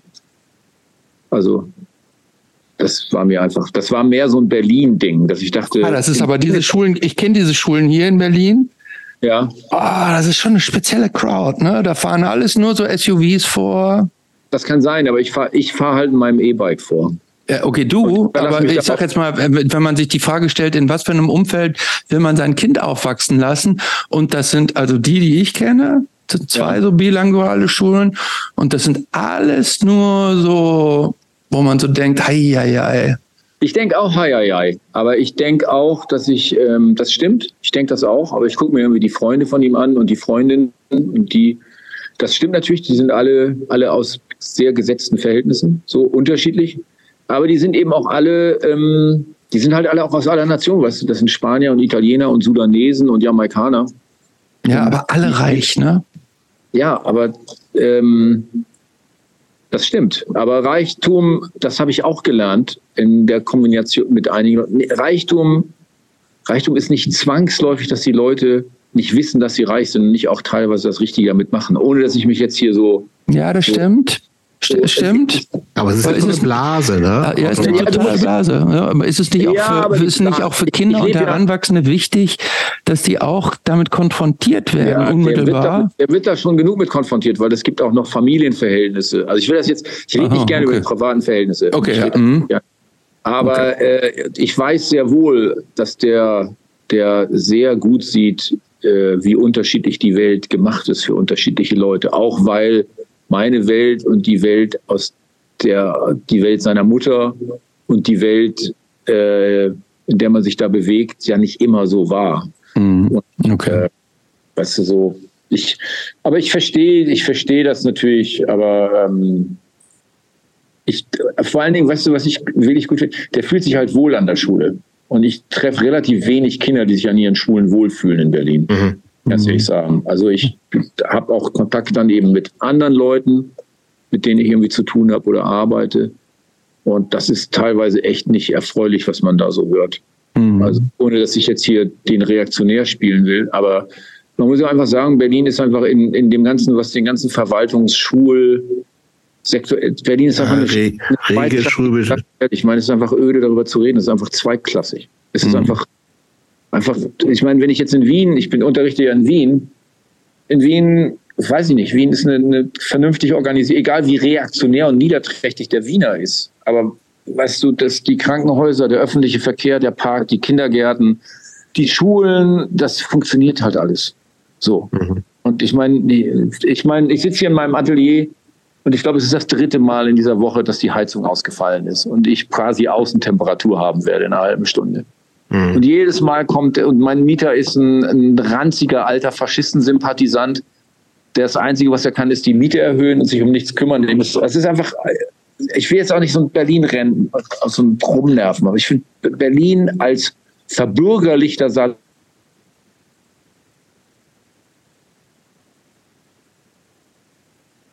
Jetzt ist er weg. Da der, und da war der Akku. Jetzt ist der Akku leer. Aber, aber auch, ist auch ein Schlusswort, finde ich. Ja. Sehr lassen schön. Wir, lassen wir so stehen. Das, das lassen wir jetzt so stehen. Wir sind jetzt ja auch weit gekommen.